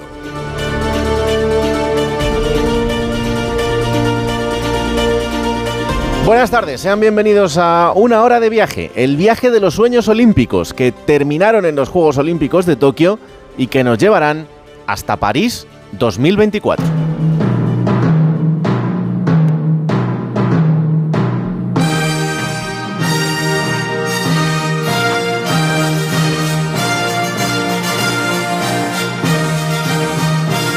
Año para que París 2024 abra nuevamente el telón de los sueños, esos momentos oníricos que los mejores deportistas del mundo llevan atravesando los últimos tres años. Los mismos que hace que Tokio 2020, celebrados en el 2021, cerraron el capítulo japonés. Han pasado tres años desde que aquellos juegos de la pandemia nos hicieran recuperar el pulso al deporte y a la vida. Unos juegos extraños, con muchas dificultades para los asistentes, pero con la ilusión de unos juegos que servirían para renacer.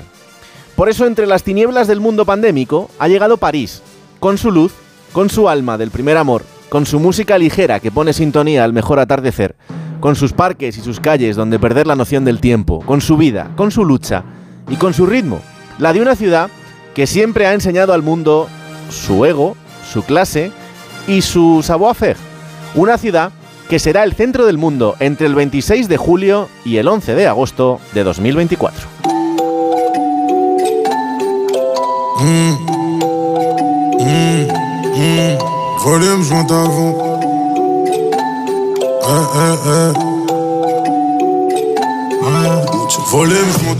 Los Juegos vuelven a Europa 12 años después. Londres fue la anterior, París será ahora, Madrid será o no. Un año para seguir construyendo sueños y realidades, los de miles de deportistas que todavía tienen que conseguir su plaza para la cita deportiva más importante del mundo. Muchas horas de trabajo, de esfuerzo callado, del dolor después del entrenamiento y de la alegría después del objetivo conseguido. Vamos a intentar conocer cómo van a ser los Juegos de París una hora por delante. ¿Nos acompañan?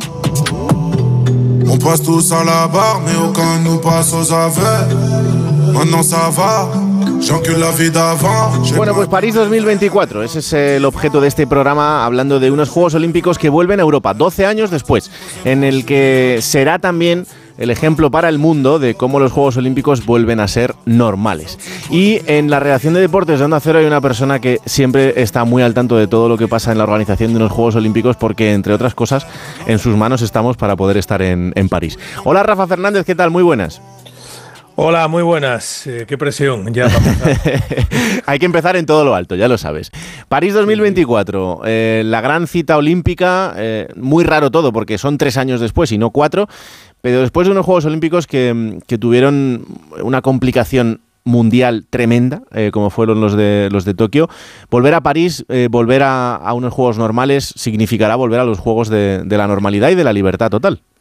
Mm, Eso queremos todos y eso esperamos y eso deseamos y cruzamos los dedos para que así sea, porque con la racha que, que llevamos eh, parece casi que, que no va a ocurrir, ¿no? Y, y sí, tiene que ocurrir y seguro que ese 26 de julio del año que viene van a empezar unos juegos fantásticos. Unos juegos, además, Raúl, que, que ya eh, van a ser especiales desde el primer día, porque eh, esa ceremonia inaugural que va a ser por el Sena, eh, va a ser algo, algo único, algo que no se ha vivido nunca, una ceremonia eh, que no va a ser en el Estadio Olímpico, que va a ser una ceremonia que podemos llamar fluvial y, y que eh, va a ser con todo el espectáculo de, de unos juegos en los que ya desde ese día quieren que haya en torno a 400.000 personas que puedan vivir esa ceremonia eh, alrededor de ese río Sena por donde van a ir eh, las embarcaciones con las delegaciones de los equipos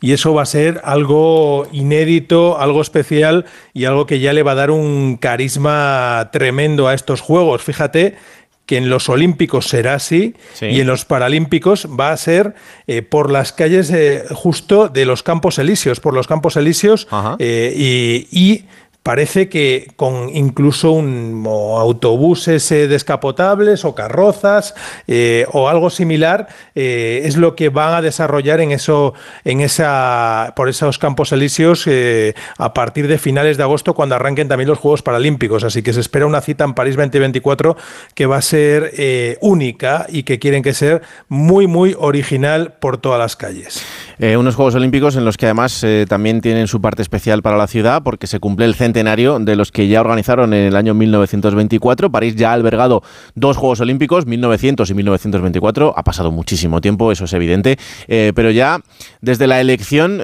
fue curioso porque estos Juegos Olímpicos eligieron a la vez la sede para 2024 y para 2028. Se los repartieron entre París y Los Ángeles en un momento bastante complicado en 2017 con todas las dudas que habían surgido después de, de Río. Bueno, pues de todo lo que pasó después en cuanto a, lo que pasó con aquel comité organizador, eh, de la manera en la que había sido otorgada esa sede. Así que eh, también en este sentido París va a significar eh, el intento de convencer al mundo de que, de que detrás de todo esto, aparte de un grandísimo negocio, está el espectáculo deportivo más grande del mundo, Rafa.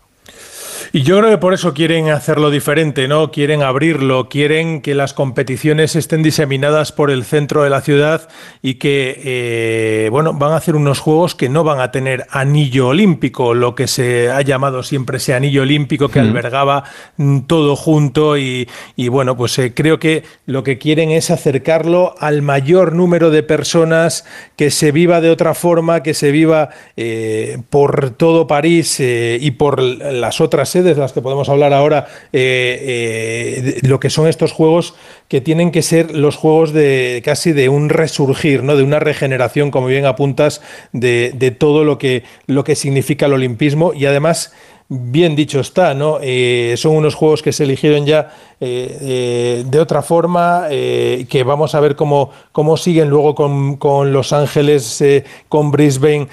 Bueno, el olimpismo tiene que, que limpiar también su imagen, esa imagen que, que muchas veces muestra, muestra señales de inequívocas de corrupción y, que, y que, que, bueno, al final el público y el mundo entero no quiere eso, quiere disfrutar de unos juegos limpios, de unos juegos que se elijan eh, de forma limpia y que, y que depositen eh, todo lo que significa ese espíritu de, de unos juegos de, de hermandad y de, y de vivir todos juntos una, un- un- unos días que son maravillosos. Desde luego que sí. Eh, bueno, en cuanto a lo que tiene que ver con eh, lo que va a ser París 2024 en, en la ciudad, eh, tú lo, explicabas antes, no va a haber un gran parque olímpico, que esto era habitual en los Juegos anteriores, en los Juegos modernos. Esto pues se va a tener que ir perdiendo por lo que significa tener grandes estructuras que luego se ha comprobado que con el paso del tiempo pues o no sirven para nada o acaban desmontadas. y el el concepto de París es otro, es el de sacar los Juegos a la calle, aunque evidentemente también habrá sedes fijas en pabellones cerrados. Sí, eh, va a ser, eh, yo creo que espectacular, tiene toda la pinta.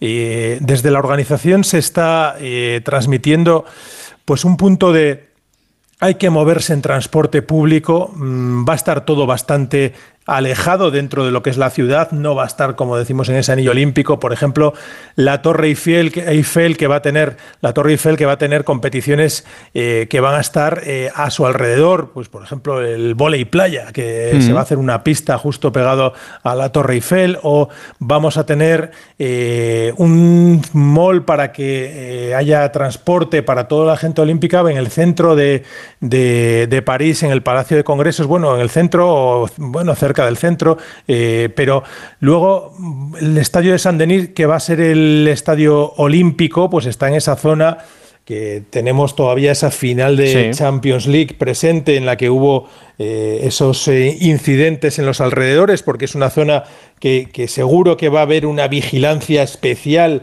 no es uno de los barrios más seguros que, que tenga París, con lo cual eh, va a tener que haberla porque ahí va a estar la Villa Olímpica, va a estar también la Villa Paralímpica, eh, va a haber alrededor pues un centro acuático que va a acoger no la natación en línea, pero sí otras pruebas, eh, parece que será waterpolo, sincro, podrían ser los saltos también, en, ese, en ese entorno de, de- de lo que es la, la Villa Olímpica y, y- y un centro internacional de prensa que en esta oportunidad también va a estar bastante alejado de lo que es todo el corazón del centro de París, ¿no? Eh, por ese área de Saint-Denis, pero todavía más lejos que el propio que el propio estadio. Bueno, esto le va a dar un carácter especial, pero también vas a encontrarte sedes por todas las calles de París prácticamente, por el centro, y, y eso eh, va a hacer que mucha gente pueda acudir de aquí para allá y que todo París, no una zona, todo París viva los Juegos de manera intensa. En fin, que mm, nos queda un año todavía para seguir descubriendo esas sedes y para irlo contando eh, un poco más en, el detalle, también para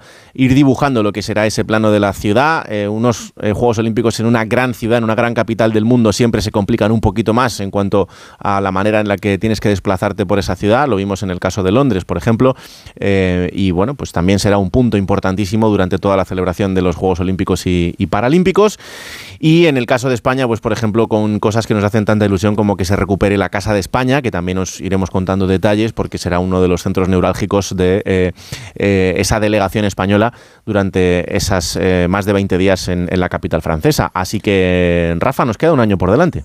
Un año, eh, esperemos que nuestros deportistas se puedan preparar bien eh, o muy bien y que cuando lleguemos allí todo el talento que tenemos y todo el esfuerzo que van a, que están haciendo y que llevan haciendo durante tanto tiempo se vea refrendado con éxitos, que bueno, pues nos lleven a medallas, a diplomas o a grandes actuaciones de, de todos los nuestros, que seguro que, que va a ser así.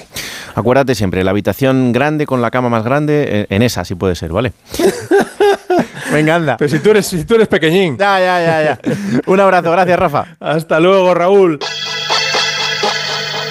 La nuit, je pense à lui, celui qui s'est faufilé dans mes dossiers secrets Bueno, pues eh, en este especial que estamos haciendo a falta de eh, un año para los Juegos Olímpicos de París 2024, seguimos hablando de cómo se van a preparar unos Juegos después de una pandemia, el reto que tendrá París después de eh, haber visto lo que vivimos en, en Tokio.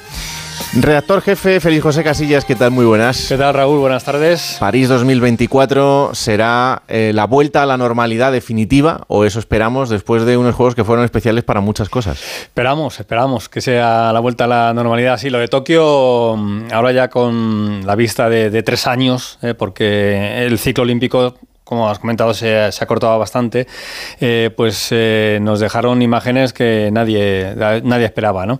Eh, fundamentalmente la gran diferencia entre París y Tokio yo creo que va a ser el público. que fue lo que más echamos de menos en su momento en, en Tokio, ¿no? Eh, que, que, no había ese calor en las sedes, que, que tú visitaste, que viste, eh, que, que, bueno, te dejaban un poquito triste y yo creo que también los deportistas lo, lo, notaron bastante, ¿no? Entonces, sí, la normalidad yo creo que va a pasar primero por el público. Luego ya el resto, pues también el funcionamiento, la marcha, eh, lo que tiene que ver todo con, con, el transporte, pues todo va a ser un poquito distinto y un poquito mejor. ¿eh? Porque es verdad que la salsa de los juegos está también en esa parte de, del aficionado. Sí. Pero sí, eh, yo creo que París tiene un reto muy importante porque mm, las imágenes de televisión, eh, todo lo que rodea la, la, ciudad, pues va a ser muy distinto a lo que vimos en Tokio. ¿no? Lo que sí parece evidente es que hay un cambio de paradigma en cuanto a que ya no hay un parque olímpico en el que esto sea como un superparque de atracciones en el que todo esté ahí y solo alguna cosa esté fuera. Sí parece que los juegos del futuro van a evolucionar a esto, también por lo que supone para una ciudad construir infraestructuras que luego te sirvan para algo o, como en este caso, incluso que sean solo para la ocasión. Volvemos a echar la vista atrás y nos acordamos, por ejemplo, de Londres. Mm. Eh, acuérdate del Parque Olímpico, al lado del Estadio Olímpico, que utiliza ahora el, West Ham. Sí. muchos años utilizando ya el West Ham. El resto, pues quedó ahí, incluso alguna caja eh, que se quitó y se embaló y se marchó luego a, los Juegos de, Tokio. El otro día, en, una comida, hablábamos de Parra de Tijuca, sí. eh, la zona donde estuvimos en, en los Juegos de, de Río de Janeiro. Y Onda Cero teníamos los apartamentos justo al borde del Parque Olímpico. Mm. De aquello solo queda el velódromo. De todo lo que había allí, me comentaron el otro día que solo queda el velódromo y que ha tenido algún momento de dificultad, pero bueno, sobrevive. Pero el resto de lo que había allí, pistas de tenis, eh, pabellones, todo, todo aquello desapareció y Río todavía lo está pagando. ¿no? O sea, que esas cosas, eh, al final, las ciudades durante ese momento, esos 15 días, son espectaculares, pero luego ya no se pueden aprovechar. Bueno, vamos a ver si París lo, consigue, ¿no? Sostenibilidad, eh, todo lo que tiene que ver con el asunto financiero, todo lo que tiene que ver con el, eh, la ecología, eh, todo eso, pues París en principio está haciendo los deberes. Luego ya cuando terminen los juegos seguramente conozcamos muchas más cosas que ahora mismo parece que están muy bien hechas, ¿no? Pero eso es lo que, lo que queda. Como se dice siempre también, los juegos, el legado que dejan en una ciudad eh, se ve con el paso del tiempo. Barcelona lo, lo, consiguió, es el gran ejemplo. Vamos a ver si lo consigue París también, ¿no? ¿Te parece bien que vayamos a la Casa del Deporte Español? Vamos. Bueno, pues hasta allí nos vamos a ir porque allí nos está esperando un protagonista. Gracias, Félix.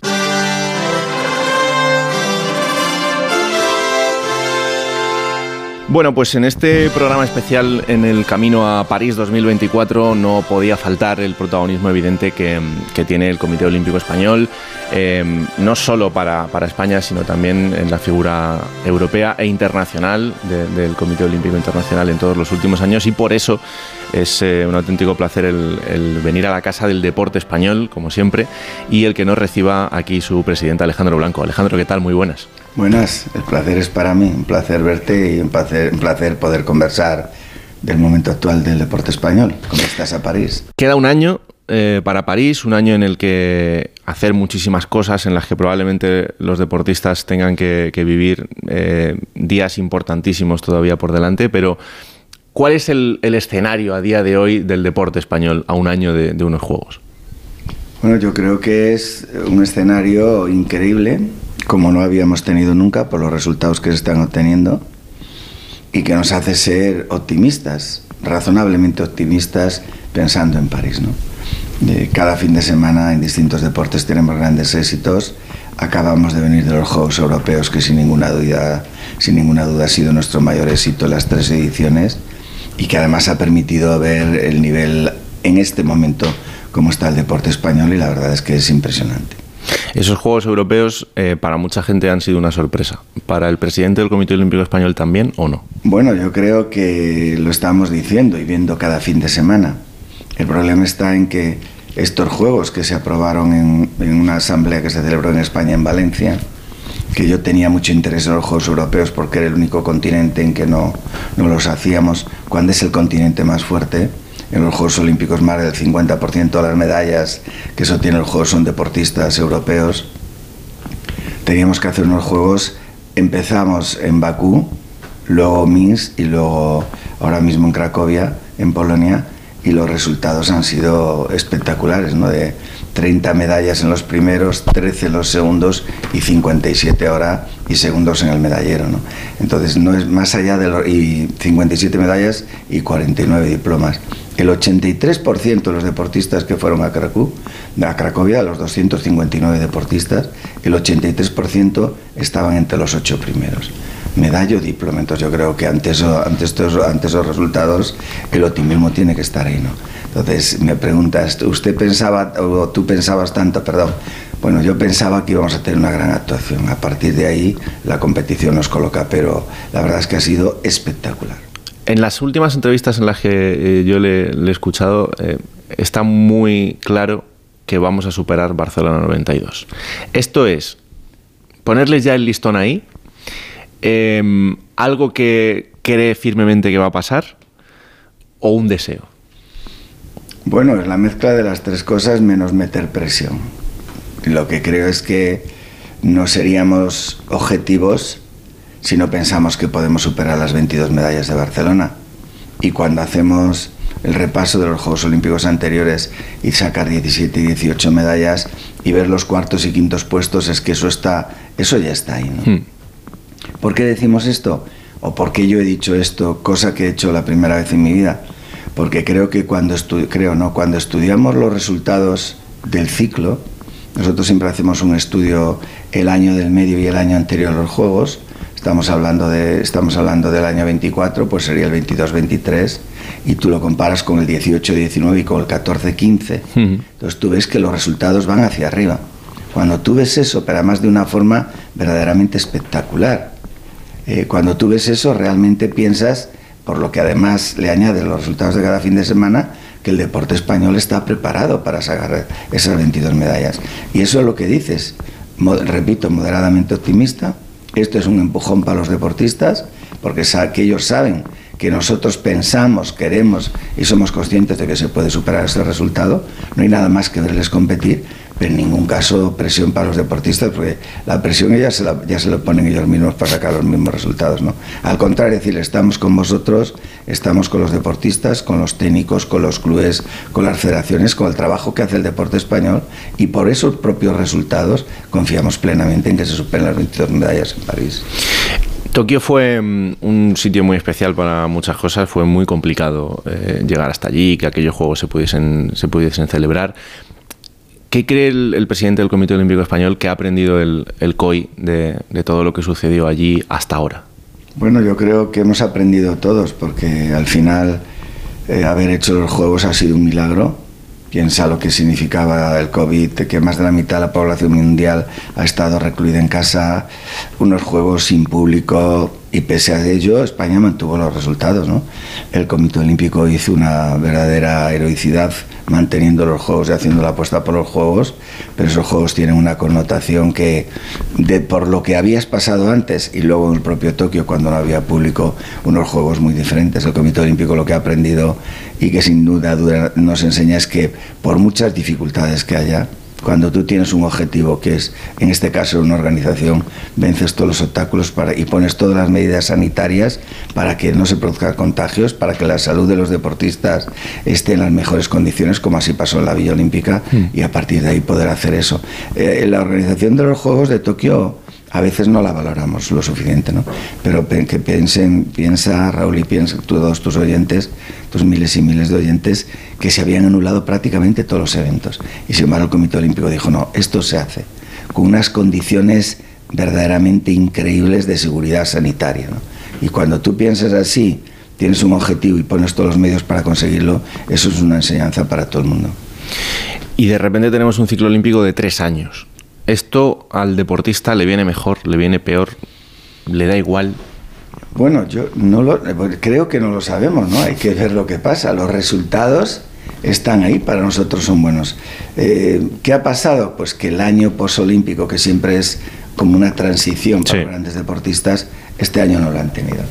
Y recuerda que en septiembre del año del 21, después de los Juegos, un mes después de los Juegos, ya se estaba empezando la gente a clasificar, con lo cual no ha habido ese año de reparar eh, de parar un poquito, de más que exactamente de parar, no, de bajar un poquito la intensidad para luego retomar, no lo ha habido, pero los resultados están ahí y el año siguiente, que es el año, la mitad del ciclo, ha sido espectacular, espectacular. Llegamos a París. Eh, París significa también la vuelta a Europa de unos Juegos Olímpicos después de 12 años, después del ejemplo de Londres. Yo no sé si, si comparte esta reflexión conmigo, pero muchas veces desde el resto del mundo parece que Europa tiene que, casi que fijarse en lo que hacen los demás para organizar un gran evento como unos Juegos Olímpicos, cuando Europa ha demostrado ya muchísimas veces que está sobradamente capacitada para organizar una cita como esta. Y ahora en París se va a volver a poner el foco en eso, ¿no? Porque parece que, que desde el mundo asiático o incluso desde el mundo árabe ahora eh, es- está como muy de moda que organicen todo, ¿no? Y, y que nosotros tenemos que tener ese, esa especie de complejo de inferioridad, cuando no debería ser así. Bueno, yo creo que a nivel de organización Europa es la mejor. Y eso nadie lo duda en el mundo, ¿no? ¿Qué pasa? Que ahora están viniendo países con muchísimo dinero con los cuales no podemos competir en cuanto a la cantidad de dinero que se pone en la organización. Pero sí podemos competir y competimos en la calidad de la organización. Y máxime cuando hablamos de España, que es el mejor país del mundo en muchas cosas y entre ellos en organización. Eh, yo creo que París va a hacer unos grandes juegos, va a hacer unos grandísimos juegos, que se va a implicar además toda la ciudadanía, que van a ser unos juegos espectaculares, que además viene después de lo de Tokio y Pekín en verano e invierno, y que estos juegos se marcarán, digamos, como como ya hemos vuelto a la normalidad. Y además hemos vuelto en Europa, hemos vuelto en Francia y vamos a hacer unos juegos maravillosos. Ahora sí es cierto y coincido contigo que últimamente están viniendo países en los cuales el dinero pues es como, no sé cómo explicarlo para que nadie se sienta ofendido. Es, es como natural, ¿no? Es como natural. Cada día se produce dinero. Entonces, claro, ponen, ponen cantidades ingentes de dinero en la organización. Pero hay una cosa muy importante. En esos países, los que dirigen la organización en los puestos más importantes vienen de Europa. Sí, sí. No podemos olvidar. Y durante muchos años además y, Y una formación que en, en muchísimos casos viene de, viene de ahí. A mí Y me en hace... muchos casos de España. Sí, también. Me hace especial ilusión que en estos juegos eh, los juegos vuelvan a la calle. Eh, toda la parte de la organización que se va a hacer alrededor de la Torre Eiffel con todas las sedes que están al aire libre, me parece que es un gran acierto. Sí, bueno, eso lo vivimos por primera vez en Buenos Aires, en los Juegos de la Juventud, y realmente es impresionante ver a cientos de miles de personas, probablemente millones de personas en la calle acompañando a los deportistas. ¿no? Y ese volver a implicarse con la calle, con la ciudadanía, no en un estadio, pues yo creo que eso es un plus también para eso que decía antes, que París hará una organización espectacular. Incluso la ceremonia inaugural, que, que no sé si usted sabe algo de lo lo que que va a pasar allí. Están cada día hablando de más cosas, lo están diseñando, es en el Sena, Sí. En barcos, bueno, y le contó los ciudad- la ciudadanía viendo a los deportistas, bueno, pues yo creo que eso va a ser inolvidable. ¿no? Hmm. Em, y luego el, el que dentro de Europa se vuelva a algo que yo creo que sí para el periodista es más complicado que es no tener un parque olímpico en el que se junten muchos deportes. Porque, y, esto al que está en su casa viéndolo, pues, pues a lo mejor le resulta que, que le da un poco más igual, pero para los que estamos allí yendo de un deporte para otro es mucho más fácil cuando de repente tienes un parque de atracciones en el que está todo junto. Eh, en París no va a ser así, en París va a haber eh, grandes distancias entre muchas de las sedes, pero... Pero también hay sitios emblemáticos. Está, está Versalles, está, está el Stade de France. Creo que, que son- van a ser sitios muy importantes. Bueno, yo creo que va a ser una mezcla de todo. A mí me preocupa la primera parte porque si las sedes están distanciadas, para mí es un problema personal, claro. Como para ti, para todos los periodistas. Eh, ¿qué, va- qué va a pasar? Pues en vez de ir a ver cinco deportes cada día en nuestra competición españoles, si tienes suerte llegarás a dos, si tienes mucha suerte a tres, Hmm. como vosotros, ni más Sí. ni menos. Pero bueno, pues yo creo que en París, en la ciudad, está todo bien distribuido. Habrá el carril olímpico que puedas tú circular y creo que serán unos juegos maravillosos, aunque evidentemente no haya un gran parque en donde estén muchos juegos. Hmm. Eh, París va a ser un sitio también especial para muchos deportistas españoles eh, porque Tokio también significó para ellos, eh, bueno, a lo mejor no una derrota, pero sí eh, para muchos ni siquiera la posibilidad de estar eh, gente muy importante para el deporte español que va a tener su oportunidad en, en París. Eh, la ilusión del presidente está en todos los deportistas españoles, pero yo imagino que hay gente eh, en la que va a estar muy pendiente de que pase. Bueno, estoy pendiente de todos los deportistas porque no es, no es mi obligación, es mi, es mi devoción, ¿no? Y yo solo pido que todos puedan ir allí. Quiero recordar lo que pasó antes de los Juegos de Tokio, en el último momento John Ram con el COVID, Carolina con la lesión, Lidia con la lesión. Es que, es que eso es, es terrible después de muchos años preparando los Juegos. Vamos a tener suerte en París, soy optimista, no va a haber lesionados, van a ir a todos para disputar la medalla. Se me pone la piel de gallina y vamos a, vamos a disfrutar con nuestros deportistas en París. ¿El presidente se imagina ver a Rafa Nadal retirándose en la pista central de los Juegos Olímpicos de París?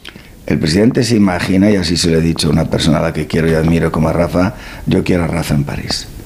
Y lo de retirarse es que no lo veo. Yo sí creo que déjale que compita todo lo que quiera y que no se retire nunca porque es el gran emblema del deporte mundial. el gran referente del deporte mundial. Yo creo que a veces no somos conscientes de, de la dimensión que tiene Rafa en el mundo.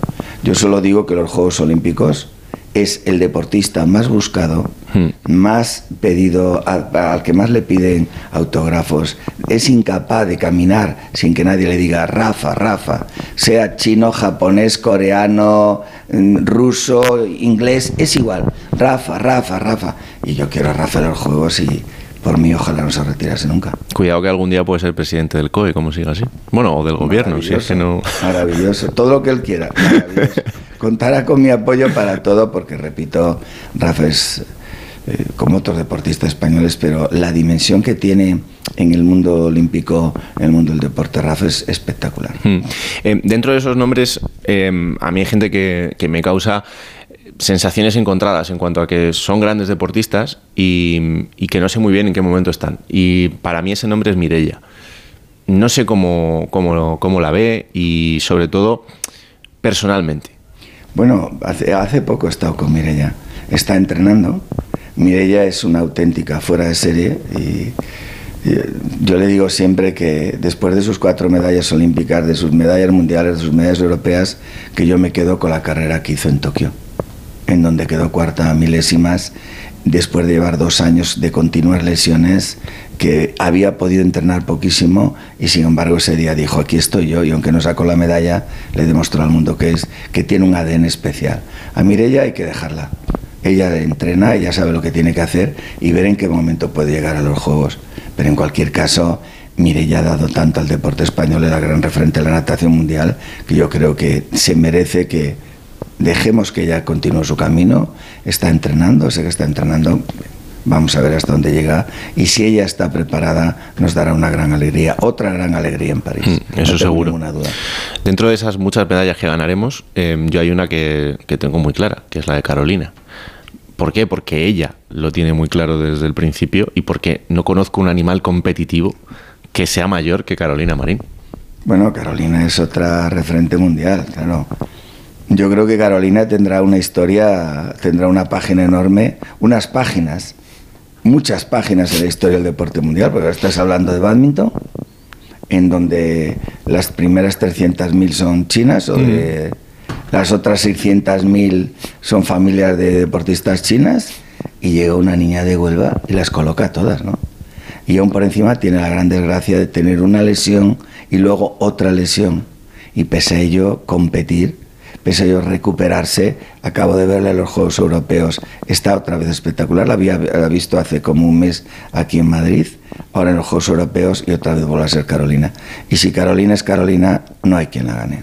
Imposible. El ejemplo de Carolina me sirve para, para algo que, que yo llevo preocupado muchos años, que es hasta qué punto eh, dentro del, del deporte español y de cómo está estructurado, eh, el ejemplo de una niña que sale de Huelva, que parece ser que genéticamente está preparada para ser la mejor de este deporte, puede establecerse como un éxito del deporte español o como un éxito personal. Y me explico. ¿Dónde está la estructura detrás para que Carolina no sea la gota del desierto y que pueda haber una estructura en la que pueda haber más Carolinas Marín? Yo creo que lo hay, ¿no? Y ya la tenemos. Piensa, se me ocurren muchos deportistas, pero piensa en Lidia, Ujú. de Camponaraya a la mejor levantadora de la historia, sin ninguna duda, y la más limpia. A ver, nosotros somos un país que, mm, en mi modesta opinión, cuando lo intento explicar en el mundo, cuando me lo preguntan en todas las reuniones que tenemos, a veces les digo, no te lo voy a explicar porque no lo puedes entender, si no conoces a España. Nosotros somos un país de talentos, en cualquier deporte. Antes de Barcelona 92 el talento salía poco a poco. Después de Barcelona, del año 86 al año 92, vienen los mejores entrenadores del mundo a España y aprende, aprendemos y aprenden todos los españoles, en aquel momento yo era entrenador, a planificar. Y a partir de ahí, con el talento en los deportistas, el talento en los entrenadores. Hoy en muchos deportes los mejores entrenadores del mundo o en los mejores equipos del mundo y con los mejores deportistas del mundo están entrenadores españoles. La mejor estructura de clubes del mundo es en donde, y la, y la federativa, a veces criticada, pero resulta que es criticada en España, pero es admirada en todo el mundo, Con esa estructura nosotros conseguimos lo que otros países no pueden conseguir. Y cuando hay un talento como que sale, como Lidia, en este caso estamos hablando de Carolina, Sí. tienes una estructura que en aquel momento el badminton empezaba, le pones a un entrenador como es Fernando, Mm. tienes una estructura federativa detrás y el talento sale.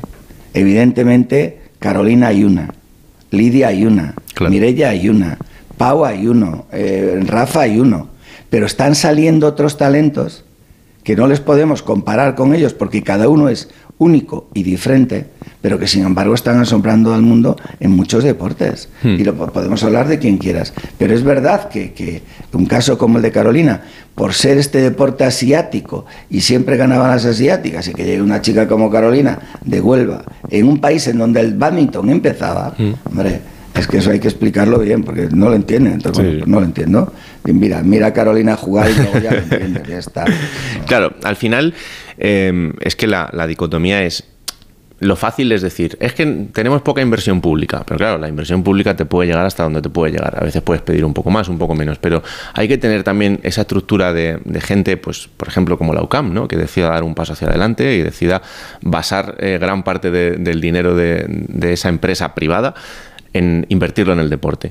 ¿Eso es una solución? ¿Eso puede ser una solución viable para que haya más ejemplos así? No sé, pienso, eh, por ejemplo, antes de los Juegos de Londres, eh, Sky metió muchísimo dinero para hacer eh, cosas muy concretas en el ciclismo y eso significó luego tener medallas y tener una estructura. ¿Eso puede ser el futuro de, de cómo se tenga que mantener el deporte español? Eso tiene que ser el futuro, porque ya es el presente. Es decir, excepto en esos países de los que hablábamos antes, en donde hay dinero a las puertas, nosotros somos un país de 46 millones, 47 millones de habitantes, en donde el dinero público, que ahora se ha aumentado de forma significativa, comparado con países que nos rodea, es, mm, digamos, no diría que insignificante, pero sí muy inferior. Nosotros no podemos competir con, solo con el dinero público. Necesitamos la aportación privada. Pero necesitamos la aportación privada a la que se conoce. Hablabas del tema Locan, que es una auténtica locura. Eh, más de 500 deportistas están estudiando. A los Juegos van 55 deportistas. Muchas de las medallas son, tienen la- el apoyo de Locan. Hablamos, hablamos del programa Podium que empezamos con Telefónica, cogiendo a chicos menores de 23 años, 23 años que no tenían el programa ADO y se les ha impulsado de una forma enorme. Hablamos de, de- de varios, la liga ayuda a los deportistas, hay ayudas en las comunidades, pero es que el gran éxito del deporte o la gran inversión a veces no se conoce y yo la quiero destacar, que es la de las familias. O sea, el deporte, por mucho que tú tengas, eh, la, la actividad internacional ha crecido de una forma tan exponencial que no tienes dinero para todo. Y hay familias que se están sacrificando para que nuestros deportistas puedan ir a competir.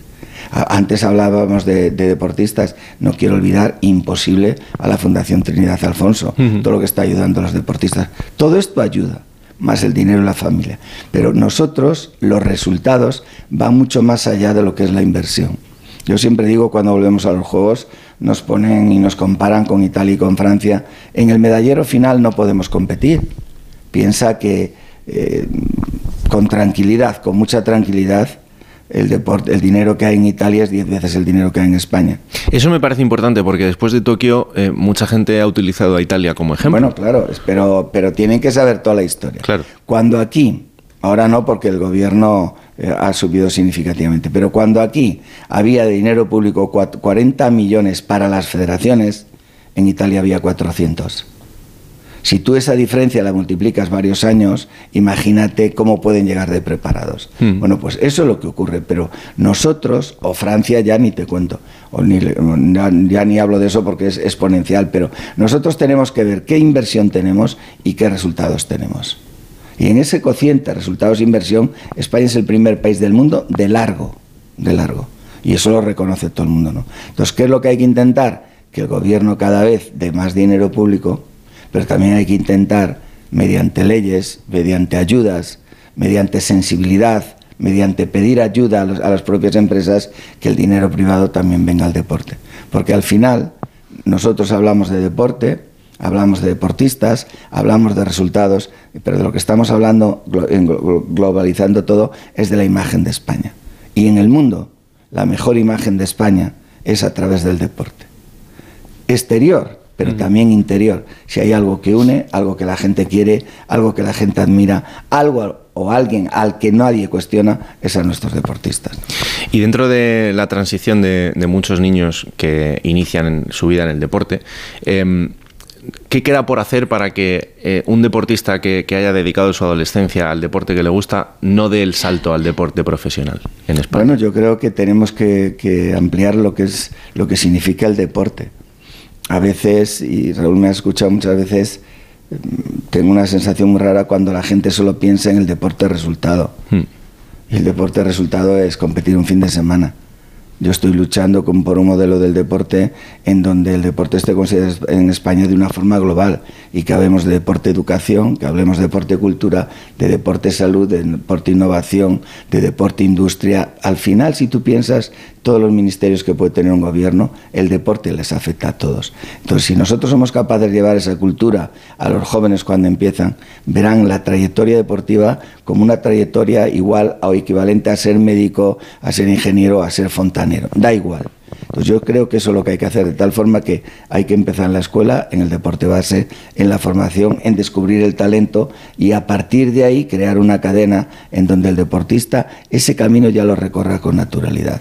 Es verdad, en todos los países ocurre que hay una edad muy difícil, una edad de cambio, en tanto chicos como chicas deciden, aunque venía muy bien y tiene mucho talento, no continuar en el deporte, cosa que hay que respetar, mm. pero yo creo que hay que incidir más en que esa posibilidad de destacar en el deporte sea de una forma más natural.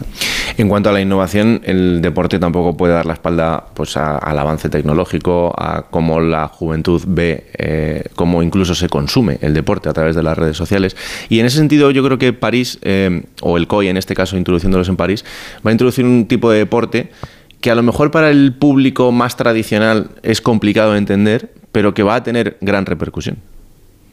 Bueno, yo creo que, que la innovación primero no para el público, para el deporte. O se investiga o estamos, vamos, te pasan como aviones, ¿no? Mm. Pero no solo investigar en formas de entrenamiento, en sistemas de entrenamiento, o los gestos técnicos, sino en los propios materiales que estamos que se está utilizando en todo el deporte, desde las zapatillas, las camisetas, los pantalones, eh, los barcos, absolutamente en todo.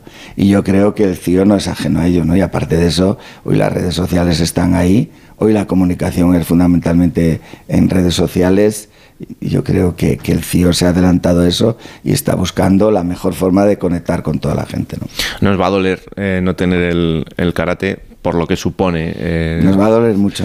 Claro, por lo que supone el, el, perder esa posibilidad para Damián, para Sandra y para muchísima gente. ¿no? Eh, Sandra ya lo ha dejado, pero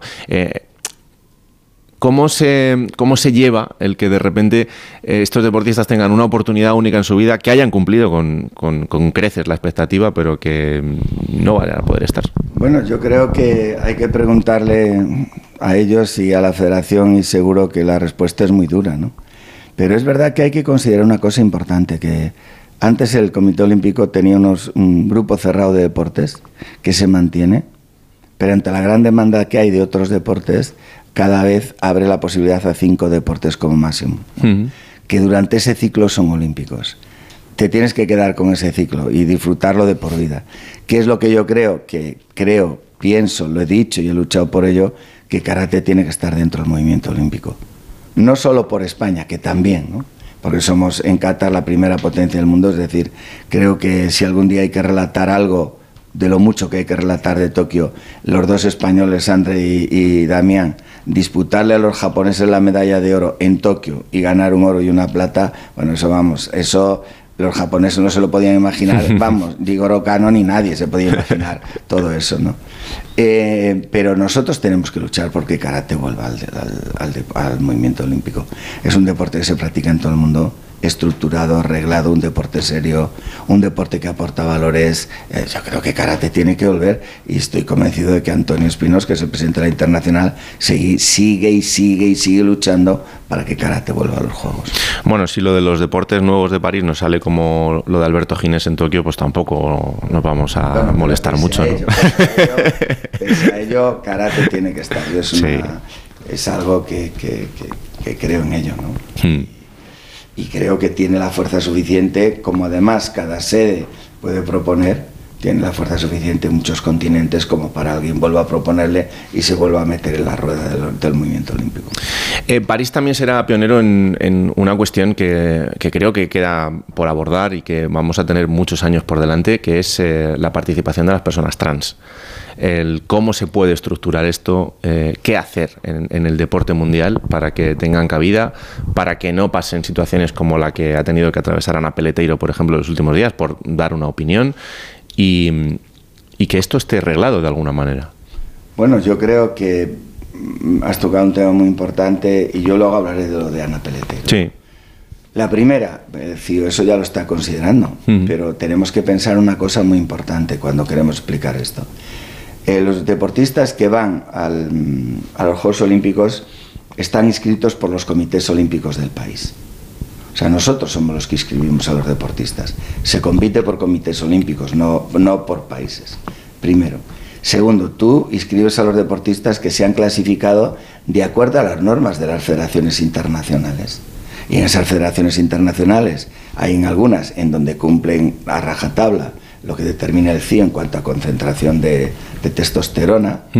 Y hay otros que han determinado, porque consideran que en su deporte un deportista trans tiene ventaja, ventaja sobre las deportistas, sobre las chicas, que no pueden participar. Y eso es lo que hay que hacer. Hay un gran debate sobre ese tema. Primero hay que respetar a todas las personas trans, eso para empezar. Eso para empezar y que nadie tenga ninguna duda. Y a partir de ahí hacer grandes estudios científicos y en aquellos casos en donde las personas trans tengan una superioridad sobre las propias deportistas, eso corregirlo, porque si no a quien estamos perjudicando es a las deportistas, ¿no? Y eso creo que sería la mayor injusticia que se puede cometer. Dicho eso, pasamos al caso de Ana Peneteiro. Pocas deportistas he visto tan implicadas en temas sociales como Ana. Desde luego. Pocas. Ana es un torbellino y todo lo que hace se implica. Ha defendido a todos los colectivos, pero ella ha dado una opinión que hay que respetar y, por cierto, con la que coincido, para que nadie tenga ninguna duda. Y en aquellos deportes en donde tú tienes que una persona trans tiene ventajas sobre las deportistas, no puede ir a unos juegos. ¿Cómo hay que resolverlo? Lo veremos, lo veremos en el futuro. Veremos cuál es la solución. Veremos cada vez que se hagan más estudios médicos en donde hay desventaja o en donde no hay desventaja. Pero en cualquier caso, creo que todos, hombres y mujeres, lo que queremos es igualdad. Y que la gente no tenga una ventaja añadida, ¿no? Porque si no, la competición sería injusta y desigual. He dejado las dos más complicadas para las últimas. ¿Quién va a ser el abanderado en París? Bueno, esa es la más fácil. ¿Sí? Sí, porque sabes que tenemos una norma. Sí. Esperemos a ver quién se clasifica, todos los clasificados, y a partir de ahí empezamos por los oros, el que más oros tenga, en caso de oros las platas, en caso de empate en oros y plata los bronces, en caso de empate en todo, el que más participaciones olímpicas tenga. Entonces eso es matemático. ¿no? Ese ha sido un gran debate en su momento, hace Sí. los Juegos Olímpicos de Atenas, pero además fue una iniciativa que yo tuve, yo en aquel momento era vicepresidente, la, la única vez durante cuatro años en que todos los deportistas van en grupo y para vosotros medios de comunicación le prestáis la misma atención es en los Juegos Olímpicos. Entonces lo lógico, que lo pensaba más, hubo una- eso lo decide la Junta de Federaciones Olímpicas, que fue, eh, son, son los presidentes de las Federaciones Olímpicas, hubo una votación, éramos 25 presidentes, 23 a 2 no hubo debate. Y a partir de ahí creo que todo el mundo entiende que el que más méritos tenga es el que mejor representa llevando la bandera, ¿no? Además siempre son deportistas con determinados, perdón, con espectaculares currículums y nunca se cuestiona. Desde luego. ¿Soñamos con Madrid 2000 algo? Soñamos con Madrid, ese sueño nunca puede, nunca puede desaparecer. Quiero recordar que mm, en Madrid se presentó tres veces. La última fue la del 20 de Tokio, esa la presidía yo. Perdimos de esas derrotas en septiembre del, del 2013 en Buenos Aires que te duelen toda la vida. Defendíamos un modelo de juegos diferente, totalmente diferente a lo que se hacía. No nos dieron los votos. Esto era septiembre del 2013. Diciembre del 2014 en Mónaco, en la Asamblea General, se aprobó todo aquello que, llamándome visionario, en, todas las entrevistas que hacía en el mundo, aquel- aquello que decía ese- este visionario se aceptó en el movimiento olímpico internacional como norma. ¿no? lo de adaptar las los juegos a las ciudades, no las ciudades a los juegos, lo de lo adaptar los juegos a la realidad social y económica que vive el mundo, adaptarlo a, a la realidad, ¿no? Y eso es lo que hoy se hace. En ese camino y en ese proyecto y en esa agenda, Madrid es la ciudad más preparada del mundo para hacer unos juegos. Ahora mismo estamos en el 24 París, 28 Lon- perdón, Los 28 Ángeles. Los Ángeles, 32 Brisbane, empezamos el camino para el 36. Pero hasta llegar allí, lo que tenemos que hacer, y he tenido reuniones muy recientemente, es empezar a hablar del Madrid Olímpico en cuanto a organización de eventos deportivos. Hacer una estrategia, traer a todos los miembros del Comité Olímpico Internacional otra vez a España. ¿Por qué? Bueno, porque la calidad deportiva se conoce, la calidad organizativa se conoce. Pero recuerda, Raúl, que el mayor apoyo popular que ha tenido en los Juegos en la historia han sido los de Madrid 2020. La gente quiere los Juegos. Entonces el movimiento olímpico tiene que sentir no solo al deportista, que también, no solo a la organización deportiva, que también tiene que sentir la pasión que la gente tiene en España por el deporte. Por eso creo que ese camino, ese sueño no se puede abandonar. Ahora es totalmente diferente. Vas de la mano del Comité Olímpico Internacional a hablar con, con el presidente del Comité Olímpico Internacional cuál es la primera fecha a la que Madrid puede optar y a partir de ahí sin límites a por los Juegos. Afortunadamente han cambiado muchas cosas en esos procesos porque luego tristemente hemos tenido que sentir vergüenza de esos procesos. Y orgullo. Sí, orgullo por nosotros, pero vergüenza por lo que ha hecho mucha gente que, que afortunadamente también ahora eh, están pagando por, por todo aquello, ¿no? Pero, pero por el camino se quedó el, el sueño de Madrid Bien, pero muchas yo veces. me quedo con que, mm, en el, por ejemplo, la candidatura del 20, eh, recuerda aquella comisión de evaluación que había, que venía más de 100 personas, Hmm. los mejores especialistas del mundo en muchos campos, los mejores profesionales o los más considerados, para ser más exactos, y la mejor candidatura, la candidatura con más puntos fue la candidatura de Madrid. A partir de ahí hubo una votación, evidentemente nos fue fatal, perdimos, pero el orgullo está en que lo que nosotros decíamos hoy está ahí y el orgullo está que esta candidatura era la más valorada. Los demás que juzguen otras cosas. Queda tiempo para eso y, y quedará mucho camino por delante. Lo que nos queda ahora es un año para París 2024. Allí estaremos, allí lo contaremos y ojalá que sea un año en el que muchos sueños de deportistas se cumplan hasta ese punto para luego cumplir el más importante que es el de estar en los Juegos Olímpicos. Raúl, allí estaremos, allí lo compartiremos y allí lo disfrutaremos. Yo estoy más convencido que nunca de que los Juegos de París van a ser extraordinarios para el deporte español. Gracias por recibirnos una vez más, Alejandro un Blanco. placer siempre y gracias por lo que haces por el deporte. Gracias.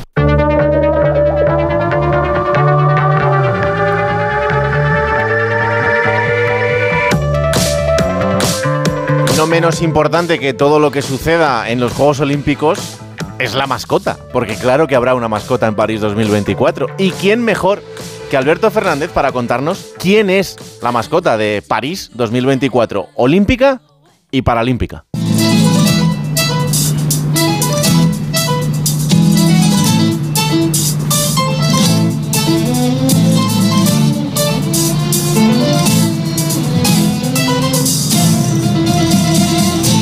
En 2024, hasta hace nada ese año nos sonaría a futuro, claro, lógico. Pero a película del futuro, de estos post-apocalípticos. ¿Habría Juegos Olímpicos ahí? Bueno, que me pierdo y, ni he empezado. Estos son en París, la ciudad del amor. O eso dicen. Tirando de topicazos, podríamos esperar que una mascota, no sé, amorosa o incluso una baguette con un faluche. No, hombre, no. Esto es deporte, seamos serios. La mascota de los Juegos Olímpicos de París 2024 es... Pues es un gorro. Un gorro. Se llama Frige Olímpica. Y sí, es un tradicional gorro de estilo frigio que se popularizó durante la Revolución Francesa en el país vecino. Es de color rojo, como no podía ser de otra manera, con un forrito azulado así que se intuye en el interior, dos ojos saltones, una boca y dos piernas. La versión paralímpica lleva, por cierto, una de ellas protésica. En los detalles es donde se marca la diferencia. Y sí, también tienen un sentido y un trasfondo. Dice el presidente del Comité Olímpico Parisino, Tony Esangue, que Frige encarna el espíritu francés de libertad. Claro que sí, así a simple vista puede parecer una paloma a punto de estallar o colorada por el calor sofocante de París, pero no. Nos hemos querido desmarcar de la tendencia general de hacer una mascota inspirada en un animal. Hemos escogido un objeto. Dice Sangue. Bueno, no sé yo si lo han logrado, pero oye, podría ser peor. Podría ser Londres 2012 y aquel ojo metálico que daba grima verlo. Al menos Frige Olímpica tiene un semblante animado y divertido. Oye, después de verlo hasta tres o cuatro veces, me gusta, porque sí, parece una mascota e invita a seguirla donde quiera que nos pretenda llevar, que a fin de cuentas es de lo que se trata. Vamos, por Frigia Olímpica me tiraba por... Bueno, que me está quedando largo. Se me olvidaba decir que en Francia ya venden a los divertidos gorritos por 15 euros. Así que ahí te dejo, Raúl, que voy a comprarme uno. ¡Au! Y de un reportaje a otro, porque eh, siempre pasa en cada edición de los Juegos Olímpicos, hay deportes que se van y deportes que llegan para que conozcamos cuáles son esos deportes que ya no vamos a poder disfrutar en París, pero otros que sí podremos hacerlo y enterarnos un poquito más de cuáles son, tenemos otro fantástico reportaje que nos ha realizado Juan Ramón Lucas.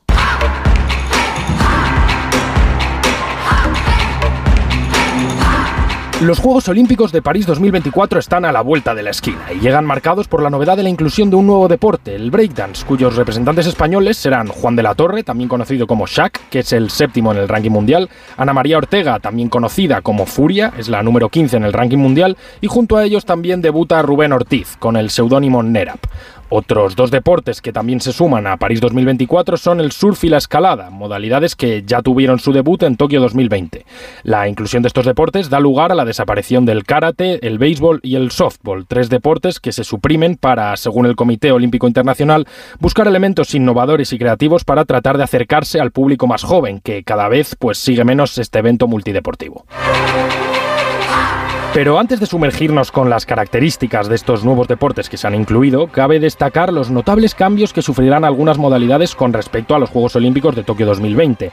En la modalidad de atletismo, por ejemplo, se van a eliminar los 50 kilómetros de marcha masculinos y se mete un evento mixto. Por consiguiente, habrá una reducción de deportistas, pero igualdad de sexos. En boxeo también se elimina un evento masculino y se introduce uno femenino, lo que da lugar a la pérdida de plazas masculinas, pero hay más plazas femeninas. Y en escalada, que es otra de las novedades para este París 2024, desaparece la modalidad combinada en la que el español Alberto Ginés fue en oro en Tokio de 2020. Se pasa de dos a cuatro eventos y se ganan ocho deportistas con respecto a Tokio. Ginés eh, repetirá en París 2024 y será nuestro representante junto con Eric Noya, que es el subcampeón del mundo de velocidad en escalada. Para el deporte español, el karate es una de las modalidades más damnificadas, porque recordemos, en Tokio 2020, tanto Sandra Sánchez Jaime, que se llevó el oro en cata femenina, como Damián Quintero, que también consiguió colgarse la plata en la modalidad masculina, fueron dos de los representantes de nuestro país que consiguieron traernos una medalla a casa. Aunque la inclusión del breakdance suponga la desaparición del karate, que es algo que evidentemente no ha gustado a los fans del arte marcial, ya que significa un paso atrás para el avance de las artes marciales en lo que es el evento multideportivo más importante a nivel mundial. Pero no obstante, estos Juegos Olímpicos serán una gran oportunidad para los breakdancers, que no pueden vivir de su pasión porque todavía no genera tanto dinero, y por tanto será un gran salto para ellos y se verán altamente beneficiados. En cuanto al surf, España no contará con ningún representante, ya que Gonzalo Gutiérrez, el único surfista español, se quedó a las puertas de los Juegos tras quedar en cuarta posición en los ISA World Surfing Games en 2023. Y en definitiva, en cuanto a estos Juegos Olímpicos de París 2024, se reducen los participantes de cada deporte para dar paso a nuevas modalidades que esperemos amplíen los medalleros de los representantes de nuestro país.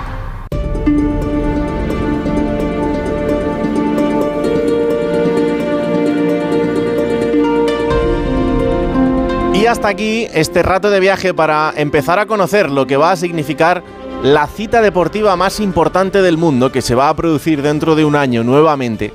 Será una nueva edición de los Juegos Olímpicos de París 24. Allí estaremos para volver a contarlo, para contarle al mundo lo que suceda en una de las ciudades más importantes del planeta y también todo lo que suceda en cuanto al deporte mundial se refiere. Nos queda un año, mucho por caminar, pero ya hemos empezado.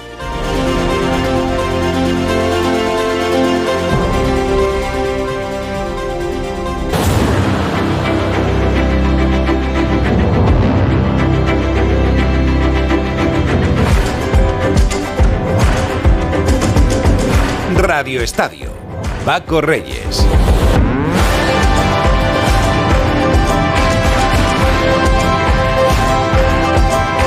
Dos minutos pasan de las 11 de la noche. Me encanta la radio en directo, en la sintonía de Onda Cero Radio. Está Javier de la Torre ahí en los mandos técnicos y Alberto Fernández en la realización y producción. Tenemos una hora y media por delante apasionante. Han pasado muchas cosas, muchas. y más que van a ir pasando. El Fútbol Club Barcelona Juventus de Turín, que se tenía que jugar hoy a las cuatro y media, sí, se tenía, hablamos en pasado, no se va a disputar. El tan ansiado estreno del campeón de liga no lo vamos a poder disfrutar esta madrugada. Gastroenteritis de buena parte de la plantilla de Xavi hace que este partido haya quedado suspendido. En un momentito nos lo cuenta José Agustín Gómez. También vamos a estar, por supuesto, en Los Ángeles con la expedición del Real Madrid y con Fernando Burgos, porque el estreno del Real Madrid, este sí, será la madrugada del domingo al lunes, a las cuatro y media de la mañana del lunes, ante el Milan. Por cierto, el Milan se va a hacer con los servicios de Chukwueze, el jugador nigeriano del Villarreal, por más de 20 millones de euros. Podría llegar incluso a 28. A mí me parece barato, viendo lo que se está pagando en Europa por jugadores mucho peores que el propio, que el propio Samu Chukwueze. Lo que sí es cierto es que está haciendo caja, ya lo creo, el Villarreal. Ha vendido a Pau, a Nico Jackson, a Bulaye Díaz, a Chukwueze, en fin. Es, el mercado está absolutamente loco en todos lados, menos en España. En España no es que esté el mercado loco, es que casi no hay mercado de fichajes. Mbappé, Mbappé podría ser el gran fichaje del mercado internacional y por supuesto del mercado nacional si al final termina recalando en el Real Madrid. Ya saben ustedes las noticias que les contábamos anoche, que hoy ha sido portada en todos los medios de comunicación. Hoy Mbappé ha entrenado con los descartados mientras el equipo viajaba rumbo a Asia. Lo ha hecho con en su momento grandes estrellas. Leandro, Vignaldum, Draxler, todos estos son jugadores descartados por el Paris Saint-Germain. Y como decíamos anoche, el PSG está dispuesto a dejarlo sin jugar si al final no termina llegando a un acuerdo. Por eh, citar al sindicato de futbolistas, algo que ayer nos adelantó Manu Terradillos desde Francia, eh, el sindicato ha sido bastante claro y ha apoyado a, este jugador, a Mbappé, y al resto que estuviera en unas eh, circunstancias parecidas. El Madrid, de momento, viendo los toros desde la barrera, y esperando movimientos. Lo que está claro es que se admiten ofertas y Mbappé está en el mercado. Veremos a ver qué es lo que pasa con el astro francés. En el Atlético de Madrid, por cierto, se marchan a Corea el próximo lunes y salvo milagro de última hora, tanto Joao Félix como Álvaro Morata se irán con la expedición y con Simeone. El Milan ha fichado al delantero suizo Okafor por unos 14 millones de euros, pretendía a Álvaro Morata y parece que abandona la idea de incorporar al delantero madrileño. Quien se va a ir, pero en este caso a México, es Sergio Canales. Hay acuerdo total con Monterrey para irse a jugar allí. Solo falta el acuerdo definitivo del finiquito del jugador con el Real Betis Balompié.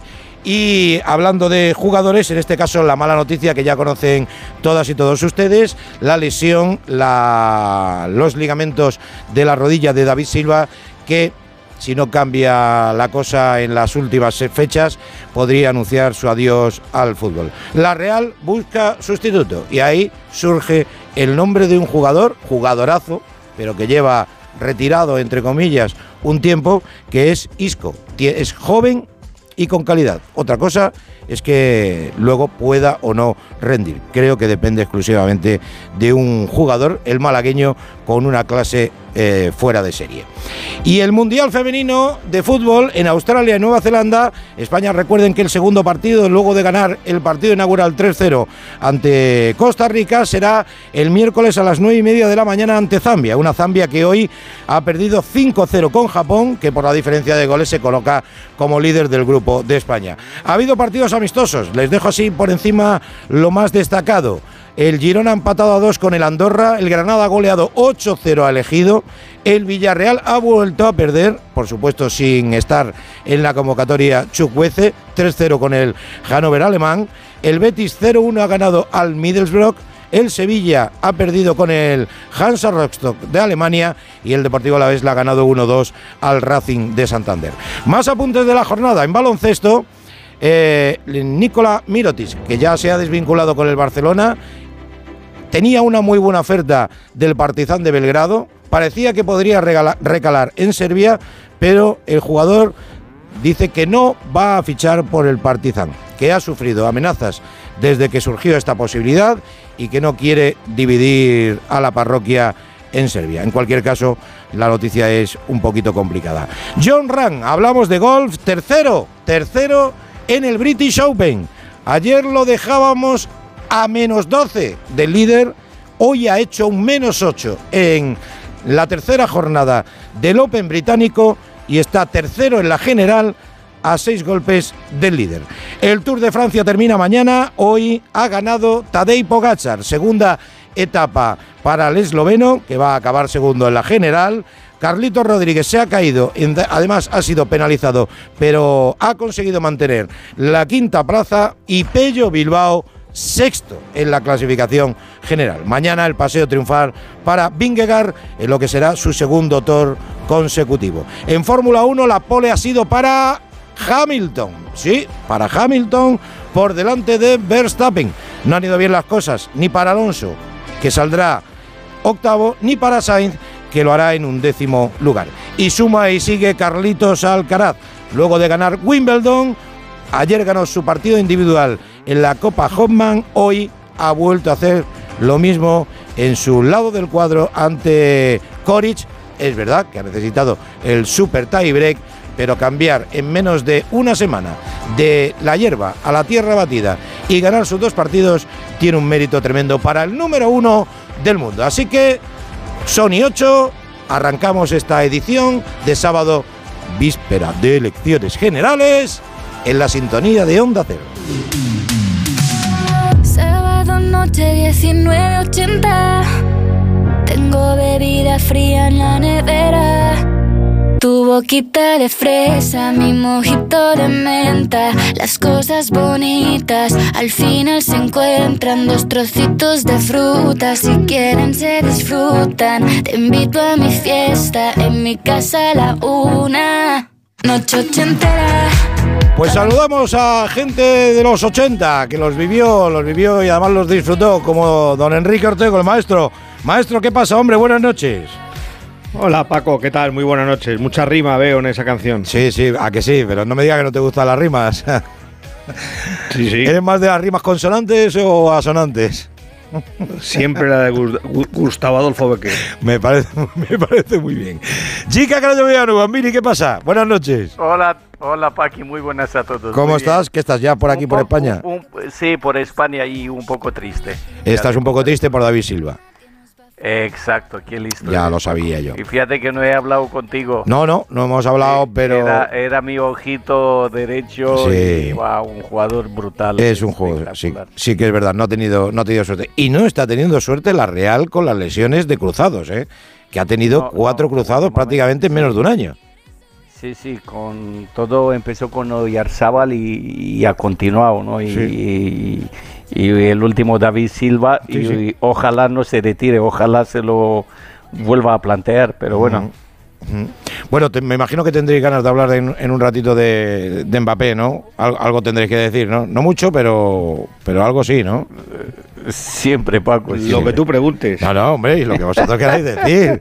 Aquí estamos entre amigos, ¿eh? O sea, yo digo una cosa y vosotros podéis decir y podéis llevar la cosa por donde, por donde consideréis oportuno. De todas formas, la primera comunicación nos lleva con el Fútbol Club Barcelona y con José Agustín Gómez, porque el chasco ha sido tremendo. Y la noticia, hombre, no es preocupante, pero, pero sí es un palo ahora mismo para la afición blaugrana que quería ver esta mañana a las cuatro y media a su gran incorporación, a Gundogan, pero no va a poder ser. Primer partido aplazado, gastroenteritis. Eh, José Agustín, buenas noches, hombre.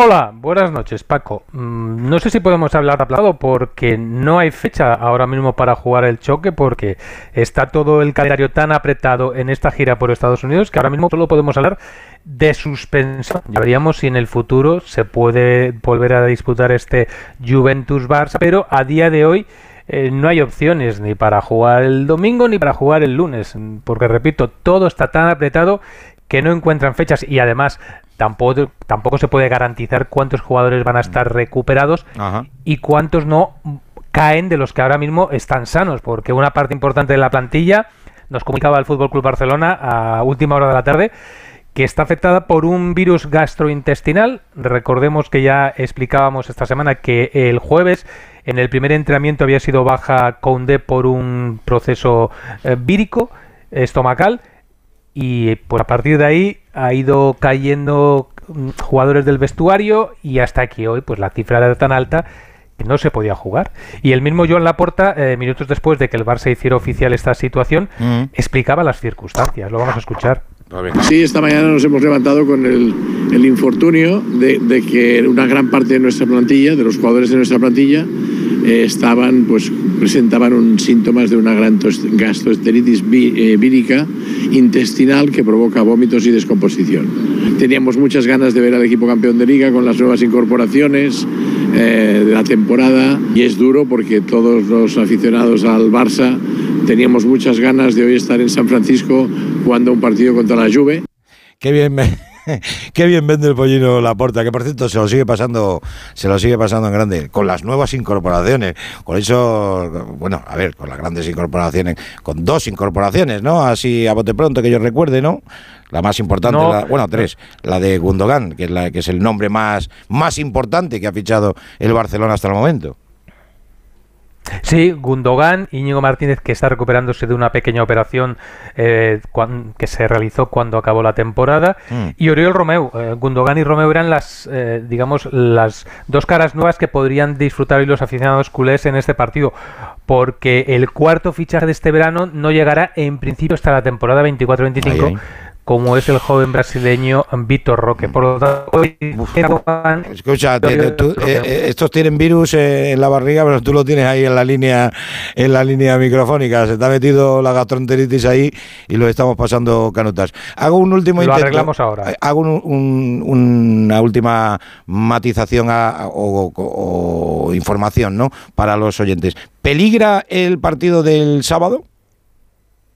¿Hay información al en respecto? principio no. En principio no, ¿no? En principio no. No me des esos sustos que el sábado estamos aquí a las 11 de la noche contando el clásico de el clásico de Estados Unidos, ¿eh?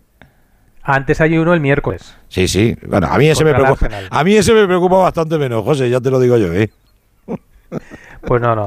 De momento no hay peligro. Vamos a ver cómo evolucionan los jugadores. Eso es lo importante. Los que se recuperan y si cae alguno más en las próximas horas. Bueno, pues nada, alguna cosa. Económicamente, Sí. el Barça es donde recibe un pequeño golpe. Eh, sí. Porque tiene un seguro Sí. contratado que le cubre este tipo de adversidades. Sí. Por lo tanto, no hay penalización por parte de la organización. Ajá. Pero el Barcelona, en este tipo de, de, de giras, se lleva un porcentaje de la venta de entradas, Ajá. del ticketing. Y ahí es donde podría sacar una cantidad importante. Esa cantidad ya no la va a recibir. De hecho, se, se van a devolver las entradas desde ya mismo a, a todos los aficionados que las hubieran comprado para acudir a ese Levy Stadium, el estadio de los 49ers de San Francisco, donde iba a debutar el Fútbol Club Barcelona. Bueno, ¿alguna cosa más, José? Que estamos pendientes de los movimientos de mercado, que, que si la Juventus insiste en llevárselo, traspasado, el Barça quiere entre 15 y 20 millones, y Nico González, que está ultimando su salida hacia Loporto, también traspasado. Vamos a ver cuánto dinero dejará en las arcas el equipo portugués. El Barça se quiere reservar una opción de recompra en caso, en este caso, con el jugador gallego. Un abrazo, José, cuídate mucho. Hasta mañana. Adiós, adiós, adiós, adiós. Bueno, que, que, que- mala suerte, ¿no, Ortego? Lo de la, la gastroenteritis, a ver, es lo que tienen los procesos víricos, que o te cuidas o, o te, o te puede liar una en casa, o te lo puede liar familiarmente, o en Sí, este caso en la concentración.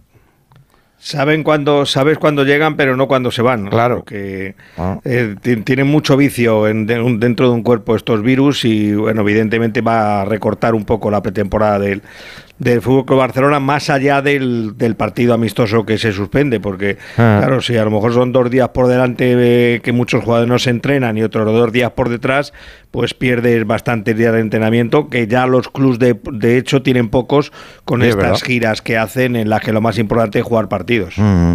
Bueno, chica, ¿qué me dices de, de todo lo que, toda la información que ha salido en las últimas horas y que ahora vamos a, a completar con Terradillos y con Burgos en torno a, a Kylian Kylian Mbappé? ¿Qué te parece dejarlo fuera de la convocatoria para el viaje a Japón, desterrarlo para entrenar con los, con los jugadores que no cuentan, ¿no? Con, con jugadores que parecen desterrados de la disciplina del Paris Saint-Germain, amenazarle con, con no inscribirle o con no jugar esta temporada si al final no llega a un acuerdo con el conjunto francés.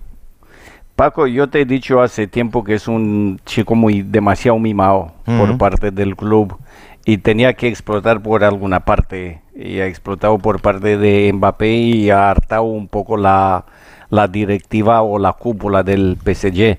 Ajá. Yo algo así me esperaba, me esperaba porque no es normal, Paco, que, que- que pidas tantas cosas y, y- seas tan, no sé, eh, tan mimado o tan obstinado en, en, en tu propia persona.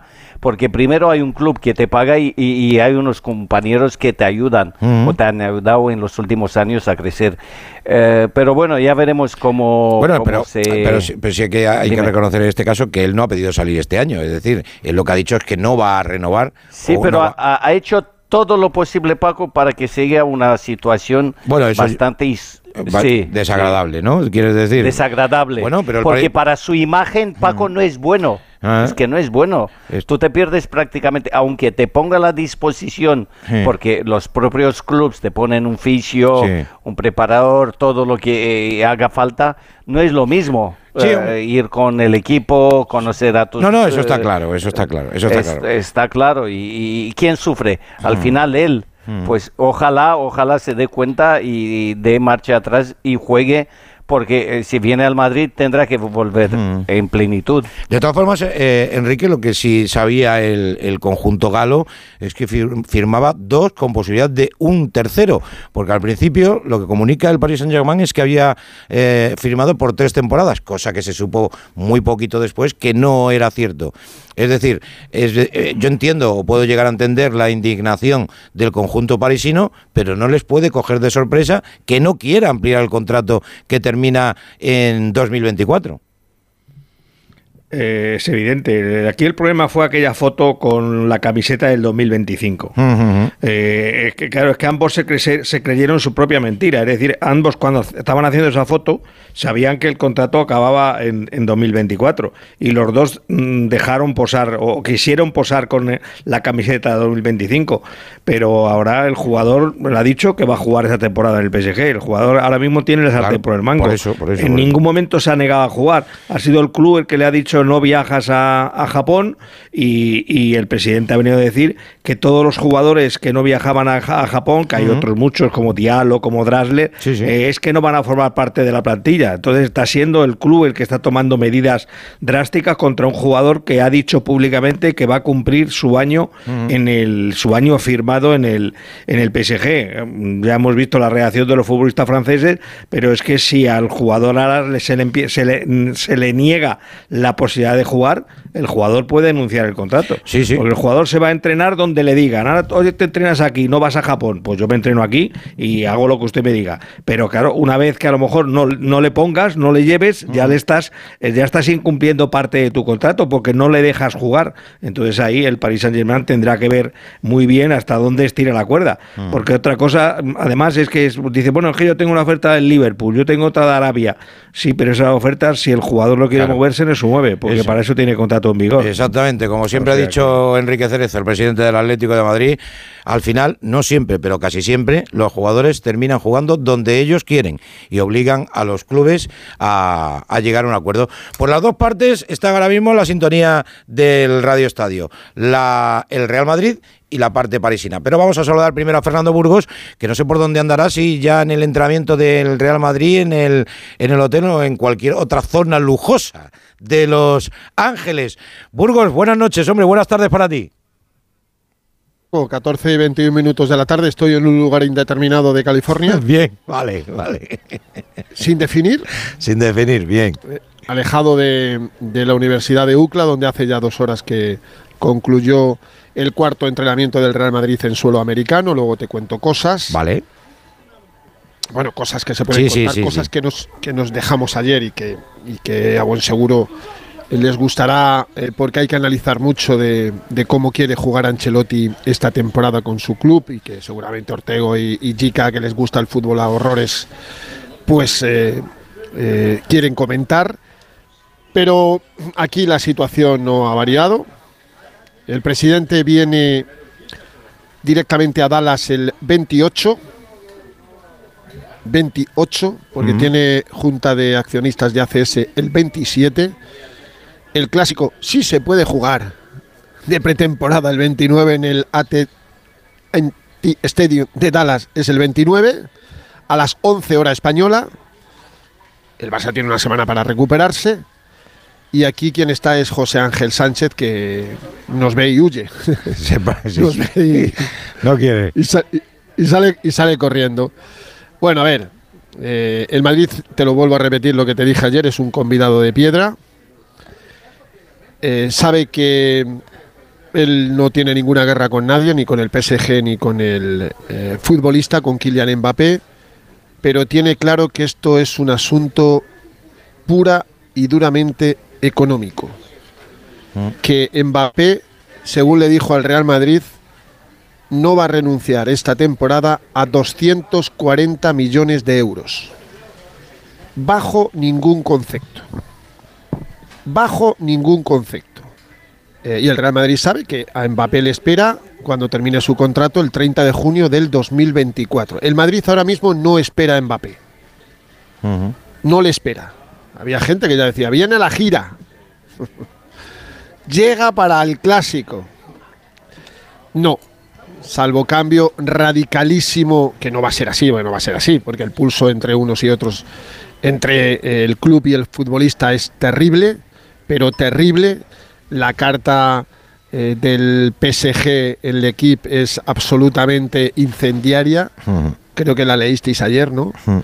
Una carta que le mandó el pasado 3 de junio, en la que respondía a la voluntad del futbolista de no renovar hasta 2025, donde tiene eh, el comienzo de tenemos men- menos de 30 días para decidir, porque querían que decidiera el 31 de julio.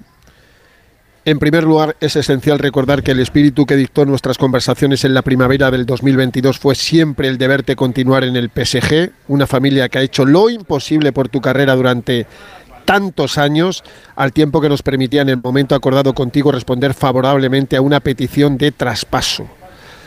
Mbappé quería ser traspasado después de dos, tres años en el PSG y eso el PSG le dijo, vale, perfecto. Dice, este espíritu se refleja en nuestras conversaciones que siempre se desarrollaron con un espíritu de buena voluntad hacia nuestro club. De hecho, con este espíritu se presentó usted el 21 de mayo del 2022 en el Parque de los Príncipes para anunciar su renovación con una camiseta con el lema 2025, lo que quedó muy claro para todos nuestros aficionados y la comunidad futbolística mundial. Y luego van y dicen, y aquí empieza, dice, el hecho de que aparentemente haya firmado su carta de no renovación apenas una semana después del inicio del mercado subraya la falta de sinceridad de esta su postura. Bueno. es alucinante, es alucinante. Dice, es urgente poder reunirnos para definir juntos la mejor opción para las partes, a saber, una renovación para la temporada 24-25 o un traspaso desde esa ventana de fichajes son las únicas opciones para evitar una parálisis duradera del club provocada por tus recientes actuaciones. Eh, es terrible, es, es una cosa... Ah, es un divorcio total, o sea, es imposible. Eso... No, no, absolu- ab- ab- absolutamente. Dice, así es como todos los grandes jugadores como tú dejaron sus clubes, dejando un legado duradero y a su vez ayudando al club que te ayudó y apoyó a tu familia desde que eras un adolescente. La sartén por el mango la tiene Kylian Mbappé y el Madrid eh, no puede hacer otra cosa que esperar acontecimientos. Pero, repito, el Madrid entiende que eh, Kylian Mbappé se va a quedar esta temporada en el PSG, no sabemos de qué modo y de qué lugar. Y luego lo que mucha gente estaba comentando, Mbappé sabe que en el Real Madrid no va a cobrar bajo ningún concepto más de 25 millones de euros por temporada, Que no está mal, ¿eh? Que no está mal. que es la mitad de lo que cobra en, el, en el PSG. Y en esas estamos aquí, pues con la tranquilidad absoluta, una vez superado el tsunami de las noticias de ayer, pero que en el conjunto blanco la hoja de ruta no ha variado un ápice, Paco, Bueno. ni un ápice. Está Manu Terradillos para que nos cuente también qué es lo que se cuenta hoy, qué información tenemos en, en torno a la noticia de- del día y al nombre propio del día de Kylian Mbappé, aparte de lo que hayamos ya comentado. Eh, Manu, muy buenas noches, hombre. Bonsoir. ¿Cómo estáis? Muy bien. Bonsoir a todos, ¿cómo Muy estáis? bien. Bueno, usted, me- usted dirá cómo está la cosa. Bueno, hay cierto movimiento. No voy a decir avance, porque Sí. yo creo que decir avance eh, en estos momentos es casi utópico, eh, pero sí hay cierto movimiento. Se ha sabido que ha habido ciertos contactos del PSG con los abogados eh, de Mbappé. Te dicen que es para desbloquear la, la situación, eh, para convencerle del traspaso. Yo creo que gira mucho en torno a este tema del que hemos hablado mil veces, de esas primas que él eh, va a percibir eh, si sigue una temporada más y que ya ha dicho al club, si me traspasáis es que me echáis, yo, yo sigo siendo fiel al club, entonces me tenéis que pagar todo. Naturalmente. Entonces yo creo que esos contactos del PSG van por ahí, por ver si se puede, mm, digamos, arreglar de alguna manera, que se cobren parcialmente y luego traspasar al jugador. Eh, pero bueno, son, son contactos de momento, no, no- por eso os decía que hablar de avance me parece bueno, prematuro y utópico. Eh, ya habéis comentado que el club ha filtrado que le pueden dejar eh, sin jugar toda la temporada, quien dice también que se plantean no inscribirle en la Champions y, y que ha saltado el sindicato de jugadores. Han recordado que son 187 jugadores en total los que el año pasado se quedaron ¿no? en, en el loft, como lo llaman aquí, ¿no? como apartados en una zona apartada. El club tiene derecho a poner eh, y el entrenador a hacer quien juegue quien quiera. Eh, el problema, y es lo que, lo que creo que ha sido Ortega el que ha dicho esa frase, es esa frase clave, ¿no? Del los que no van a Japón no forman parte del PSG o no forman parte del proyecto. Y el sindicato es lo que ha recordado. Es decir, tú si no quieres alinear a un jugador no tiene por qué jugar, pero lo que no puedes decir públicamente es no juega porque no quiere renovar. Es decir, eso es, incluso lo recuerdan en el comunicado, acoso, acoso laboral, etcétera, etcétera. El jugador sigue, bueno, pues eh, con su plan que es hacer lo que tiene que hacer. Hoy estaba convocado a las 4, entrenamiento a las 5 en el nuevo centro de entrenamiento, con esos indeseables, donde está Winaldum, donde están, bueno, pues algunas, eh, algunos de los jugadores eh, que en su momento llegaron como, como, como, como, como estrellas. Em, al salir ha parado el coche, por el coche la, la furgoneta en la, que, en la que viaja para firmar unos autógrafos, se ha, vi- se ha visto sonriente.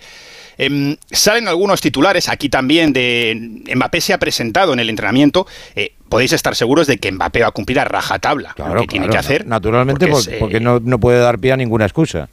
Efectivamente, y ya para terminar, eh, hablaba de esa carta eh, Burgos y de esa parálisis, y el problema también que tiene el PSG es que en el momento en el que dicen eh, o renuevas o te traspasamos, es el PSG cuando filtra, vamos a gastar 200 millones de euros y, eh, en, en Bernardo Silva, que es el Mm. principal objetivo, y luego un delantero, un delantero top. Mm. Y el problema es que para ello yo creo que el PSG cuenta eh, con ese dinero, cuenta con el traspaso de Mbappé para eh, reformar el equipo, es decir, que no puede traspasar a jugar al jugador el día 28 de agosto, sino que lo quiere solucionar mucho antes, pero de momento la postura del jugador es la misma y es la de yo me quedo aquí, yo tengo un contrato y lo, lo voy a cumplir.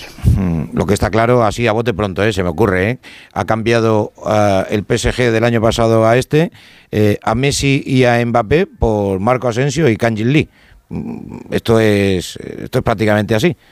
O sea, ahora mismo eh, el, el PSG, posiblemente Luis Enrique consiga que sea más equipo que Galtier, pero bueno, el bajonazo en cuanto a calidad del Paris Saint Germain es totalmente indiscutible. Y se va a quedar Neymar, que no sabemos cómo va a estar Neymar, porque desde que llegó al Paris Saint Germain tampoco ha hecho nunca una temporada, una temporada completa. Cuando no ha tenido una cosa, ha tenido otra. Bueno, Manu, ¿alguna cosa más? Nada más, esperar a ver eh, a las 5 de la mañana nuestra llega el eh, PSG a Japón. Eh, veremos si hay algún tipo de declaraciones, pero yo creo que esto va a quedar mm, de momento más bien enterrado entre comillas en filtraciones y, y cosas así, porque el, el presidente está en París, si no me equivoco. Y veremos cómo evoluciona la, la situación, pero lo que decías tú, el mercado del, del PSG, pues eh, pasó en su momento de Bernardo Silva y Kane, ahora hablarse de Holun, el, el jugador de la Atalanta. Y evidentemente los aficionados pues también están a la espera. Y eso también está jugando en contra de Mbappé, lo que está jugando mucho el PSG, a, a intentar poner a los aficionados en contra del jugador para intentar moverlo. Eh, simplemente un, un detalle más, Sí, sí, eh, claro. porque ayer decía que esto, que para mí era un error porque ponía el PSG en una situación de debilidad a la hora de negociar. Eh, yo creo que es verdad, pero también desde el PSG eh, están seguros de que o hacían algo así, es decir, o daban un golpe tan grande en la mesa, o que la situación no iba a avanzar eh, o iba a avanzar a pasos muy, muy pequeños, y que veían necesaria una medida tan importante como dejarle fuera de la gira. Perfecto. Un abrazo, Manu, cuídate mucho. Un abrazo a todos. Cerramos el tema de Mbappé por si tienen algo que apuntar. Lo que es curioso, Paco, sí, lo que es curioso, Paco, es que se han llevado a Japón al hermano, ¿eh? Sí, sí, es verdad, lo comentábamos ayer, efectivamente, yo creo con que 16 también años. están jugando con el tema familia. Estoy de acuerdo. Es decir, bueno, sí, no- sí. te quedas aquí, pero yo me llevo a tu hermano a Japón y... Y le vamos a comer la cabeza. Y le, partir- y le vamos a comer la cabeza, ¿no? Y, y parece que le mimo y parece que puede ser un jugador que tenga opciones de quedarse en la primera plantilla, que, que es muy complicado. Sí, Recordemos que juega de medio centro, más o menos, hermano. sí. Dicen que bueno, pero bueno, yo creo que Luis Enrique buscará jugadores bastante más hechos Ah. que, que el hermano de, de Mbappé. Pero es curioso que cuando le quitan a, le quitan a Kylian de la lista, sino, sin, sin embargo incluyen al, al chavalín, Mm. al juvenil. Fíjate que además. Tiene 16 años. Claro, por eso te digo, 16 Sí, años. claro. Claro. es un niño. Bueno, a lo mejor le conocía a Luis Enrique de la cantera del PSG, como de saber. Y que- que hablando de jugadores, de jugadores experimentados, de los que decía, de los que decía Enrique, eh, están entrenando entre los descartados, entre los eh, bueno, desterrados, de Vignaldum, Vignaldum que estuvo en la órbita, entre otras cosas, de, del Fútbol Club Barcelona, un gran jugador, el internacional holandés, y, y Leandro Paredes. eh, Y Draxler. Y, Drax, y Draxler. Draxler, o sea, sí. tres jugadores Draxler. internacionales, tres centrocampistas brutales, y te llevas a un niño de 16 años. Sí, Paco, pero esto hay que cambiar de cromos y Sí, además no, sí, estos bien chavales cambien, sí. eh, tampoco han dado el rendimiento que se esperaba. Mm. Yo he dicho siempre que, que tú llegas a un club, eh, vienes como un crack, como Wijnaldum, pero Uy, al final no haces nada. Sí. Wijnaldum, Sí. no sé. no Bueno, sé pero pero pero también Jica, tú Pero- lo sabes mejor, tú lo sabes mejor que nosotros, que eres que has sido futbolista profesional, eh, a lo mejor llega un técnico nuevo que te da otro tipo de motivaciones y, y- y hace un, un trabajo de coaching existencial contigo eh, y eso saca es. y saca y saca lo mejor de ti estos tres Eh, estamos hablando eh, de tres es. jugadores excepcionales, ¿eh? Eh, esto es así, tienes razón, te doy toda Claro. la razón del mundo. Yo lo he vivido en muchos clubes que han venido y han cambiado los jugadores mismos de chip y han De- dado este paso al Totalmente, frente. totalmente. Lo que pasa que yo creo que es cuestión también, Paco, de actitud. Que muchas veces la actitud influye mucho en la decisión de un entrenador Mm. o de un cuerpo eh, técnico. Allí Ya, ya, ya, ya. supongo que algo de que ha tenido que ver el director deportivo del PSG. Mm, Seguro, sí, seguro, porque Luis Enrique no los conoce tan, tan bien como otros, ¿no? Bueno, debería conocerlos, ¿eh? son jugadores internacionales, por lo menos, Sí, futbol- eh, fu- bueno, a ver, por lo menos sí, futbolísticamente. pero, ¿eh? pero futbolísticamente, pero no en cuanto a actitud ya, te entiendo. o en su aportación al equipo, entiendo, que ha sido escasa. Entiendo. Paco, escasa. Bueno, que decía, va- vamos a cambiar de tema, que decía Fernando que hay cosas futbolísticas en lo que en lo que puede ser el devenir del, del próximo Real Madrid que vamos a ver o vamos a empezar a ver en la madrugada del domingo al lunes. El lunes a las cuatro y media de la mañana se va a ver, lo veremos por por Movistar, que va a dar toda toda la toda la pretemporada en Estados Unidos del Real Madrid y vamos a ver cosas nuevas o por lo menos eso es lo que parece, Fernando, que es lo que querías un poco introducir fuera de, de lo que es el tema Mbappé. Sí, bueno, qu- quien ponga la tele a las cuatro y media se pierde 20 minutos. Ah, que es a las 4 y 10. Sí, Ah, según el, el programa, el kickoff es a las. Pues entonces, a las vamos a 19 ponerlo. entonces, 4 y 10, empieza ¿eh? No se pierda usted Sí. 20. Yo no me lo voy a perder. Claro. Yo me voy a levantar. No, no, yo te, te estaba esperando. Bien, bien, ya Como, que- como te levantes a y media, Vale, te vale. los primeros 20 Vale, vale. minutos. No, no, no. Te voy a decir una cosa. con- que con la aplicación hago como con la de Onda Cero. De doy un poquito para atrás y digo, ahora. Sí, sí, sí, está bien, está bien, está bien. Pues el partido eh, estaba puesto a las 7, pero ya sabes que aquí en Estados Unidos los Sí. prolegómenos y Ahí todas estas cosas son como son. Sí, sí. Claro, y el partido en principio, eh, 19-10 de la costa oeste de los Estados Unidos, aquí en Norteamérica, y son las 4 y 10 eh, de la madrugada en, España. Pues, a ver, información de, de esta mañana en la sesión matinal en, en UCLA, un ambientazo maravilloso con muchísimos patrocinadores. Ha empezado tarde el entrenamiento porque los jugadores eh, han tenido que firmar autógrafos a invitados, patrocinadores, etc. durante 20 minutos, 20-25 minutos.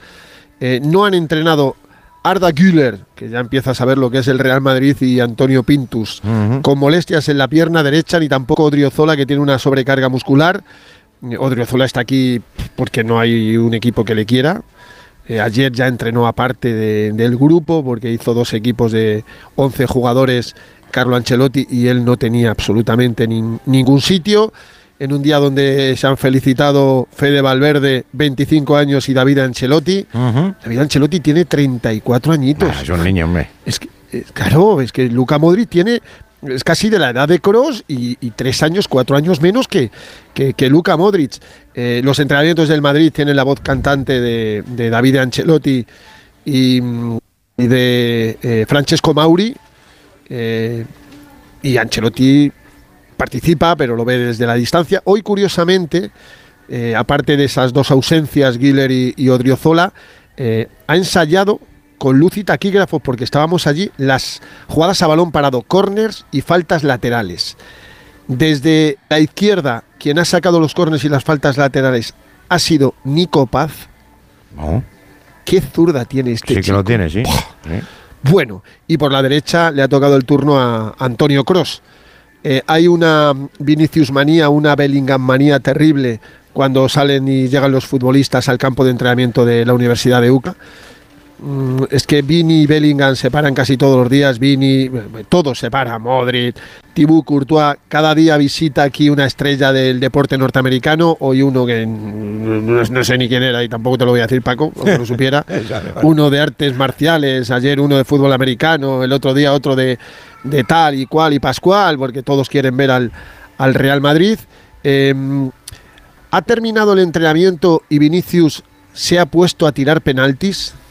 A mí me parece una declaración de intenciones de cara a esta temporada. Ya sabéis que no está Karim Benzema, que sin Benzema los lanzadores van a ser Rodrigo Goes y Luka Modric. Pues se quiere meter en la rotación Vinicius Junior. Se quiere meter en esa rotación, que ha terminado el entrenamiento y lo primero que ha hecho Ancelotti es dirigirse a una carpa eh, con sombrita donde se estaba bien para dialogar durante 10-15 minutos con José Ángel Sánchez. Eh, Ancelotti está muy contento con el equipo. Es verdad que a él le falta un 9 o un estrellón. Él, él quería que viniera Harry Kane cuando se marchó Karim Benzema, eh, pero está contento con todos. Hay muchísimo nivel, muchísima intensidad en los entrenamientos. eh, no se esconde ninguno la pierna. eh, me está sorprendiendo mucho Nico Paz, muchísimo. Frank García es un Jica, es un cohete, te lo prometo. Un toro, Tiene sí, una sí, sí, lo he visto. Es sí. un, es un cohete. eh, O sea, verle entrenar con una velocidad, los veteranos no, no, no, no se dejan comer ni un, ni un solo metro. Y hoy ha vuelto a ensayar, no tanto como ayer, lo que va a hacer el próximo domingo. Eh, 4-4-2 con rombo en medio campo, con dos delanteros, un pivote, dos interiores y un enganche, un media punta, que va a ser Jude Bellingham. Quiere que Bellingham esté lo más cerca de la portería, lo más cerca de la portería para explotar ese talento y esa llegada que tiene el futbolista inglés. Pero hoy ha vuelto a probar, mira, ha vuelto a probar Camavinga, Nico Paz, eh, Tony Cross, no, Luca Modric creo que era, y arriba, eh, por delante de ellos, Bellingham. Y luego los dos delanteros, pues ha combinado. Hoy han jugado Rodrigo y Vinicius, que son los titulares, pero el otro día jugaron José Luis y Vinicius, Brahim y, y Rodrigo Goes. Pero lo que quiere Ancelotti es que el equipo ya se meta en la cabeza. Mira, el 4-3-3 de momento lo vamos a aparcar. Vamos a jugar con este, con este sistema y eso el mañana lo ensaya frente al Milan. Me faltan los nombres, pero el esquema es ese. ¿Qué te parece, eh, Enrique? Eh, lo- hemos hablado alguna vez de- de- del tema Sí, de- bueno, del cambio lo- de dibujo, pero pero sí parece que, que, que- que- que está abocado a esto, ¿no? Y también, y también que posiblemente necesite un cambio de estilo el Real Madrid, ¿no?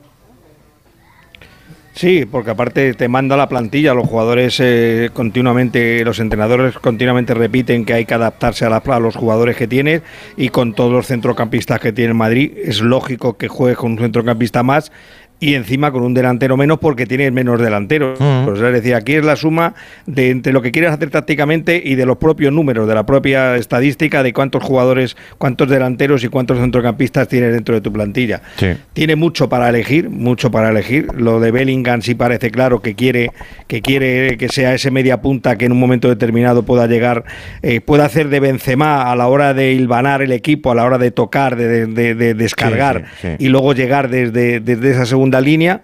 Eh, habrá muchos momentos que veamos a Bellingham hacer, yo creo, esa función de Benzema, aunque sean dos jugadores absolutamente distintos, pero sí pueden ocupar espacios parecidos.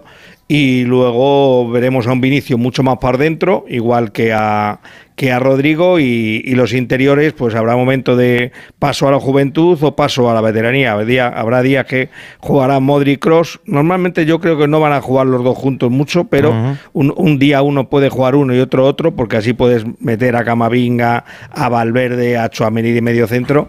Y, y, intuyo por lo que me han contado que los laterales ¿Eh? van a tener mucha más influencia en el juego de ataque, porque sobre todo el izquierdo, porque Vinicio va a estar mucho más por dentro, va a estar mucho más en el área y Fran García sobre todo. Eh, y Mendy, pero Fran García más va a ocupar todo ese barril, en eh, digo barril, todo ese carril en ataque al, más puro estilo Marcelo. ¿Y tú cómo lo ves, chica? ¿Te transmite...? Pues Dime. Paco, primero, primero no soy fan del, del Madrid, lo sabes, pero admiro, admiro muchísimo. Pero es verdad que lo admiras desde, siempre. desde siempre. Y lo bien que están eh, eh, haciendo las cosas el Madrid este año, el año pasado, el anterior, o sea, con una tranquilidad pasmosa que, que te da confianza. A mí como espectador, si fuera del Madrid, yo estaría muy tranquilo con, con el futuro de este equipo. y, me gusta, aunque no haya fichado un 9, porque era mi deseo ver un, un 9 puro en el Madrid, porque el estilo del Madrid siempre ha dependido de un 9 en, en muchos años, con Benzema o con Schuker Antonio, o con Miatovic, con quien tú quieras, o con Huguito Sánchez, pero bueno, se puede adaptar y lo ha demostrado en los partidos grandes que el 4-4-2 le ha servido muchísimo. Tengo ganas de ver a, sí, a Fran García. No es Marcelo, no es Marcelo porque Marcelo pero es muy bueno. una calidad, pero es, muy bueno, pero es muy bueno. Es un cohete, es un avión. Además, hacía muy buena banda con el otro. Con, Álvaro. Eh, eh, con Alvarito y, la verdad que, que yo estaría como esto, te, te vuelvo a repetir, muy, muy tranquilo. Y me gusta, me gusta, porque Jude Bellingham eh, está casado con, con, la llegada, con el gol. Yo también puedo pensar que algún partido, sobre todo partidos importantes, pues puede hacer esta función de pivot, ¿no? De descargar los balones para los demás delanteros o mediocampistas. Pues sí, Me gusta el Madrid. Tiene muy buena pinta, es verdad que tiene, tiene muy buena pinta. Creo que tiene más equipo que el año pasado, a pesar de, del, adiós de, de, un delantero que ha marcado una época como, como Karim Benzema. Bueno, vamos a cerrar la comunicación comunicación con Los Ángeles con lo que nos tenga que, que se le haya quedado en el tintero, A, Fernando Bulbo. Fernando. Poca cosa, Paco, ¿no? Lo que me preguntéis, eh, que mañana empieza lo bueno, porque a todos nos gusta mucho el fútbol, que son 14 días de, de pretemporada, que el Madrid llegó el pasado miércoles 19 de, de julio, que ha tenido jueves, viernes y sábado para aclimatarse a Los Ángeles, que mañana juegan a 45 minutos de, donde están, de Beverly Hills, en Pasadena, en el Rose Bowl. que se va a llenar, que hay una grandísima expectación, pero grandísima, que Brahim se va a enfrentar a su ex equipo, a sus ex compañeros y que estoy deseando ver eh, cuál va a ser el primer once titular, porque luego va a hacer rotaciones, va a hacer posiblemente un equipo en la primera parte y otro en, en la segunda, que los que han llegado más tarde y que se han incorporado al equipo para entrenar aquí en Los Ángeles y que por tanto llevan solo tres eh, días y cuatro entrenamientos, están francamente bien, que a Courtois no se le ha retirado el ángel, que las sigue parando todas, pero todas son de un nivel increíble, yo creo que le ha venido bien eh, casarse en vacaciones y, y que mañana ya no van a entrenar porque hay partido por las 7 y 10 de la tarde de, de aquí, que van a tener que salir a eso de las 5 menos cuarto hasta, hasta Pasadena para, para llegar eh, pues una hora 45, una hora y media, y media antes y que el eh, lunes entrenan aquí, pero el martes por la tarde nos vamos a Houston. Eh, tenemos un problema. Bueno, por eso Houston, no Houston tenemos un problema. Y que en Houston nos espera una temperatura diferente eh, a lo que estamos viviendo aquí en Los Ángeles, que después del partido contra el Manchester United al día siguiente se marchan a Dallas, que eso va a ser un infierno absoluto. Van a estar cuatro días en Dallas para jugar el clásico del sábado 29, justo dentro de una semana, si se recupera el Barça, ojalá que sí, eh, ese tercer partido. Y, luego, pues nada, el día 2 en Orlando eh, para finalizar la gira y ya a empezar lo interesante, pero está siendo productivo todo lo que está ocurriendo aquí. Repito, el presidente el 28 directamente a Dallas para presidir junto a la porta el clásico de ese un, un clásico más, por cierto, el partido del domingo Paco va a ser el número 50 del Madrid en suelo americano. Aquí ha venido eh, la primera vez fue en 1927, aquí ha venido el Madrid de Di Stéfano, Gento y Puskas. El Madrid Yeye, que ganó la sexta en Bruselas. Ha venido la quinta del Buitre. Ha venido el Madrid de los Galácticos. Ha venido este Madrid que ha ganado cinco Copas de Europa en 10 años. Y que, llevan ya 49 partidos, 50 con el del próximo domingo frente al, al Milan. Y aquí la gente encantadísima de ver los entrenamientos del Real Madrid, de verles cómo firman autógrafos y se hacen, y se hacen fotos y los jugadores también. Hay que reconocer que están súper encantados eh, porque como te decía ayer y no quiero dejarlo pasar y sabes lo que sabe Jica lo que significa esto el régimen de concentración no es tan estricto no tanto como el de la porta has visto Antonio, la foto Paco Sí. sí, he visto la foto, me lo ha enseñado Alberto. Sí. bueno, pues no tanto, pero, pero aquí los jugadores pues pueden salir a cenar y creo que esta noche, como la pasada o como pues más de uno sale y cena fuera del, del régimen de concentración, porque al lado de su hotel es que hay, Paco, hay oasis, 20 un oasis. restaurantes de un nivel impresionante, impresionante. Cuídate mucho, eh, Fernando. Mañana, mañana más. Eso intento, Paco. Hombre, Sí, no, no, la y lo haces, y lo haces. y Sí, lo bueno, haces. eh, lo podría hacer más, pero Bueno, bueno. que no hay que- Pero no es fácil. No hay, no hay- no hay que quejarse. Yo lo único que estoy flipando es lo bien que está sonando esto. Eh, No, no, muy bien, y que, muy bien, muy bien. y que estamos sí a 9.000 kilómetros de España, pero parece que estoy en Leganés. Sí, señor, ahí al lado. Un abrazo, cuídate mucho. Otro para todos. Buenas noches para Adiós. vosotros. Oye, que te- tenemos que ir a, a Sevilla con Carlos Hidalgo, pero no, no, no me resisto a preguntaros. Chucuece, salvo, salvo que pase algo de última hora, eh, Enrique, al Milan. 20 más eh, objetivos y tal, se podría poner en, 20 en 28. Eh, a mí, si son estas cifras finalmente, que no voy a, no voy a negarlas, eh, me parece poco para cómo está el mercado. ¿eh? Sí, sí, yo creo que Chukwueze vale, vale más. Hombre, sobre- sobre todo si se hubiera ido a Inglaterra. Tiene, gol, sí, sí. Lo raro es que un jugador con esas características, Sí. ningún club inglés haya caído en la, Sí. en la tentación de, de- de llevárselo. ¿Eh? Pero yo creo que sí, yo creo que tiene un que, que, eh, se podría haber sacado más dinero por ese jugador, pero claro, también no es lo que puedes tú pedir, Ya. sino lo que al final te den. Y estaba claro que el, el Villarreal, desgraciadamente, para equilibrar presupuestos y fair play, fair play financiero, tenía que vender este año como está vendiendo. Mm. Oye, Bulaye Díaz, Nico Jackson, Pau, Chuguece, Jica, son muchas bajas de cara a... Cesión de Danjuma, La- posiblemente. sí, sí, exactamente, sí. No- Muchísimas bajas, Paco, para un equipo que. No, pero que uno, pasa- pero no daba la sensación de, de que el Villarreal No. económicamente necesitara vender tantos futbolistas. No sé si se les está yendo un poquito la mano, ¿eh?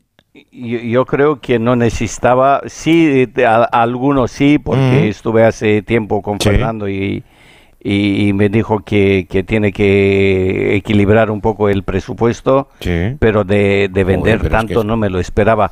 Y además, todo empezó con Rulli, que Sí. perder un portero de semejante nivel, Paco, pues al equipo le descolocó un poco y el año pasado sufrió más de la cuenta en muchos partidos y ahora ha perdido pues eh, Pau que era un fijo en la defensa y sobre todo Chuku por el precio, porque Claro. el año pasado, si no me equivoco, Paco, Totalmente, sí, eh, sí. eh, eh, sonaba con como 40 millones de euros Sí, sí, sí. de Inglaterra. Bueno, incluso en, el, 40 mer- kilos. incluso en el mercado invernal llegó, llegó Exacto, exacto, porque la temporada ha sido muy buena del chico, muy buena, porque es un jugador diferente, es rápido, es eléctrico.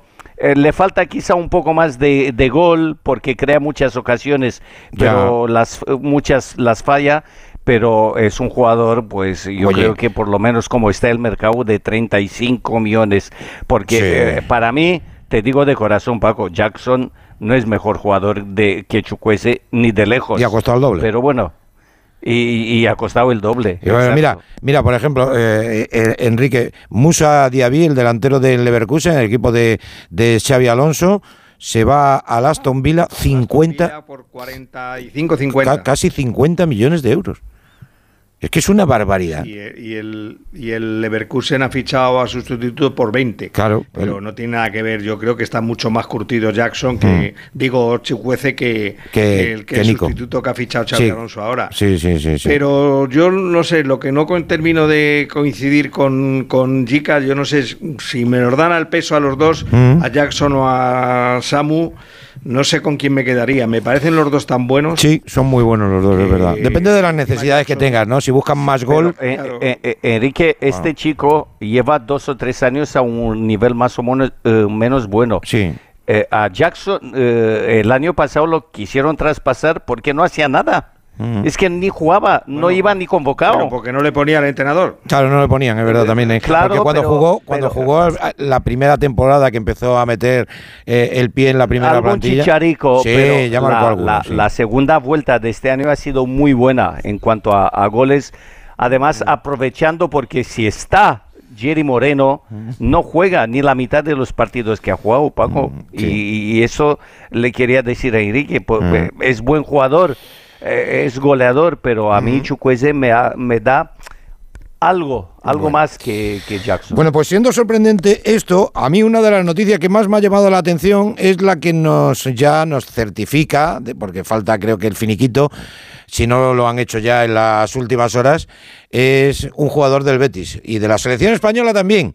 Hidalgo Sevilla, muy buenas noches, hombre. ¿Qué tal, Paco? Buenas Yo noches. sigo impactado con lo de Canales. ¿Qué quieres que te diga? Sí, sí, y los béticos también. No me extraña. No, porque no se lo esperaban, porque le quieren mucho, porque eh, da mucho al, al Betis, eh, tanto a nivel emocional, emotivo, personal, humano, como futbolístico y deportivo. Pero, bueno, eh, les ha venido bien a, a las dos partes, ¿no? Bueno, a las tres partes. Los mexicanos del Rayado de Monterrey, al propio Canales que va a cobrar 15 millones de euros limpios en tres años, y al Betis que va a hacer una operación con un jugador que llegó a coste cero hace cinco años y le ha dado muy buen rendimiento, eh, una operación que bueno va a suponer unos 17, 18 millones, depende de cómo vayan los, los pluses, eh, los variables por objetivos, porque son 11 millones de fijo, eh, unos 5 millones en variables bastante fáciles de conseguir y 2 millones ya un poco más complejos. Como tú comentabas, eh, los documentos ya están firmados entre el Betis y Rayados de Monterrey. Canales ya tiene todo pactado con los mexicanos, mexicanos y lo que falta, como ha admitido el propio presidente de Rayados, el Tato Noriega, lo vamos a escuchar, Ajá. lo decía los compañeros de Multimedios Deportes, el canal sudamericano, es que Canales firme el finiquito con el Betis. está en una negociación con nosotros y que estamos muy ilusionados y contentos de que esto se termine dando y que estamos, eh, creo yo, muy cerca de ello. No lo ha cerrado, o sea, no ha firmado el jugador. Eh, sí, sí, sí, sí, con nosotros. No, con, no ha firmado el finiquito con su club y hasta que eso no suceda, no, no está la operación terminada. Firmamos con Betis y firmamos con sus representantes. Él tiene que firmar también el convenio que nosotros hacemos con Betis, viene, tiene que venir firmado por él, además de que él, del que él firma con Betis, eh, rescindiendo su, su compromiso, el famoso finiquito. Pues ahí tienes la noticia, ahí tienes la noticia. Yo sigo, sigo impactado. Por cierto, eh, eh, Hidalgo, que dicen en Italia que el Milan quieren a quieren a Juan Miranda, ¿eh? No sé si Sí, también eh, había interés desde Portugal del Porto. Eh, bueno, es un futbolista que está creciendo muchísimo. Mucho, que, muchísimo. que- que desde que fue- se fue Alex Moreno, eh, cogió la responsabilidad de, de ser titular en esa banda izquierda y tanto en la selección sub-21 como en el Betis, cada partido lo hace mejor. Eh, bueno, es un caso, hombre, no parecido por, por edad y por eh, carisma de Canales y por los años que ha estado, pero es un, puede ser un caso así también similar, ¿no? Que, que nadie quiere mm, que se vaya Miranda, ni el propio Miranda eh, tampoco, pero que si llega una, una oportunidad importante, pues si es buena para todos, quién sabe, ¿no? Desde luego, el, el Betis, que por cierto ya está en Sevilla, ha estado jugando eh, amistosos, ha estado haciendo stats de pretemporada en Inglaterra, ha ganado hoy 0-1 al Middlesbrough con gol de Ayoce y ya están en Sevilla, eh, con lo cual pues mañana se podrá acelerar eh, lo del tema del, del finiquito de, de Canales, ¿no? Vamos a ver qué, qué pasa y como tú dices, pues eh, interés por Miranda, también el West Ham interesado en Luis Felipe, eh, el Betis necesita dinero y varias operaciones que se van a se van a hacer. Por cierto, está muy muy cerca el regreso de Mar Bartra, ¿eh? que ahora mismo está libre porque ha rescindido contrato con el Transport turco. Bueno,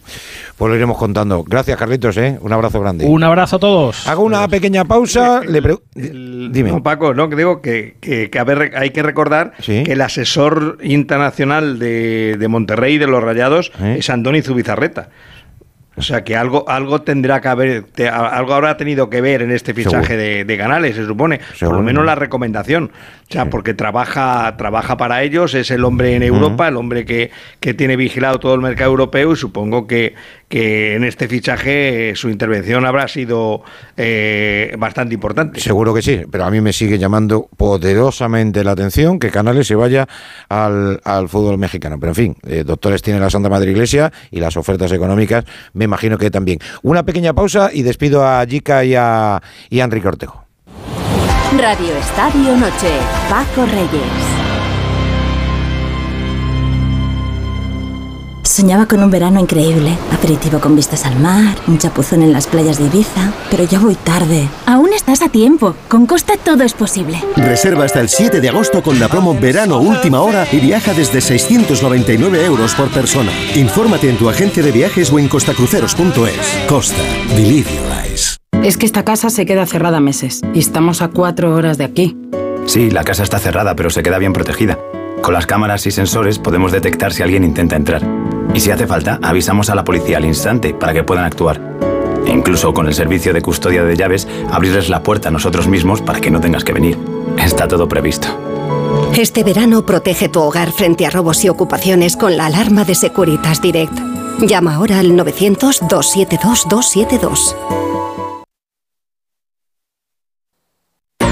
Cuando pienses en muebles nuevos para tu cocina, piensa en Kixen. Kixen es una empresa del grupo Duchamanía, con la misma profesionalidad y compromiso. Los muebles perfectos para tu cocina por encargo, a la medida de tus necesidades. Infórmate en el 91 762 98 76, en kixen.es o en el Paseo del Molino 6. Y recuerda que Kixen es K-I-X-E-N.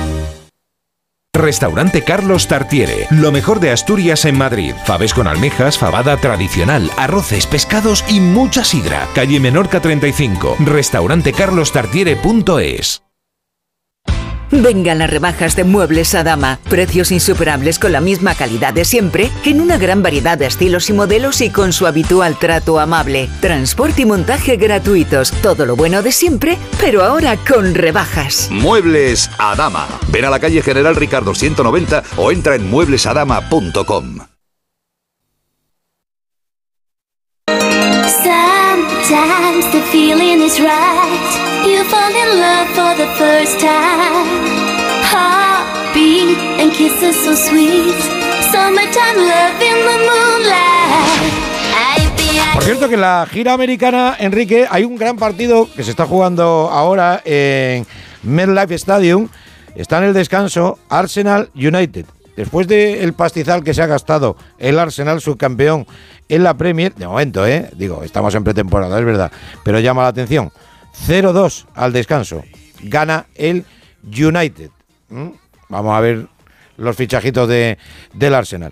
Y por otro lado, no sé si te sorprende, 50 kilos dicen que va a pagar el, el Al Hilal por Malcolm, el que fue fuera jugador del Barcelona y le va a pagar 60 kilos al Zenit de San Petersburgo.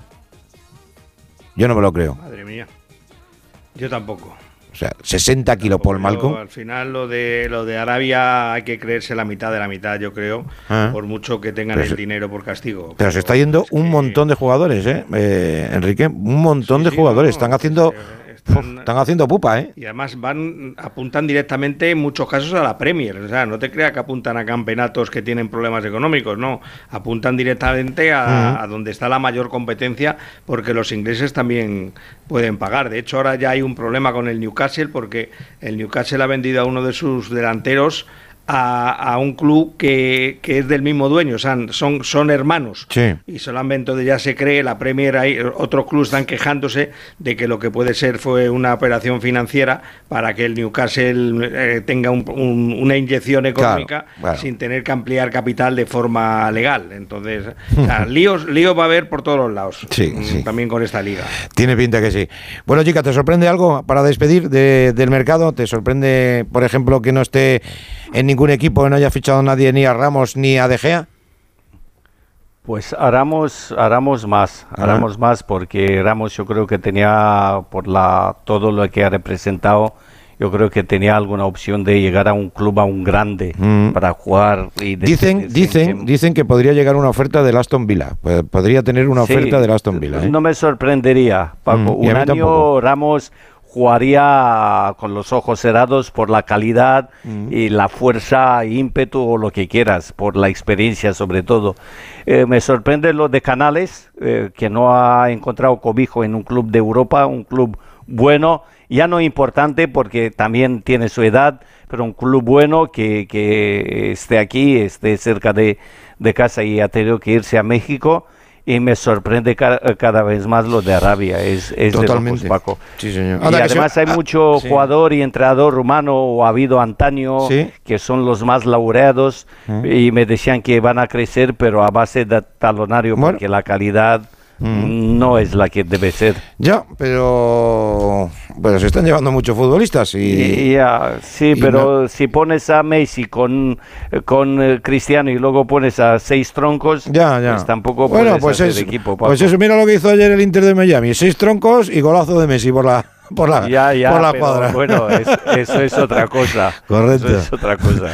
Oye, cuidaros mucho, ¿eh? El fin de semana que viene, el sábado, a esta misma hora, estaremos con... En el descanso, eh, bueno, Casi, comenzando sí. el segundo tiempo. Exactamente, Sí. del clásico ante... Esperemos que sí, esperemos que lleguen los jugadores del Barcelona. Llegará, ¿eh? llegará. A ese Barça-Madrid. Cuidaros mucho, un abrazo para los dos. Gracias. buenas noches Otro para vosotros. Buenas noches, buenas noches, buenas noches. Hablamos de fútbol femenino. Y de la selección española que está en el Mundial. Porque el próximo miércoles jugamos el segundo partido luego de ganar el primero a Costa Rica por tres goles a cero.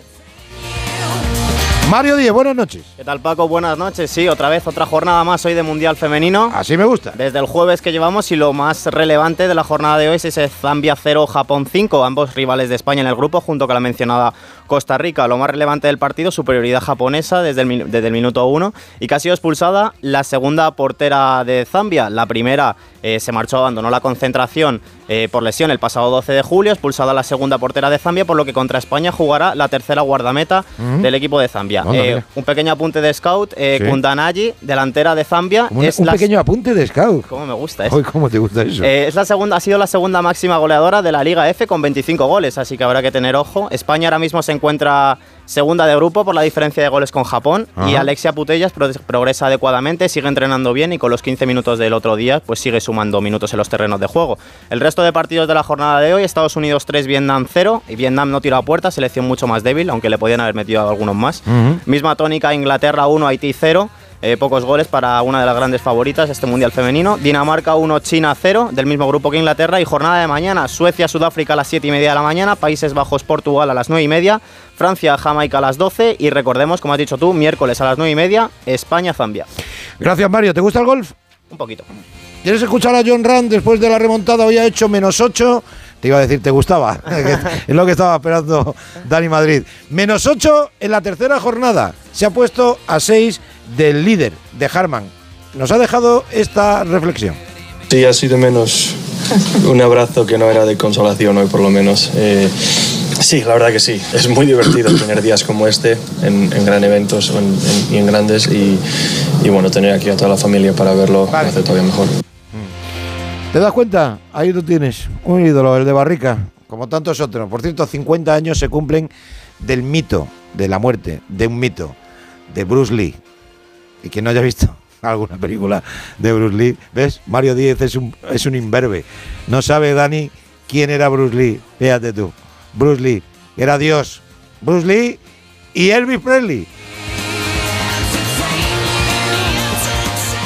Soñaba con un verano increíble, aperitivo con vistas al mar, un chapuzón en las playas de Ibiza, pero ya voy tarde. Aún estás a tiempo, con Costa todo es posible. Reserva hasta el 7 de agosto con la promo Verano Última Hora y viaja desde 699 euros por persona. Infórmate en tu agente de viajes o en costacruceros.es. Costa, believe your eyes.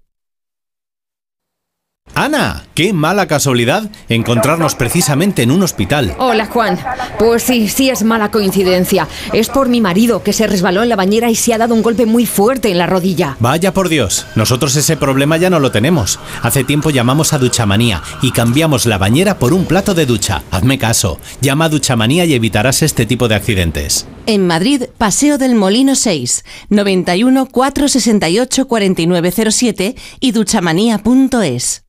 ¡Atención oyente! ¡Por fin ya está aquí! Vuelve la feria del coche de ocasión en Ocasión Plus. La, única, feria en la que todos los coches tienen descuento de hasta 6.000 euros. Solo hasta el 23 de julio. ¡Acelera! ¡Las mejores ofertas! Ocasión Plus. 15 centros en Madrid. Nuevas tiendas en Fuenlabrada, Arganda y Torrejón. Localiza tu centro más cercano en ocasiónplus.com. Abierto sábados y domingos.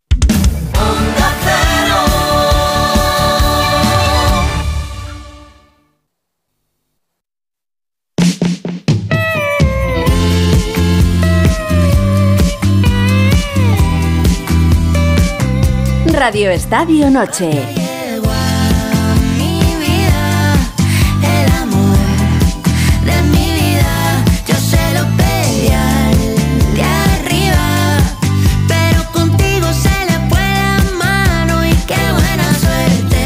Pues eh, ha habido muy buena suerte en este Tour de Francia para la representación española. Dos entre los seis primeros, cuatro españoles entre los 20 primeros del Tour de Francia. Se nos ha quedado al final un poquito lejos el podium, pero ha sido un gran Tour de Francia que mañana va a coronar a Vingegaard con su segundo Tour con tan solo 26 años, ¿no? O 24, ya no, me acuerdo, me lío entre Pogachar y, y Vingegaard. Pero el que no se lía es Juan Clavijo, que ha estado contando toda la información y que mañana va a contar toda la información del Tour de Francia. Clavijo, buenas noches, hombre. Muy buenas, Paco, ¿cómo estamos? 24, 26 Vingegaard, que me lío con... 26 Vingegaard, 26, 24, 24 Pogachar, eso, es. Y 22 Carlos Rodríguez, ¿no? Eso es, Exactamente, vaya trío. Lo tienes ¿eh? aprendidísimo. Claro, claro, hay que hacer los deberes hay que hacer los deberes. Bueno, ¿qué nos ha dejado la jornada de hoy? Ahora hablamos de, ahora hablamos de, mañana. Pues yo creo que un Pogachar que se ha quitado esa espinita, ¿no? se ha quitado toda esa presión que tenía estos días encima por haber perdido tanto tiempo, por no poder pelear por el Tour de Francia después de la crono, después del día del, Col de la Los. Y mira que lleva 11 victorias en, en el Tour, 11 victorias de etapa. Y yo creo que esta es la que más rabia ha sacado, porque se ha disputado el sprint entre otros con Jonas Vingegaard, con Félix Gall, que también ganó precisamente el día que él petó por completo. Y hemos visto un Pogachar que se ha quitado toda esa presión y ha celebrado con rabia. Y yo creo que de hecho es lo mejor que le podía pasar al esloveno, para que el año que viene, que va a volver al 100%, lo haga con ganas de tratar de Mm, bueno, desequilibrar la balanza en su favor, porque ahora mismo están 2-2, Pogachar y, y Vingegaard, y yo creo que es la mejor noticia para el ciclismo, la mejor noticia también para el esloveno, que por otro lado mm, su equipo ha trabajado todo el día para él y él lo ha refrendado con una victoria. ¿y qué me cuentas de Carlitos Rodríguez y de Pello Bilbao hoy? Pues que es que yo creo que hoy era muy injusto, ¿no? Que tanto Carlos como Pello perdiesen alguna posición en, la clasificación, más que nada porque han estado cimentando todo este quinto y sexto puesto en, durante todo estos tres semanas. Sí que es cierto que Carlos tenía ese riesgo de poder perder la cuarta posición con Simon Yates, que estaba muy fuerte, lo ha hecho, pero bueno, es que tampoco se les puede pedir mucho más. Eh, han ganado una etapa cada uno, han sido dos corredores que han estado siempre en esa segunda fila de ciclistas que al menos aspiraban a estar en el podio. Era muy difícil llegar a, la tercera posición que al final va a ocupar Adam Yates, pero creo que han hecho una etapa muy buena, sobre todo Pello, que la verdad es que ha mantenido la compostura. Es cierto que no ha podido estar en el grupo que se ha jugado la victoria y luego Carlos pues ha perdido algo de tiempo, sobre todo también por el golpetazo que se ha pegado, ¿eh? que tenía toda la parte izquierda horrible, ¿eh? con, una herida en el ojo, o sea que ha sido dura la caída y a, pesar de eso, mira, ha acabado la etapa y al final top 5 en el Tour, en su debut. Bueno, pues perdóname un momentito porque tenemos comunicación con uno de los grandes triunfadores del ciclismo español en este Tour de Francia, una etapa sexto en la clasificación general y es el vizcaíno Pello Bilbao. Pello, ¿qué tal? Muy buenas noches, hombre. Hola, muy buenas. Bueno, felicidades, eh, pero felicidades en mayúscula por el tour que te has marcado. Las cosas como son. Muchas gracias, muchas gracias. Eh, ha sido un tour increíble, pero vamos, súper satisfecho con, con cómo han salido las cosas. Hombre, es que mm, lograr una etapa sexto en la general, las sensaciones que has dado a lo largo y ancho de, todo el tour, sin ir más lejos, la, última etapa que nos ha deparado hoy, bueno, la penúltima etapa, y mañana es el, el paseo triunfal para, para Vingegaard, ¿no? Pero en esta, incluso en esta etapa que ha sido dura, con muchos puertos de montaña, eh, tienes que estar súper satisfecho y coger las vacaciones como, como Dios manda, ¿no? Como mandan los cánones. O no, digo yo, que te dejarán, ¿no? Ya toca, ya toca. Bueno, eh, el fin de semana que viene nos toca correr la clásica de San Sebastián, pero bueno, ya después vamos a levantar el pie que, ya toca, ¿no? Y, bueno, ha sido muy intenso el competir aquí, incluso la preparación. Pues bueno, eh, ha sido muy, muy exigente esta vez y bueno, sí que es verdad que me hace falta parar y, descansar un poquito. Oye, Pello, desde, desde fuera la sensación es que ha sido un, un tour muy duro, muy rápido y muy complicado. De todos los que has corrido tú, ¿es el más difícil?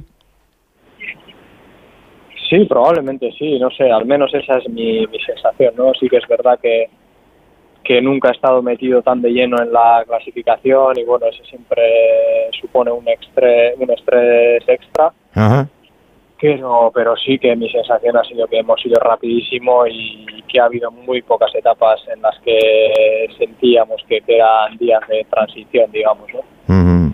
Oye, eh, ¿quién, ¿quién te ha llamado más la atención, aparte del duelo no entre Vingegaard y, y, Pogachar? ¿Te ha llamado algún corredor eh, la, la atención por encima del resto? Bueno, diría que igual el descubrimiento de este tour ha sido Félix Gal, ¿no?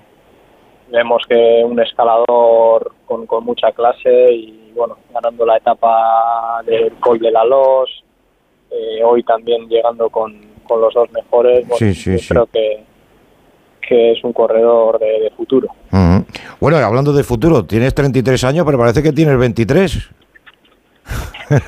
sí, eh, me he encontrado con la mejor forma de mi vida y y bueno, no se podía desaprovechar. Claro que sí. Oye, eh, el futuro, aparte de la, de la clásica de San Sebastián, ¿por dónde pasan los planes de, de, Pello y de, y de tu equipo, lógicamente, ¿no? De, del Bahrein. Pues las siguientes citas yo creo que ya van a ser el Tour de Alemania y ah. las dos clásicas que, se hacen en Canadá, Quebec y Montreal, y después, no sé, dejamos un poquito de calendario abierto y y para planificarlo dependiendo un poco del año que viene. Del año que viene, ¿no? ¿Cuánto, ¿Cuánto tiempo te queda de contrato con Bahrein, Pello? Hasta 2026. Bueno, Recientemente, antes de venir al Tour, pues, eh, alargamos el contrato y... Pues genial. encantado de continuar aquí. Pues encantado de saludarte, de felicitarte y de darte la enhorabuena a ti, al equipo y al, ciclismo español, porque hay que recordar que, que tenemos a Carlito Rodríguez quinto y a Pello Bilbao sexto. Tenemos a cuatro españoles entre los 20 primeros del Tour, que después de mucho tiempo hemos logrado tres etapas en este en el Tour de Francia y creo que es para estar muy orgulloso y sobre todo para, para reconocer que el ciclismo español está, está muy vivo, ¿eh? que hemos pasado ahí una rachita un poquito complicada, Pello, ¿no? Sí, sí, sí, por supuesto que está vivo y, y bueno, viene buen retengo por detrás. Sí, señor, sí, señor. Oye, que te mandamos un abrazo muy grande y mucha suerte para, para lo que te queda. Muchas gracias. Un abrazo. Muchas gracias, un abrazo. Gracias. Chao. Falta tu rúbrica, querido Clavijo. Pues lo primero que vuelvo a suscribir que, que Pello es un pedazo de, de corredor, que es un pedazo de persona también y, aparte que, que me da pena porque es un corredor que ya dijo en los últimos días que, que si se hubiese centrado todavía más en la general desde inicio, quizá podría haber escalado, no sé si algunos puestos, incluso por qué no pelear por el podio, pero bueno, que le quiten lo bailado. Y sobre este Tour de Francia, Jonas Vingegaard, dignísimo y merecidísimo sin duda. Para mí la lectura es que Pogachar algo tiene que cambiar, pero por favor que no lo hagan drásticamente, es decir, que no me toquen al Pogachar que nos hace vibrar de- desde febrero hasta octubre y luego de Carlos, pues lo que te he comentado antes, ¿no? Creo que nos confirma que hay una línea de sucesión en el ciclismo español que obviamente encarna tanto Carlos como el propio Juan Ayuso y que espero y deseo que el año que viene vuelva Carlos al Tour, que debute Juan Ayuso en el Tour de Francia, porque yo creo que nos van a dar muchísimas alegrías. Ha sido un placer, Clavijo, cuídate mucho, lo cuentas muy bien. Un placer enorme para mí también, Paco, y de verdad muchísimas gracias por hacerme un hueco aquí, eh, tanto por la noche, por la tarde, donde, donde se pueda. Un placer, cuídate mucho, Juan. Abrazo enorme. A vuelta Chao. de pausa, Fórmula 1. En la vida hay cambios muy importantes. Un cambio de casa, una oficina nueva, un local más grande. Para que esos cambios sean perfectos, acude a los profesionales de mudanzas Segoviana. Mudanzas del hogar, guardamuebles, mudanzas de oficinas en toda la comunidad de Madrid. Consulta las ofertas en amsegoviana.com o en el 91 548 77 18.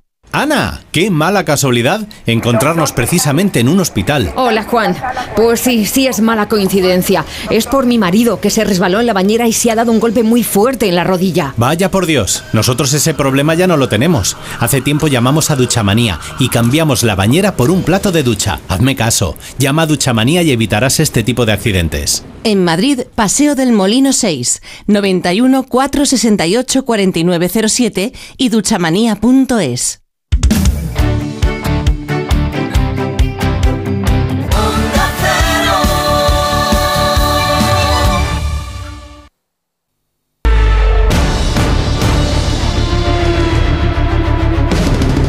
Mañana Gran Premio de Hungría. Sí, señor. Ahí en el circuito preferido de Dani Madrid, que le gustan los teléfonos.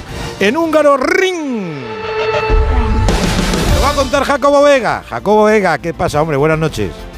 ¿Qué tal, Paco? Buenas noches. Buenas noches. Oye, eh, déjame que te pregunte antes por una cosa.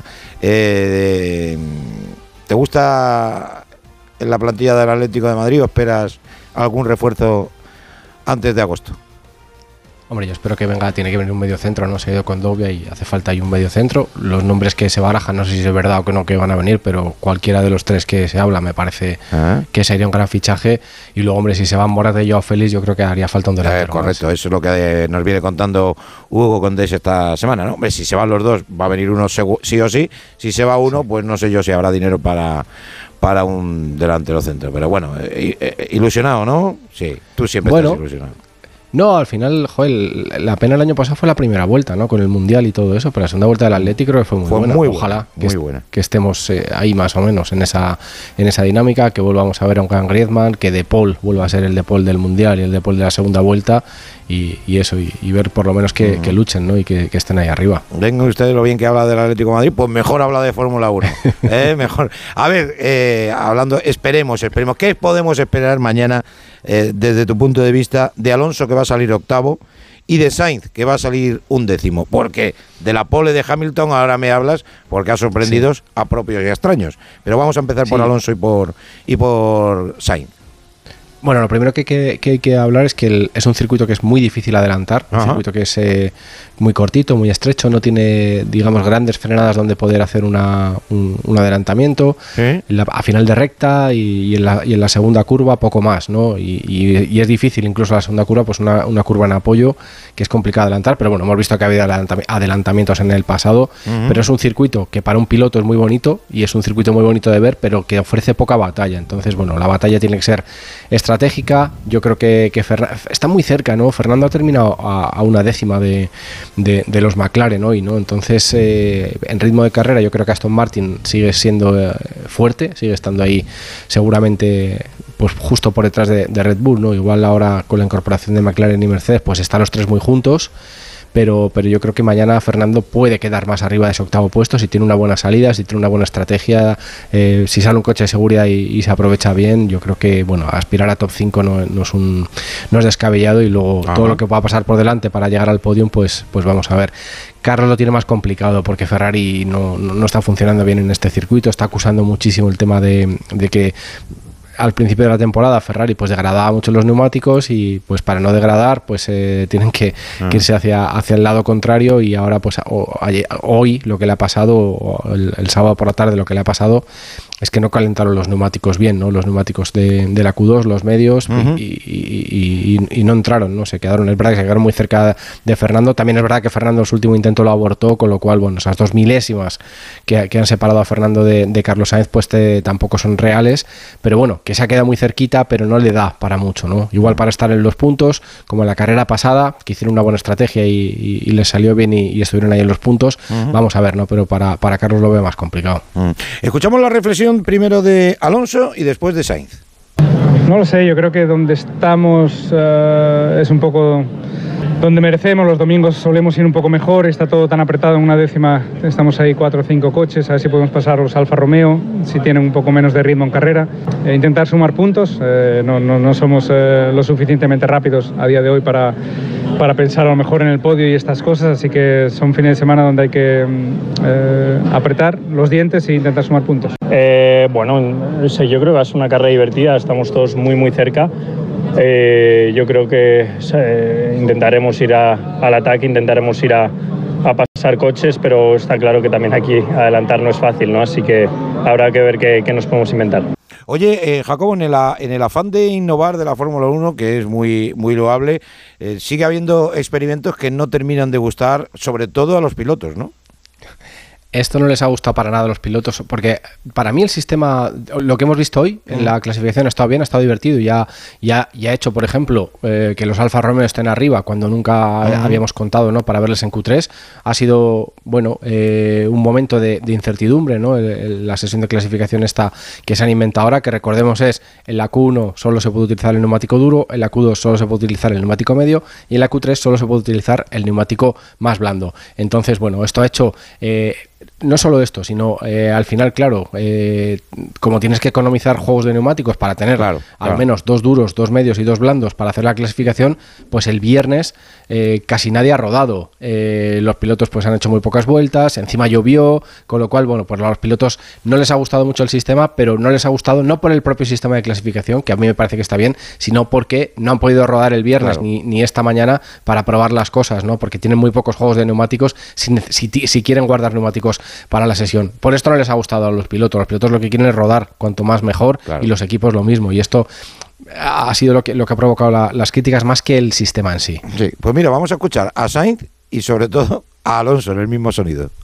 No me parece mal, lo único, los libres han sido muy aburridos para nosotros porque no tenemos ruedas para rodar y me imagino que para los fans también. Horrible.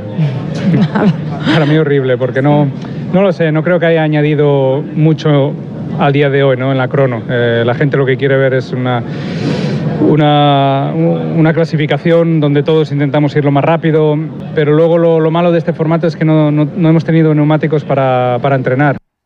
Bueno, pues se puede decir más alto, pero no más claro. El asturiano, como siempre, eh, mordiéndose la lengua, ¿eh? Sí, sí, sí, él siempre tiene una opinión que, que al final luego da que hablar, ¿no? Y, y es verdad, yo creo que es un poco el, el sentir de todos los pilotos, no solo de Fernando. Carlos es un poco más diplomático, ¿no? Pero no, también lo ha dicho, ¿no? Que no le ha gustado, que no han podido rodar lo que han, que no han podido prepararse todo lo bien que han podido, ¿no? Fíjate que la Fórmula 1 es el único deporte de élite en el que no se puede entrenar. No puedes entrenar entre carreras, eh, no puedes hacer nada. Y ahora encima ellos pues les quitan también el poder entrenar el mismo fin de semana de- del Gran Premio y esto no les gusta. Pero esto va a ir yendo poco a poco así, Paco, porque la Fórmula 1 quiere que, que reducir un poco el, el fin de semana de carreras, que todas las sesiones tengan algo de, algo de emoción, eh, tanto entrenamiento en el fin de semana de las carreras pues no les gusta y, y- y van, a, van a ir buscando alternativas de este tipo para dar con la clave Ya. de un fin de semana lo más espectacular posible y no perder, entre comillas, o lo que piensan ellos, que se pierde mucho tiempo eh, entre sesiones de entrenamientos libres que realmente no conducen a nada. Bueno, ya por, eh, por último, la, ¿te ha sorprendido la pole de Hamilton? Es verdad que Sí. por, por, por, por nada, pero, pero joder, Sí, sí, es una notición. Pero fíjate una cosa, Paco. eh, Hamilton ha corrido en este circuito 16 veces Sí. y ha conseguido 9 poles. ¿eh? Más del 50% de las poles en su carrera en Mm. Hungaroring las ha conseguido Lewis Hamilton. Es un circuito que le viene como anillo al dedo, que se le da fenomenal. Eh, ha gestionado muy bien los neumáticos porque no ha hecho el mejor parcial en ninguno de los tres sectores, pero sí que ha sido rapidísimo en los tres. ¿no? Ha habido pilotos pues, que han empezado un poco más flojos y luego han terminado muy bien y otros que han, que han empezado muy bien y luego han terminado más flojos y ha leído eh, llevando los neumáticos a- en, en su justo momento en toda la vuelta ¿no? y hecho una vuelta fenomenal. Hay que tener una cosa en cuenta también con este tema, que es que a partir del- de la carrera anterior, del Gran Premio de, de Gran Bretaña, eh, Pirelli, que es el que fabrica los neumáticos de Fórmula 1, ha cambiado las carcasas, eh, digamos lo que va por dentro de, de la goma, las ha hecho un poco más duras y esto ahora mismo está beneficiando sobre todo a Mercedes y a McLaren. Y, y está perjudicando sobre todo a Red Bull que fijaos ha perdido hoy la pole y, y el- la carrera anterior pues eh, terminó casi pegándose con Lando Norris eh, Max Verstappen para ganar la carrera. Y también ha perjudicado mucho a Aston Martin que antes estaba muchísimo más delante podía hacer eh, seguramente eh, muchas mejores eh, o tener un mejor rendimiento y ahora está un poquito más atrás no a Ferrari bueno pues ni le va ni le viene un poco. Han tenido que cambiar ellos completamente su filosofía y no te no es fácil decir si a Ferrari le ha beneficiado o le ha perjudicado pero desde luego a Red Bull y a Aston Martin les ha perjudicado y a Mercedes y a McLaren les ha beneficiado Un abrazo, Jacobo, ¿eh? Gracias. un abrazo hasta mañana mañana, Mañana veremos a ver qué es lo que pasa en este Gran Premio de Hungría de Fórmula 1. En baloncesto ha habido dos noticias, por lo menos a lo que respecta a lo que respecta para nosotros, ¿no? Por un lado, lo que decíamos en el inicio, el comunicado de Nico de Nico Mirotic ha dicho hoy en Instagram, he dedicado toda mi vida a la búsqueda de la verdad y a relacionarme de forma justa con todos y todo. Es un camino espinoso y que requiere dedicación y compromiso. Cuando llegó eh, a los aficionados cierta información sobre que continuaré mi carrera en el Partizan, me llegaron amenazas e insultos que me sorprenden, me sorprendieron mucho y me hicieron daño. No quiero ser una persona que divida a la gente y mucho menos los colores del club. He decidido no formar parte de esa atmósfera y no quiero ponerme a mí o a la familia en más problemas. En fin, y ha habido alguna respuesta también desde, desde el Partizan. Eh, no va Mirotic al Partizan, por lo que queda bastante claro. Y hemos tenido una notición espectacular. Creo que era esperado, pero siempre difícil. 77 España, 70 Canadá, Mundial Sub-19 de baloncesto femenino en España, en Madrid, en el Wizzing, la fase final. Y estamos en la gran final ante Estados Unidos. Ahí ha estado Víctor Yagüe. Víctor, ¿qué pasa, hombre? Buenas noches. Buenas noches, Paco, ¿qué tal? Pues sí, como decías, España que estará mañana en su tercera en este torneo. Será la cuarta medalla que vaya a conseguir el combinado nacional y esperemos que por lo menos podamos luchar por ese oro. Será ante Estados Unidos, que nunca nos ha ido bien. Pero sí que tenemos, tengo un dato bastante llamativo, A que esta va a ser la decimosegunda medalla de las últimas 13 posibles para el baloncesto español en todas las categorías desde el verano pasado. Así que en categorías de formación España sigue rindiendo. Hoy ha hecho un gran partido con un Wizzing que ha estado increíble. Ajá. Así que mañana a las 9 contra Estados Unidos esperemos que por lo menos repitan y pues eso, tenemos mucho que ganar y poco que perder. Sí, señor. O sea que mañana estás ahí, ¿no?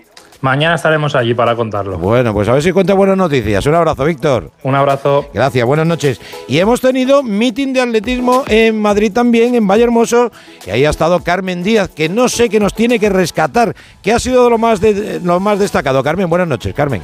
Muy buenas noches. Pues hemos vivido un meeting con mucha emoción y grandes marcas, aunque ha sido una de las últimas pruebas, es imposible no empezar por la de 100 metros liso femenino. Como no ha llegado la gran atleta internacional Fraser Price y ha llegado rompiendo el récord del meeting con 10.83 y se ha llevado el primer puesto. La segunda ha sido la española Yael Bestué, que ha conseguido marca personal y la tercera marca de la historia de nuestro país con 11.10 a 4 centésimas del histórico récord de Sandra Myers de 1991. En triple salto ha vuelto Ana Peleteiro ganando con la marca del año y cogiendo ritmo en 800 metros. Un gran papel de las atletas españolas. Lorea Ibarzábal se ha convertido en la cuarta mujer de la historia de nuestro país en bajar de los dos minutos en esa prueba y a punto ha estado de hacerlo también Lorena Martín. En 800 metros, pero de masculino, el primer puesto ha sido para el francés Gabriel Tual y nuestro nacional Adrián Ben, tercer puesto con marca del año. Ha sido también una gran prueba de 400 masculino para los españoles con Iñaki Cañal con mejor marca personal y con Óscar Usillos con marca española del año. Y en 110 metros vallas, el ganador ha sido Jason Joseph y el español Quique Llopis, que ha quedado tercero consiguiendo también la marca del año. Un abrazo, Carmen, gracias. Un abrazo, muchas gracias. A ti, a ti. Y tenemos, terminamos con dos apuntes. Por un lado, en hockey patines, España campeona de Europa masculina. Es su tercer título continental de forma consecutiva y el décimo noveno en total. Ahí es nada. Enhorabuena para el equipo nacional de hockey y patines. Y un apunte también de las artes marciales mixtas que de vez en cuando tocamos en este programa. Eh, el MMA, hoy en la velada de UFC celebrada en Londres, teníamos por primera vez en la historia a dos luchadores españoles. Dani Várez, que estuvo en esta sintonía hace muy poquito, y Joel Álvarez, que estuvo hace algún tiempo también en esta sintonía, el asturiano. El asturiano ha ganado, el valenciano no ha tenido la misma suerte, pero ha tenido un buen debut en la UFC. Pues con esto y un bizcocho nos vamos. Mañana, Radio Estadio de verano, con la última etapa del Tour y con la Fórmula 1, se quedan ustedes en la mejor sintonía, que es esta. Y ya lo saben, mañana hay que votar. Adiós. Radio Estadio Noche, Paco Reyes.